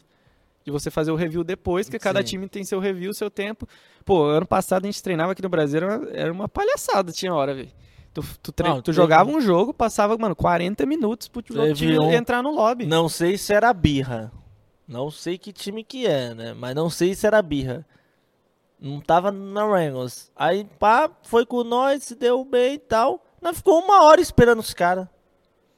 Aí nós já falou, pô, é birra. Aí nós já meio que fala, mano, vamos. Que, tipo assim, já treina três rápido, quer fazer review Sim. depois, ou acorda de manhã, ou Mas, mano, porque é o que eu falei, esse negócio de review é complicado, porque um time vai ser 20 minutos. Aí o outro pega a birra, 50 minutos. Aí você fica ali assim, ó, Sim. esperando.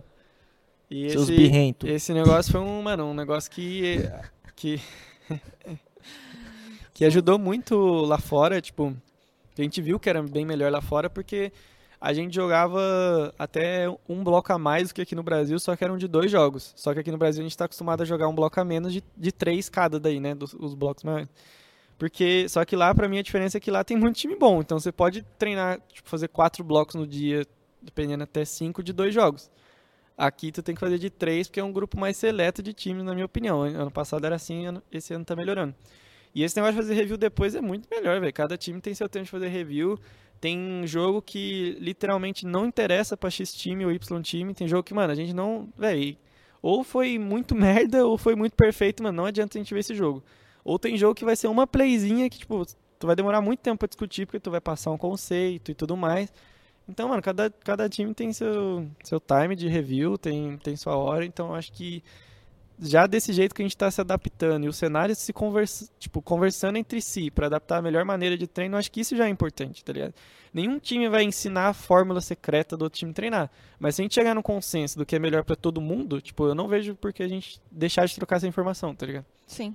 China, Coreia e Sudeste Asiático treinava assim, sem review, sem nada, diretão. Sem review, sem nada, diretão. E aí os outros times do Ocidente, tipo, Perdido. meio que. É, não ficaram perdidos, mas meio que se adaptaram aos caras, tá ligado? Porque os treinos bons eram con- contra esses caras, então a gente tinha que se adaptar. E... Não podia perder, né, pô? É, então. E a gente viu que, que era muito suave, muito melhor treinar assim também, até porque, pô, se é jogo que tu não tá. Tu tá treinando uma coisa que não precisa de review, tu tá treinando, sei lá, adaptabilidade a Champion Pool, coisa assim, às vezes tu nem faz review, tu vai lá e dá um intervalo pra, pra galera comer, pra galera fazer outra coisa no banheiro, e aí o outro time quer dar review, dá depois, tá ligado? Então acho que isso é- ficou muito bom pra todo mundo. E como que tá a expectativa pra esse Wide Tour? Ah, eu acho que a gente, como vindo de campeão, tá alta, né? De dentro da gente, não sei o que a galera espera da gente de Ah, fora. Como favorito. Como não? Não, não tá. Você sabe que não tá. Eu sei que tá. Não tá. A galera só fala de B4 e Cade aí só, pô. Eu tô em outra rede social, eu devo estar no Orkut. Não. E lá no Orkut estão falando Tá lá, de SM e B4. Não, o meu mano Vandinho lá do Party Game, ele colocou. Briga entre os três ali, a TSM, ó. Briga, se alguém fraquejar, ela entra no top 3. Se não, tá Mandou fora. essa? Mandou. Tá lá no post tier list dele lá. Ai, ai. é, é o Omega B4 e Cade tá lá no post. Não Eita. tá TSM? Não tá, TSM briga por Tá fora. errado esse tier list. Corre por Favorito fora. é a campeã, atual campeã. Corre por fora. Não, não vem querer underdog não. Mas. A E- E, expectativa. essa sema- e essa semana que teve os burburinhos e as coisas que aconteceram, assim, influenciou um pouco o time de vocês? Ah, eu não. Tipo, é um negócio que chateia, tipo. Acho que a gente como pessoa, acho que não como, tipo, tanto profissional, acho que não atrapalha o nosso treino, coisa assim, mas atrapalha o nosso pessoal, tipo, foi uma coisa que deixou um amigo meu muito mal e que podia ser um possível player nosso. E eu acho que só passou um pouco dos limites o assunto, tipo, na, na devida proporção que devia tomar. Eu acho que era pra ser um negócio Foi muito mais over. leve ali. Só que eu acho que aproveitaram que era, tipo, a pessoa que veio do LoL e quiseram, tipo, sei lá, pesar na pessoa, mano. Porque quiseram aproveitar o passado do cara pra, tipo, resolver jogar ódio no, no, no presente, tá ligado? Ele já sofria hate, né? Já sofria hate e, tipo, quiseram jogar mais hate em cima pra, Eu sei lá. tentei falar um pouco sobre isso, porque, tipo assim, tem que se pôr no lugar do, do menino também, que, tipo assim, ele já sofria hate, aí ele ia iniciar a carreira no, no Wide Rift, né? Uhum. E ele, tipo, só falou, mano, não quero mais ter que passar por isso, porque já... A pessoa já não tem mais psicológico, né? Sim, é... Tipo, a gente que tá no Adrift ainda não tem essa noção, porque os times não tem, tipo, torcida cobrando em cima, não tem tanta fanbase, assim, no competitivo. Mas quem é do LoL sabe que o negócio lá é tenso com esses times maiores, PEN, Loud e tudo mais. Ainda mais sendo Loud, se tratando da Loud, que é, a torcida é gigantesca, então, tipo, quanto maior é a torcida, maior é a pressão e mais eles esperam de você, né? Sim. Então, se, se não acontece o que é previsto, eles cobram. E muito. E geralmente é um jogador. É, nem sempre, tipo assim. É sempre um que vai sofrer, mano. E tipo assim, eu cheguei a comentar disso. Eu tava vendo, falei, pá, mas mano, o que a pessoa não entende, eu já fui streamer, já fiz live de 15, 12, sem comer nada e já fui pro player. O que eu fiquei bolado ali é a pessoa desrespeitar o trampo de pro player. Ah, eu vou ser pro player amanhã. Não, você não vai ser pro player amanhã. Como eu comentei, eu falei, vai lá ser pro player amanhã, entra no editor amanhã como titular no mid. Não, ah, eu vou ser amanhã, ai, vocês ganham mil reais. Esse bagulho de você desmerecer o trampo dos outros é embaçado. E eu vi o clipe. O pior é uma pessoa que não sabe nada de macro querer, tipo assim, achar que tá certo. Porque fosse qualquer pessoa. Por que você não puxou o mid, quebrou até um, ele foi setar que nas- nasceu arauto? Não, porque como é diamante de ranqueado, fala, vamos matar o Jax. Mas ele não tem a mínima noção que se ele fosse no mid, quebrava T1, puxava wave, o cara puxava lá, roubava a jungle, ia dar muito mais farm que eles. Então, tipo assim, um bagulho que eu fiquei bolado e comentei foi esse bagulho de. Ele não sabe o que é estar numa GH, uma pressão, de você ficar uma semana em screen ruim. É, é ruim desmerecer, né? Tipo assim. Ah, eu é- vou ser pro player amanhã? Não, não. o Eu stream- pago o salário dele pra ele ser pro player amanhã. As duas, as, duas, as duas profissões, streamer e pro player, são duas profissões que, mano, não tem que se desmerecer, velho. Tá tudo. Eu tá acho que tem tudo, que andar junto, tu né? tá lado tudo, lado. tá tudo no mesmo bolo, não tem que desmerecer um Você e pro outro, player velho. amanhã. É E eu, eu acho que um bagulho. Não tem que desmerecer. Um negócio que eu fiquei um pouco bolado só foi que, tipo, acho que no Addict foi a primeira vez que isso aconteceu, tá ligado? Que tava todo mundo ali, streamer e pro player, sempre andando lado a lado. Acho que por causa que. Não sei como era no AOV essa relação, mas. Era suave, era suave. Então, me pareceu por no AOV ser suave, tá ligado? Enquanto no LoL tinha um pouco disso. De streamer ser um pouco contra pro players, zoar pro player e falar ah, pro player não joga ranqueado, são ruins na ranqueada e tal. E meio, não sei, quis copiar, sei lá. Eu acho que passou do, do limite só. Eu acho que, que nem a gente comentou, talvez a gente da TSM tenha feito a... A, a, gente, TSM não, eu digo eu e o Sony, tenha feito a abordagem errada de tentar é, tratar o problema no chat, não, sei lá, mandar uma DM no Insta ou falar pra alguém conhecido dele, olhar a DM, nossa, mandando. Mas eu acho que passou um pouco do limite também, tipo, ficar três horas comentando sobre o assunto. Eu acho que a partir do momento que o, o meu que postou no, no Twitter falando que ele não trollou, que ele só jogou mal. E que, mano, aquele clipe que o Catrina falou, acho que não faz sentido falar que o cara mano. trollou, porque, tipo assim, quem é do competitivo sabe que, mano, a Caixa, a Caixa tava morta naquela play, ele ia matar o Jax e os caras iam fazer Drake igual. E ele só ia matar o Jax, beleza, ele ia matar o Jax. Só que, mano, Mano, na cê- cabeça dele, sabe ele achou eu- que os caras iam matar o Jax, era 2v1 contra o Jax. Sabe o que eu, pensava? Eu falei, qual que é o clipe? Porque, mano, quando eu falar que é o trollou, vou ficar indo lá morrendo. Sim, eu achei eu que falei, ele- pô, é. aí, aí a Jojo me falou, falou, mano, esse é o clipe. Eu falei, meu, eu falei, não é possível que tá todo esse bagulho por causa desse clipe. Então, falei, pega essa partida, põe num coach lá em GH na lista. Você vai ver que vai ter mil erros, é uma ranqueada. sim, porque, tipo assim, o jungle dos caras tava morto, né? Foi esse o coisa. Mas, mano, não ia fazer o Drake igual, porque tinha quatro caras matando uma Caixa e tinha mais um O morto. Jax tava 11. O Jax tava enorme e, tipo assim, tinha dois caras matando o Jax. Eu acho que quando ele viu no mapa dois caras matando o Jax, falou, mano, os caras vão matar o Jax, a gente não contesta Drake, porque os caras vão sair low matando o Jax, o Jax tá enorme. Eu vou roubar a jungle, puxar bot, pegar ouro, porque, mano, é um Lucian 04. O que o Lucian 04 vai fazer numa o fight? fazer. Não tem o que fazer. Lucian é um boneco que, mano, se ficar fraco, você tem que tentar farmar, esperar os caras errar, e se os caras errar, tu puxar uma torre ali de graça, tu vai voltar pro jogo. E eu acho que, mano, faltou faltou não passar do limite, faltou os dois lados, eu acho, querer resolver de uma forma mais privada, não deixar, tipo, aberto pro chat interferir e botar o dedo. E acho que Não, não mas ter eu passado que o limite eu muito. achei pesado botar a carreira do cara numa partida de solo kill. é. Tipo Também. assim, pô, você é pro player, tá Não, jogando mal e voltou o wave. Mano, Tipo, isso foi pesado. Ó, eu não, eu não acho ruim zoar pro player jogando mal não, ranqueada. não Zoar, tem, é, não tem problema algum. Tipo, tirar foi- sarro foi, pra tipo mim não tem assim, problema. O problema é ficar alegando que trollou intencionalmente, sendo que ele falou que não trollou. Eu acho que isso. Pô, não pode tirar palavras da boca do cara, sendo que o cara tá falando que não. Você vai falar que sim, porque você vai jogar. Eu acho que, tipo, não é certo e eu acho que streamer e pro player tem que andar lado a lado. Um faz parte pro outro crescer. E os dois querem que o jogo cresça e ninguém quer que um outro morra. Então, tipo, os dois lados tem que crescer junto, na minha opinião. sim. Até porque tem muito streamer que é pro player, pro player que é stream, que é o caso do Katrina, o caso de mais gente que, enfim. Mas eu acho que ali, tipo assim, eu acho que foi num negócio, virou um snowball, ficou mais estressado. Eu, o que eu falei, eu tava, falei, pô, eu só fiquei bolado que, tipo, começou a falar, nossa, essa profissão aí eu viro na hora que eu quero.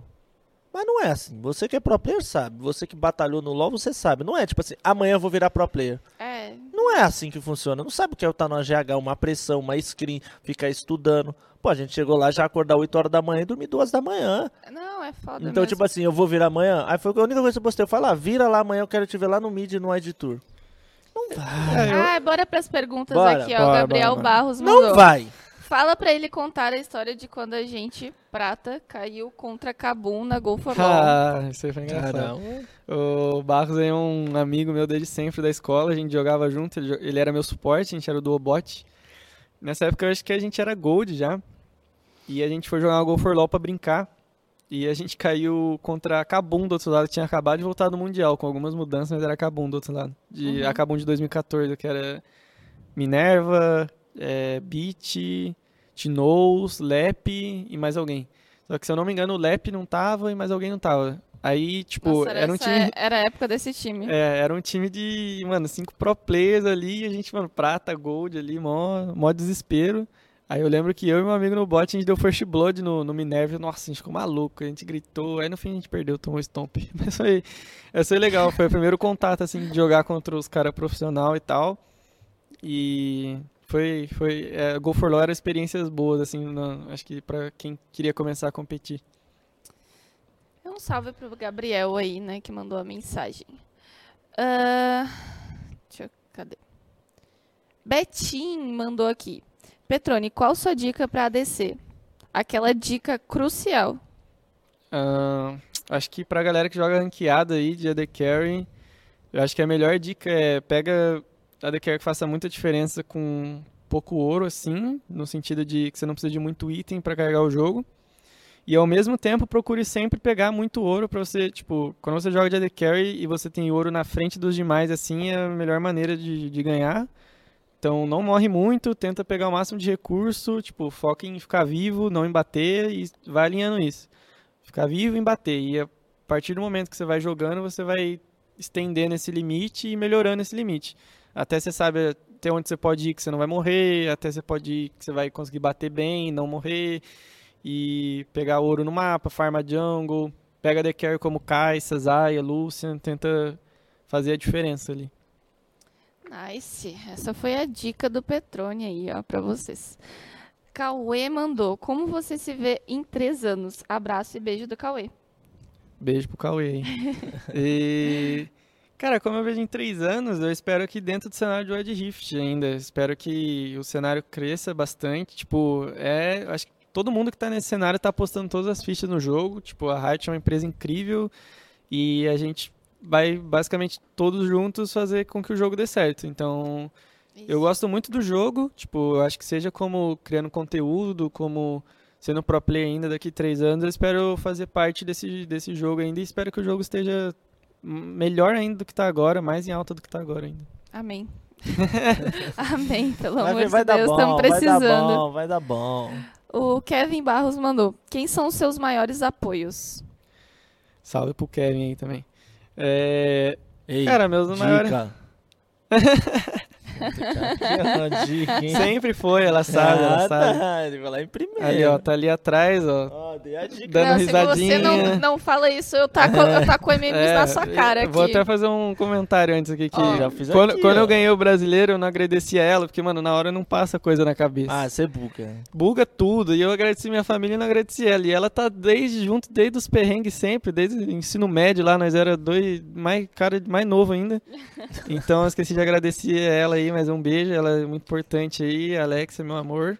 Fofos. Eles são muito fofos juntos, gente. E e claro, minha família e meus amigos de sempre, os amigos da minha cidade sempre me apoiaram no, no meu sonho e minha família também, tipo, acho que sempre teve aquela preocupação de família, que a galera quer que você faça faculdade e tudo mais, mas eles nunca deixaram meu sonho morrer também, sempre me apoiaram.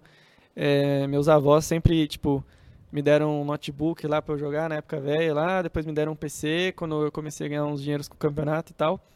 Então, sempre sou muito agradecido aí, meus amigos, minha família, a galera que tá em minha volta aí. E a- a- ao meu time também, acho que todo time que eu jogo eu sempre tenho um carinho muito grande pelas pessoas, e não só como profissionais, mas pelas pessoas que são também. Então, acho que eu tenho muito a agradecer ao meu time aí, que a gente fez história esse ano passado. E principalmente aí ao Kais, que é uma pessoa, tipo, muito importante pra mim, muito importante pra TSM, muito importante pro nosso time. Kais, Que que era pra estar aqui com a gente. Era pra estar aqui também, ele- é. ele Na faz- próxima você vem, Kais. ele faz Tá de tudo, convidado. ele administra, ele ajuda a gente, ele dá dica de, de coisa pra vida mesmo, não só dentro de Wild Rift, dentro de jogo, ele dá... Ele ensina muita coisa aí pra gente. Deixa eu ver. O Lucas mandou aqui. Petrone, imita o Monster. Pelo amor de Deus. Tua imitação do Monster é a melhor. Mano, teve uma vez que eu, gente que, que é isso? Eu vou contar a história. É, sempre gostei muito do, do, do Monster, do Mercy, da galera da GOT. E eu assistia vídeo do Monster, a gente assistia vídeo, deixava rolando o vídeo do Monster lá na GH, às vezes, na TV. E aí eu ficava imitando pra galera do time, tá ligado? E a galera dava risada. Acho que eu já, vi to- eu já vi muita gente imitar o É, e aí, tipo assim, a galera começou a dar risada e teve um dia na minha stream que eu imitei. E a galera amou, tá ligado? E a É, galera imita amou. aí, dá uma palhinha pra Uma palhinha nós. aqui, Como é então. que é? Ô, Mercy, farma bot lá, mano. Farma bot, mano. Ô, seguinte, eu tô muito grande de Darius, mano. Eu tô muito grande, mano. Não vou deixar vocês morrer, mano. Cola comigo que é sucesso, mano. Eu vou matar todo mundo, mano. Imitei bem, Ah, Catrina. é, Imitou bem, imitou bem, imitou bem, imitou bem. Quanta imitação? Tá Quanta? bem. Vou pôr um, um 7, 8. Tá é porque bom. eu vi. Sete? muito- Oito tá, oito é, tá 8 certo. tá bom. É porque eu vi É. muito tempo o X imitar o Monster. E é igualzinho. É, o- o, X, X- imi- Porque o X ficou dois anos imitando o Monster. Sei, sei. Ele virou o imitador do Monster. É, eu tenho, eu tenho uns seis meses É, só nessa não. carreira Ah, aí. calma, É. você chega lá. Você Ele chega ficou lá, uns dois, É. três anos, Um dia todo dia imitando o Monster. Teve Você vai também- cair, doidão. Manda um salve pro Charles. Família Charles tá vendo ele. Salve aí pra família Charles. Charles Bronx. Então é isso. Você tem uma mensagem pra passar? Quer deixar suas redes sociais aqui pra galera também? Ou aquele gol TSM? Favorito. Favorito. É, acho que a mensagem que eu tenho pra falar aí é pra nós, pro players e criadores de conteúdos do Addict, a gente sempre fazer o nosso melhor pra impulsionar o nosso jogo. Eu acho que a gente vai definir o futuro desse jogo, mano. Eu não sei se todo mundo tá ligado nisso, mas a gente É. vai, vai definir os próximos passos que, que, que, vai, que vai acontecer com o jogo. A Riot ajuda muito todos nós, streamers e, e pro players, então a gente tem que andar junto, lado a lado, pra melhorar nosso cenário como um todo. E, e eles estão fazendo o trabalho deles, a gente tem que fazer o nosso e impulsionar a comunidade. Eu acho que a gente sabe que o jogo é muito bom, que é lógico, às vezes precisa de uma atualização ou outra, às vezes dá uma coisa ali. Mas eu acho que o que mais a gente precisa hoje em dia no jogo é pessoas jogando, mano. É gente nova entrando, é o jogo popularizando na, na boca do povo, a galera falando que gosta de jogar o jogo. E também acho que parar com essa coisa de. Eu vejo isso muito em rede de, de YouTube, de vídeo de YouTube, de. Pô, ir lá xingar o jogo, mano. Eu acho isso Ah, muito. Eu acho isso nada. muito triste, mano. Tipo, não vai levar a nada tu xingar o jogo. Quer dar um feedback? Manda um e-mail pra Riot no, no ticket lá, conversa com alguém. Quer dar uma crítica? Tipo, posta Conversa no com Twitter. que é um- Rioters, é, posta no Twitter que é um lugar menos, menos coisa, assim, que é um lugar mais que a galera se entende, quando é crítica, quando não é. Mas eu acho que ficar fazendo corrente no YouTube pra atacar o jogo, no comentário, eu acho que, tipo, isso não vai levar a nada, tá ligado? Eu acho que a gente tem que se unir e impulsionar o jogo. Imagina alguém que tá vendo de fora, viu só no YouTube falando mal do jogo. Só falando mal. E é falando mal por coisa assim, porque não tem roupinha do personagem que quer, porque não tem um evento que queria, que esperava mais. Mas, pô, a Riot tá ali, pô, o jogo faz, não tem nenhum ano, tá ligado? Não tem nenhum ano o jogo aqui no Brasil. Então pra que que vai atacar o jogo? Pra que que vai coisa? Pô, fala bem do jogo, que aí teu amigo vai entrar, aí a Riot vai melhorar mais coisa ainda. Eu acho que tem que fazer a propaganda positiva, não ficar fazendo propaganda negativa do jogo, tá ligado? Trazer gente pro jogo, É, pelo amor e- de Deus. E ficar brigando menos no Twitter, né, gente? Pelo amor de Deus. É. Tipo assim, levam as coisas muito a sério pro pessoal e pra sempre, velho. Se, se alastra, tipo, cria umas inimizade, treta muito desnecessária que, tipo, o que aconteceu esse final de semana eu fiquei muito triste de verdade de ver tanta galera em vez de, tipo, pô, o jogo não tá do jeito que a gente queria. Pô, vamos se unir, vamos fazer uns bagulho, mas não, é todo mundo se xingando, velho. Parem com isso, por favor. É, eu tenho um presentinho pra você, Petrone, do Bizi. Muito obrigada pela presença, tá? Vou abrir aqui. Parem de brigar. Curioso. É, não o, Twitter brigar, é, não. o Twitter é feito pra brigar. Olha só.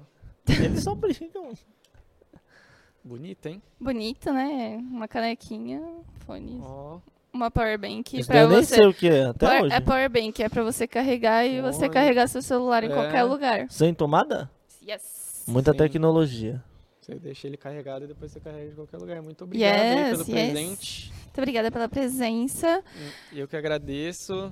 Sigam aí nas redes sociais aí, TSM Underline Petrone aí, em todo lugar, qualquer rede social. Em breve criar um canal no YouTube aí igual os dois. Olha, aí Igual os sim, dois. hein? Aí sim. Espero que a galera assista e goste. É, acho que esse ano. Acho que fica uma crítica aí pra todo mundo que é co- competitivo também. É a gente se esforçar mais, fazer mais conteúdo, integrar a galera mais aí no competitivo. Eu acho que essa é uma das missões que a gente tem em nossas mãos também esse ano. E eu acho que vai ser muito saudável pro jogo, é uma coisa que eu vou tentar fazer. E é isso aí, muito obrigado. Vocês. A gente que agradece. Pronto. Obrigada pelo apoio, Opsi Bloom, Bruno Ivanzoff e advogados associados que está sempre apoiando o nosso canal aqui. Busy. Obrigada, Katrina, toda a produção, Nós você que está assistindo. Não esquece de deixar o like, se inscrever. E nos vemos no próximo episódio. Um beijo, uma boa noite para vocês. Tchau. gente.